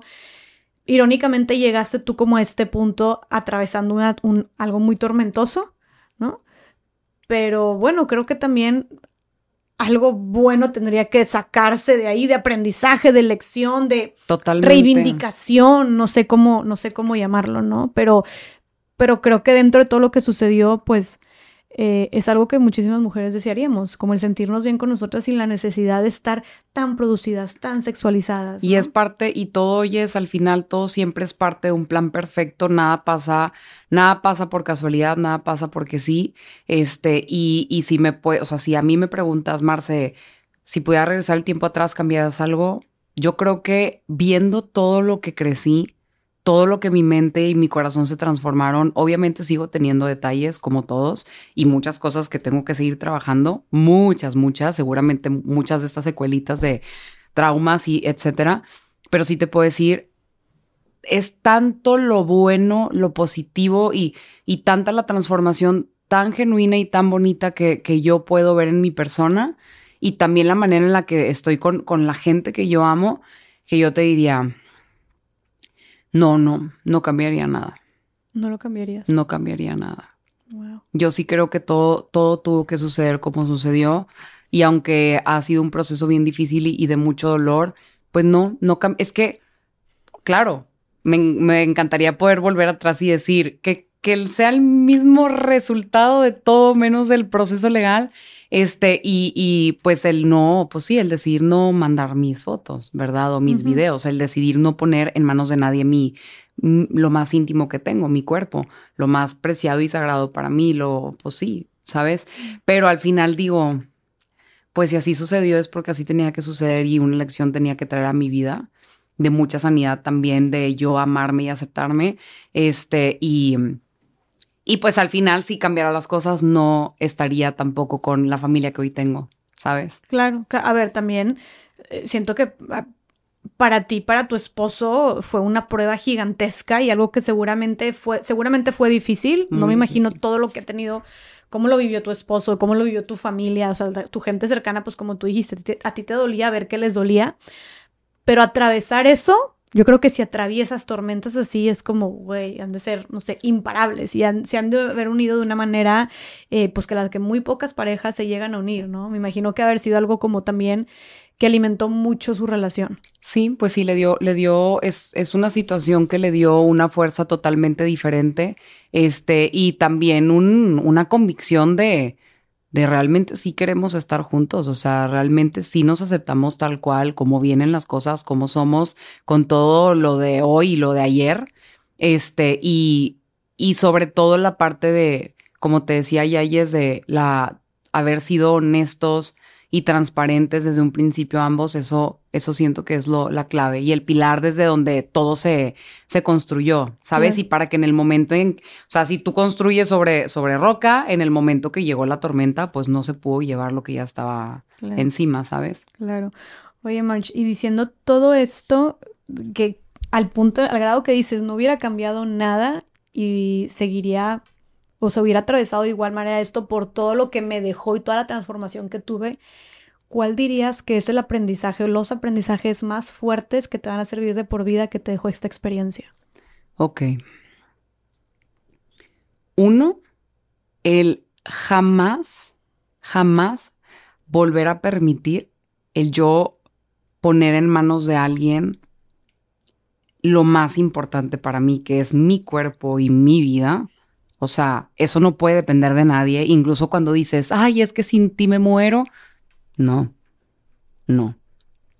No necesito, o sea, no necesitas otro ser humano para estar completo, ni tampoco para ser feliz, ni para estar vivo. Es un jamás me volvería a permitir poner en manos de nadie lo más importante que es mi vida. Eso no se lo dejo en manos de nadie. Ese es mi, mi primer este, aprendizaje. Mm.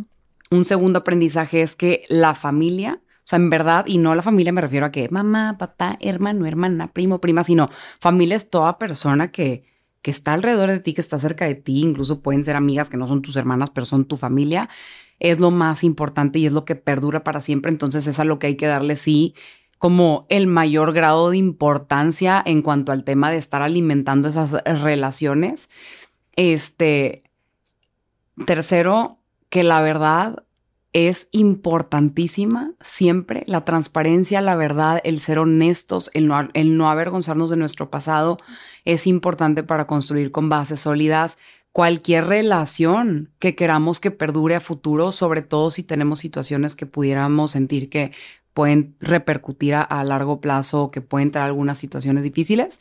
Entonces, la verdad es, es siempre súper importante para empezar a construir desde donde debemos de construir. Y como tú dices, la verdad nos hará libres. La verdad nos hace libres totalmente. Este, y otro punto importante de lección, pues es sí, es la parte de, de, de mi cuerpo. Es la parte de es la parte de que no necesito ser absolutamente nada diferente a lo que soy. No necesito maquillarme, no necesito ponerme un implante, no necesito ponerme más cintura, no necesito verme más flaca, ni verme más curvy, ni verme más grande, ni verme más chica, ni tener el pelo de cierto color. O sea, realmente tal cual como soy, soy totalmente una mujer completa y eh, un aprendizaje también es que no necesito fingir. O sea, no necesito intentar aparentar o convertirme o hacerme más para que la otra persona o para que un, un ser humano me llegue a amar. Sabes que siento que sí es parte de esa poca salud emocional que tenía o, esa poca estabilidad emocional que tenía en su momento cuando pues me envolví en una, en una relación complicada, en una relación tóxica.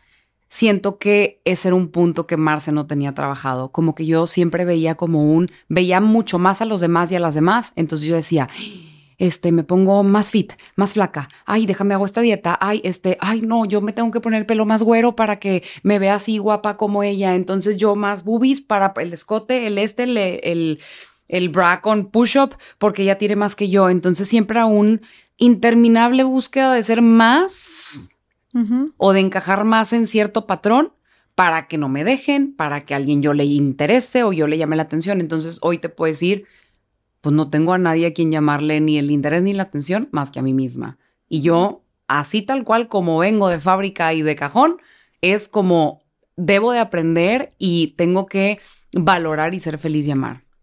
¿Llegaste a sentir vergüenza por tu cuerpo? Sí. Uf. Sí. Pero cuando estaba el video rolándose por todas partes. Claro, súper. Pues es increíble, Marce, y, y me siento mucha admiración por ti de que de llegar a sentir tanta vergüenza por tu cuerpo y de que todo el mundo estuviera opinando y que lo estuviera vulnerando y atacando, que ahora puedas hablar así de tu cuerpo, tan bonito.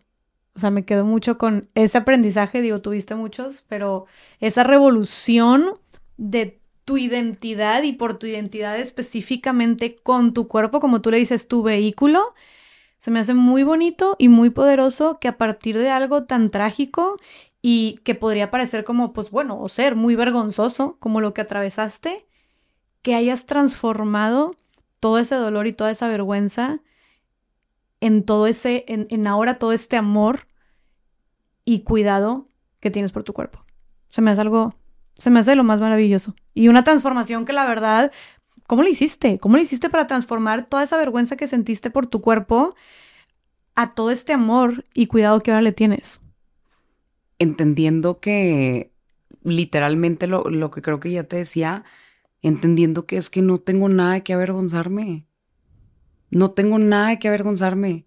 Y nadie, o sea, es que ni yo ni nadie, ninguna mujer tenemos nada que avergonzarnos porque todas somos, como te decía, de diferentes tamaños, de diferentes formas, así como la naturaleza lo es, somos parte de la naturaleza. Entonces, el entender todo desde este punto de, es que todas estamos perfectas porque no hay un, no hay un patrón que marque la perfección realmente, porque el ser humano, pues para cada quien las cosas perfectas son muy diferentes, pero realmente en la naturaleza, ¿qué es perfección? Claro, no, a ver. Lo que está vivo es perfección. Entonces, ¿quién lo marcó diferente? El ser humano. ¿Y la opinión del ser humano realmente importa? No, porque eso es muy subjetivo. Entonces, desde a partir de ahí fue como un, es que no, yo no tengo por qué encajar en ningún lado. Yo no tengo por qué agradarle a nadie. Yo no tengo por qué preocuparme si me juzgan, si me critican, si mi cuerpo, si esto, si hablan de mí. Me vale. Y que, güey, la neta, si te pones a pensar, aparte de que también luego volteas a ver y te comparas con cómo ven a hombres que salen desnudos y dices, ay, güey, bueno, o sea, de repente te entiendes que todo es una doble moral muy fuerte y muchos prejuicios que meramente están en nuestra cabeza y que es, es mera construcción social. Y solo Entonces ya te tranquilizas un poco, pero también luego te das cuenta, güey, de que vivíamos desnudos por todos lados antes, ¿sabes? O sea, en otras épocas éramos todos seres humanos viviendo desnudos y el hecho de que ahorita de repente sintamos esta vergüenza o esta vulnerabilidad porque se exponen partes nuestras, es a final de cuentas porque los decidimos tapar y porque generamos cierto morbo, ¿no? Y porque entiendo que de repente algunas partes de nuestro cuerpo tienen como este índole de atractivo sexual, pero Estuvimos muchos años viviendo así, así desnudos. y, realmente lo que, lo que causa esta, esta vergüenza es que sabemos que existe este morbo, pero el morbo también... Es generado por nosotros. Es generado por nosotros. Exacto. Entonces es desde ahí que nace el, el decir, O sea, yo te puedo decir, yo puedo ver un, un cuerpo, o sea, cuando antes yo podía, por ejemplo, atender a una alumna que tenía algún problemita este, de, sobrepeso o así, y era como, ay, me llegó una alumna con mucho sobrepeso y veía su cuerpo y decía, ¿cómo le voy a hacer? Y hoy es como puedo ver todos tamaños, formas, chiquitos, flaquitos, altos, grandes. Y para mí todo es como vienen y me dicen, es que me siento súper mal, súper incómoda. Y yo es como de, si te pudieras ver como yo te veo, ¿sabes? O sea, siempre es, es algo bien bonito porque aparte esto me ha traído el poder ver siempre lo más bonito de las personas sin necesidad de ver lo de afuera.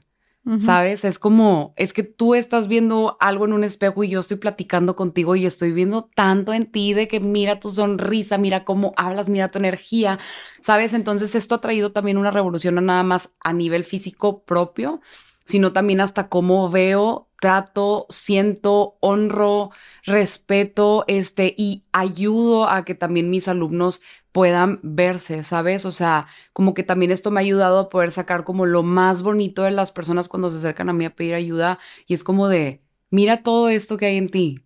Claro. ¿Sabes? Y como a partir de ahí podemos empezar a, trabajar.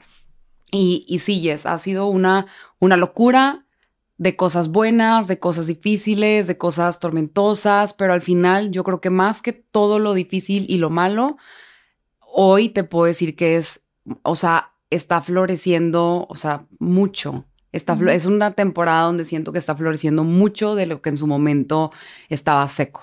Qué increíble, Marce, de verdad que me parece muy admirable y eso pasa con muchas mujeres que han estado aquí, que de todo un incendio consiguieron, lograron que florecieran de nuevo, que surgiera de nuevo las flores, los árboles, que la vida volviera a florecer, volviera a surgir. Entonces, eh, que de la tormenta saliera el sol, pero porque ustedes lo buscaron, o sea, porque tú buscaste cómo, porque tú trabajaste en ti y porque tú resignificaste y transformaste muchísimas cosas. Y no solo eso, que no solamente te lo quedaste para ti, sino lo estás también compartiendo con todos tus alumnos.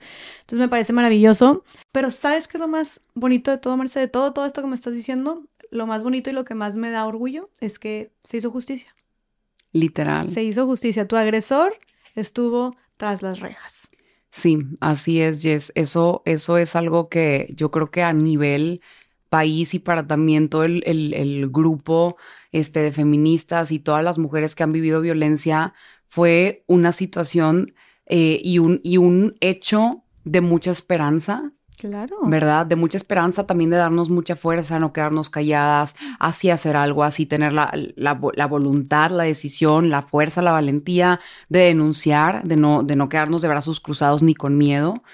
Y obviamente también esto Jess, es un, un, un llamado súper fuerte para que los hombres estén muy conscientes de que toda acción tiene una reacción y una consecuencia y que esto es un delito. Un, o sea, estas acciones son, ya son un delito y ya no nada más a nivel Estado, ya son a nivel país y las consecuencias son graves. Claro. Entonces, hasta ocho años de cárcel. Hasta ocho años de cárcel. Y eso si no traen algún otro delito también ahí, este, como infiltrado aparte del tema de intimidad personal. Claro, y creo que esto fue dos cosas muy poderosas. Una, no fue solamente un triunfo tuyo, fue un triunfo de las mujeres. Colectivo. Fue un triunfo colectivo, fue un triunfo del feminismo. Totalmente. Un triunfo de no puedes violentar mujeres y salir sin consecuencias. Jamás. ¿no? Eh, no puedes seguir violentando mujeres como si nada y es algo normal y es algo aceptable. No, es un mensaje contundente de que esto tiene consecuencias y esto tiene represalias. ¿no? Por otro lado, aparte de que fue un triunfo colectivo de las mujeres, del feminismo, también un mensaje muy fuerte para estos hombres que hacen esto, ¿no? Para estos hombres que rolan estos packs, para estos hombres agresores, porque es lo que están haciendo, delincuentes, porque es lo que están haciendo, están cometiendo un delito. Totalmente. De que hay consecuencias, igual. Una esperanza para las mujeres diciendo que hay consecuencias y que puedes levantar la voz y también eh, un aviso o advertencia para los agresores de que hay consecuencias, ¿no? De que hay consecuencias y de que te puede ir muy mal si decides vulnerar y violentar a mujeres mandando fotos o, con, o o contenido sin su consentimiento. Totalmente. Entonces creo que fue definitivamente, digo, em, yo lamento mucho que hayas tenido que pasar por todo esto, Marce, pero creo que nos dio un final y ojalá todos los finales fueran así en nuestro querido México con niveles de impunidad altísimos, pero es padre ver también estas otras historias. Em, que nada, también nos platiques qué fue lo que te sirvió a ti para que pudiera ser un caso exitoso.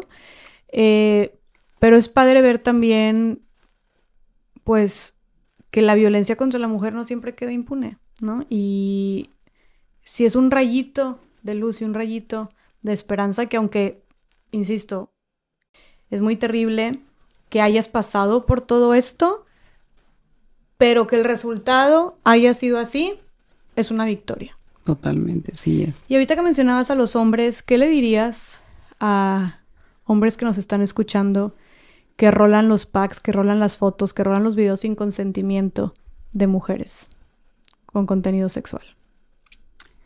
Pues literalmente que al estar realizando estas acciones se vuelven parte de esta mafia, de esta comunidad y de esta secta asquerosa y que esto los vuelve delincuentes. O sea, el que tú estés haciendo esto te hace un delincuente.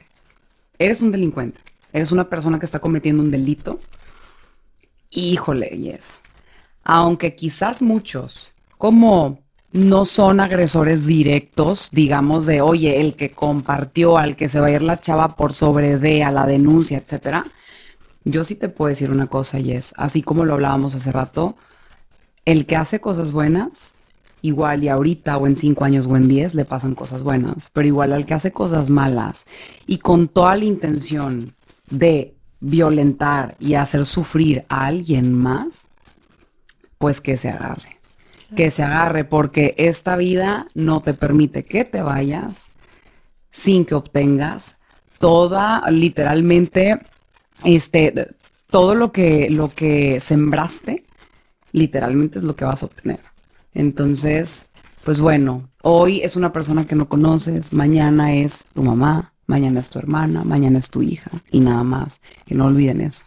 Qué fuerte. Y como dijo Limpia, Olimpia Coral, que también vivió una situación así, dice, mientras tú te masturbas, y suena muy fuerte, pero es una realidad, así de fuerte es la realidad, mientras tú te masturbas viendo el video de una chava que no conoces, del otro lado de la pantalla hay una mujer pensando en suicidarse, pensando ah. en quitarse la vida. Totalmente, y conozco varias historias de mamás que estuvieron en contacto conmigo, tres, que sus hijas perdieron la vida, sí, se quitaron la vida por, por una situación como la mía. Claro. Entonces, saber que, como dijiste tú, toda acción tiene una reacción y que tal vez ese momento de, de, placer que a ti te da, esa satisfacción carnal que a ti te da, ese momentito, es lo suficiente para arruinarle la vida de por vida a alguien. ¿no? Para hacer que se quede sin trabajo, para hacer que se quede sin amigos, para hacer que termine una relación, para acabar con, por completo con su autoestima, para entrar en una terrible depresión y en esta, hasta posiblemente en un suicidio. Entonces, va mucho más allá que un, que un, me echo mis tres minutitos de video, mi paja, como quieran decirle. Es algo mucho más grave que eso. No, son vidas de mujeres de las que estamos hablando y tú lo dijiste muy claro, güey. Y está cabrón porque a veces no dimensionamos, pero sí, que tú sigas consumiendo esos videos es que lo sigas, que sigas perpetuando esas conductas, que sigas normalizando esas violencias, que siga existiendo ese mercado, ¿no? Porque eh, esos negocios, porque al final de cuentas es un negocio, ¿no?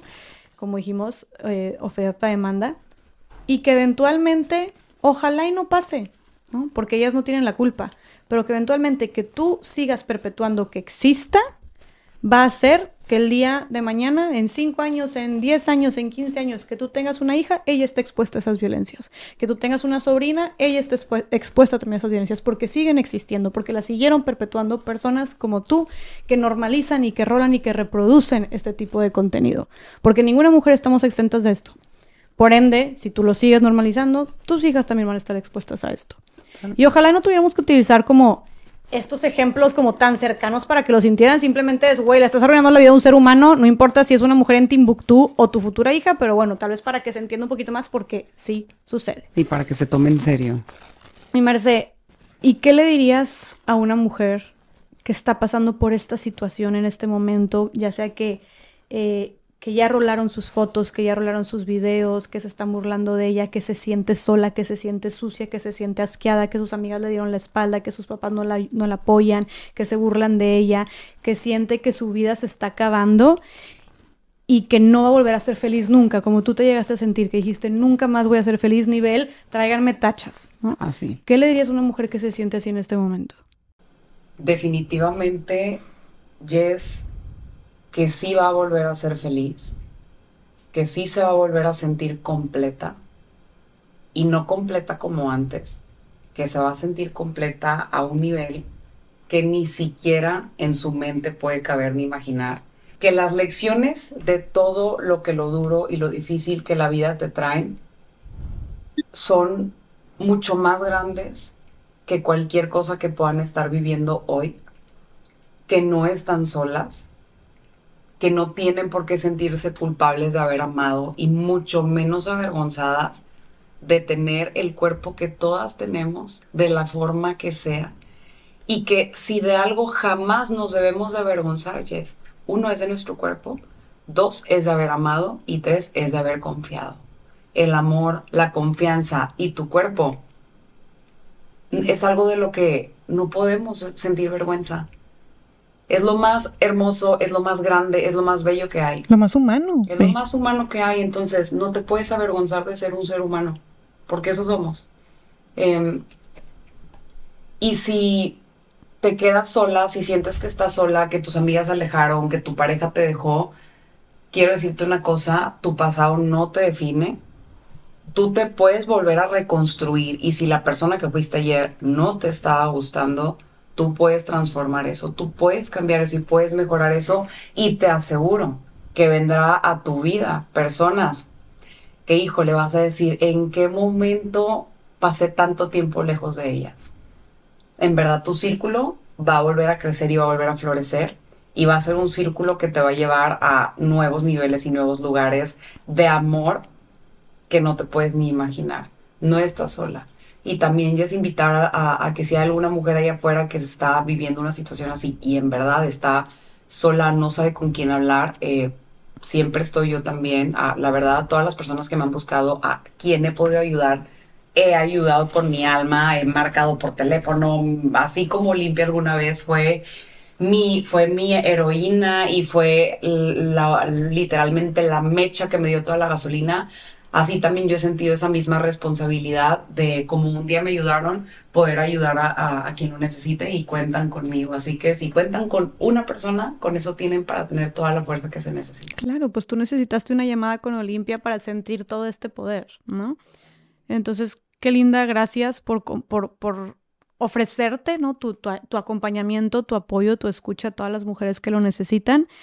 Y creo que, creo que tú eres el ejemplo claro, Marce, y, y repito que te admiro muchísimo de, de que claro que hay una vida y una reconstrucción y transformación después de que comparten tus fotos, después de que te expusieron por todos lados y te vulneraron de muchas maneras tan injustas y tan dolorosas, sí hay una vida después de eso, y una vida bonita, y una vida que es digna y que vale la pena vivir. Tú sigues con tu negocio, te está yendo increíble, creces cada vez más, tienes a tu hija, no te casaste, o sea, eres el claro ejemplo de que te puedes reconstruir a través de esta caída o reconstruir a través de esta tragedia.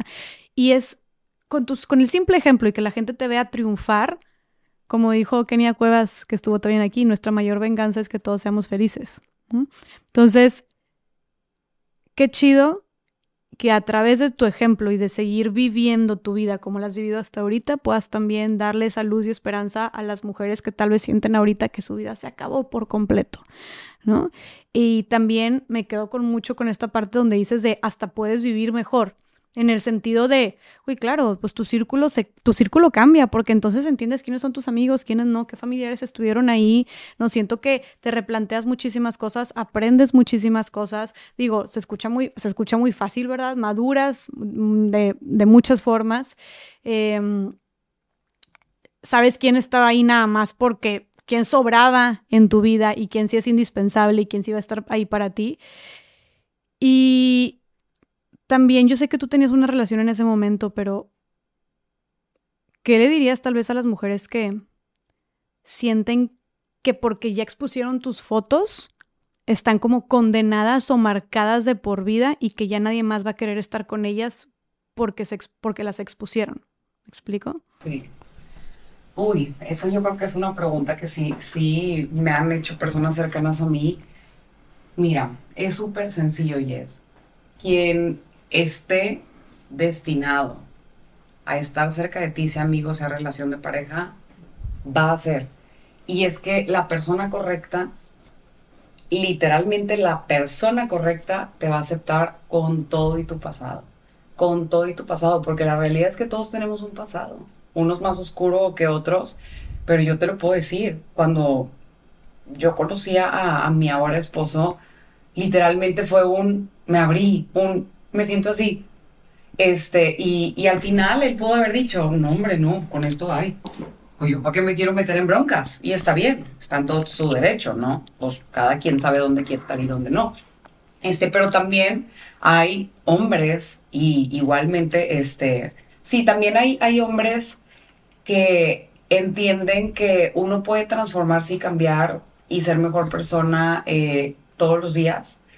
Este, y que no tengan miedo, no tengan miedo. Si llega alguien a tu vida y le platicas las cosas como son y no, no quiere quedarse ahí, pues que pues vuelta a la página. O sea, esa persona no es, no es, porque realmente no te ama y no te respeta.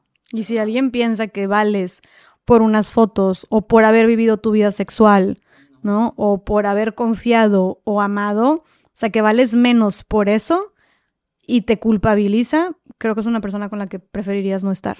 Totalmente, sí. Sí, nadie, nadie tiene derecho de juzgar nuestro pasado porque son nuestras lecciones y también todos, todos venimos a esta vida a equivocarnos, a veces, muchas veces, con, a tropezarnos con la misma piedra, ¿sabes?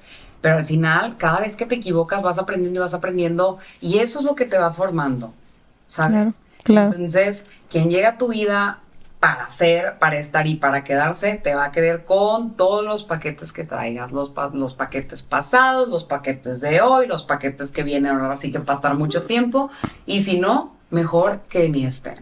Me encanta. Totalmente. Buenísimo. Y pues creo que aquí también uno de los mensajes finales es em, cuando hablamos de pasar o no pasar estas fotos, no queremos para nada que parezca que el mensaje es eh, no las pases porque entonces es tu culpa si te sucede algo, que tú ya lo dejaste muy claro. Sabemos que aquí esta violencia está sucediendo y estos delitos están pasando porque hay hombres que los que hay agresores que están pasando estas fotos, que están rolando, que no están respetando, eh, que están vulnerando a estas mujeres. O sea, la raíz de este problema es que hay hombres agresores que no respetan y que violentan a las mujeres. Eso nos queda muy claro, ¿no? Si queríamos acabar con el problema, pues es hombres Dejen de, dejen de rolar, dejen de traicionar, exacto. dejen de rolar, dejen, de compartir algo que, o sea, es que yo no voy a compartir algo que era para mí, es para mí. Exacto. o sea, Jess, si yo te doy ahorita 100 pesos para ti y te digo, Jess, son para ti, no se los puedes dar a nadie más y tú me estimas va, y me respetas, vas a decir, ok, Marcelo me los dio y me dijo que son para mí, para nadie más. Y listo. Exactamente, o sea... Y más con, no son 100 pesos, o sea, es... Ah, es algo mucho... más heavy, lo más importante, preciado y, y o sea... Exacto, exacto. Entonces, y es educar a hombres y futuros eh, hombres adultos, a niños, en el consentimiento, en la importancia del consentimiento, en la importancia del respeto, no es no. en, la importancia del no es no, eh, en la importancia de, de la no violencia hacia la mujer y es todo esto, ¿no? Sin embargo, sí, como quiera el mensaje, también como tú dijiste, es mujer, si estás allá afuera, eh, niñas, adolescentes, porque cada vez están más expuestas a esto, si estás dudando en compartir o no compartir, no compartas. No compartas porque a pesar de que no es tu culpa y a pesar de que la solución no es decirte a ti no compartas porque deberías de poder vivir libremente tu sexualidad y disfrutar y placer y charará, estamos en todo nuestro derecho. Desgraciadamente el problema está muy fuerte y desgraciadamente hoy por hoy seguimos viviendo en una sociedad donde la violencia contra las mujeres está en todas partes y de todas maneras y niveles.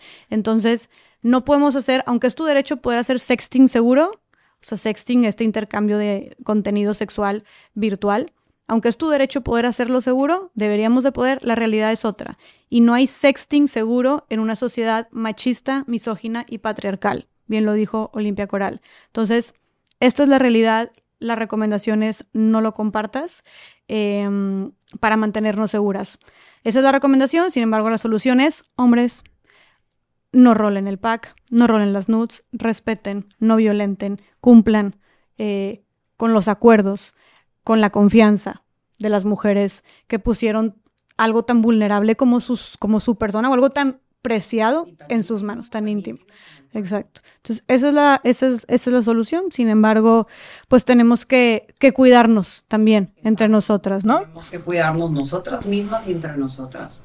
Mi Marce, ha sido increíble increíble tenerte aquí. Gracias por todo este testimonio, gracias por todas tus palabras, por abrir tu corazón, por platicar, por escarbar en tu pasado. Yo sé que seguramente pues no ha haber sido fácil, pero eso también habla mucho de lo comprometida que estás con, que, con, poder ayudar a otras mujeres. Antes de grabar tú me dijiste, yo quiero que esto, que el objetivo principal sea ayudar a otras mujeres que puedan estar pasando por lo mismo o que pudieran llegar en un futuro a pasar por lo mismo. Y creo que definitivamente con todo esto tan valioso que nos compartiste, cumpliste este cometido.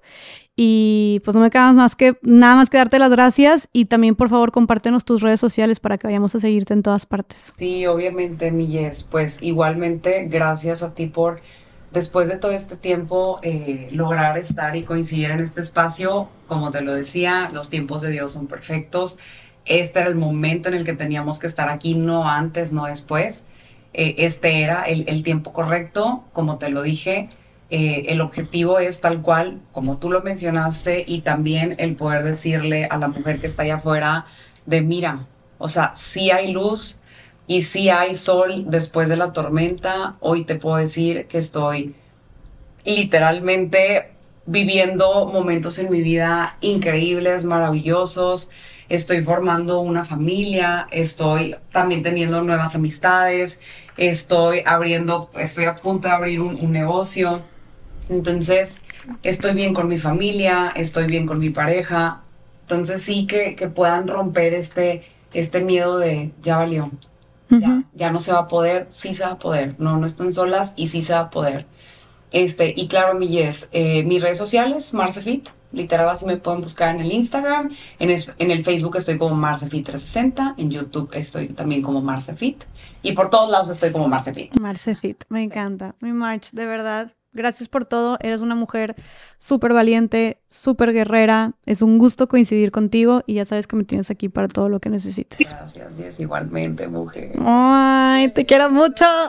Lolo, y literal, viva tu victoria, viva la victoria de las mujeres y la victoria del feminismo en que finalmente se hizo justicia. Amén, sí. Viva. Te quiero mucho. Gracias. Gracias a todas las personas por estar aquí y nos vemos en el siguiente episodio de Más Allá del Rosa. Bai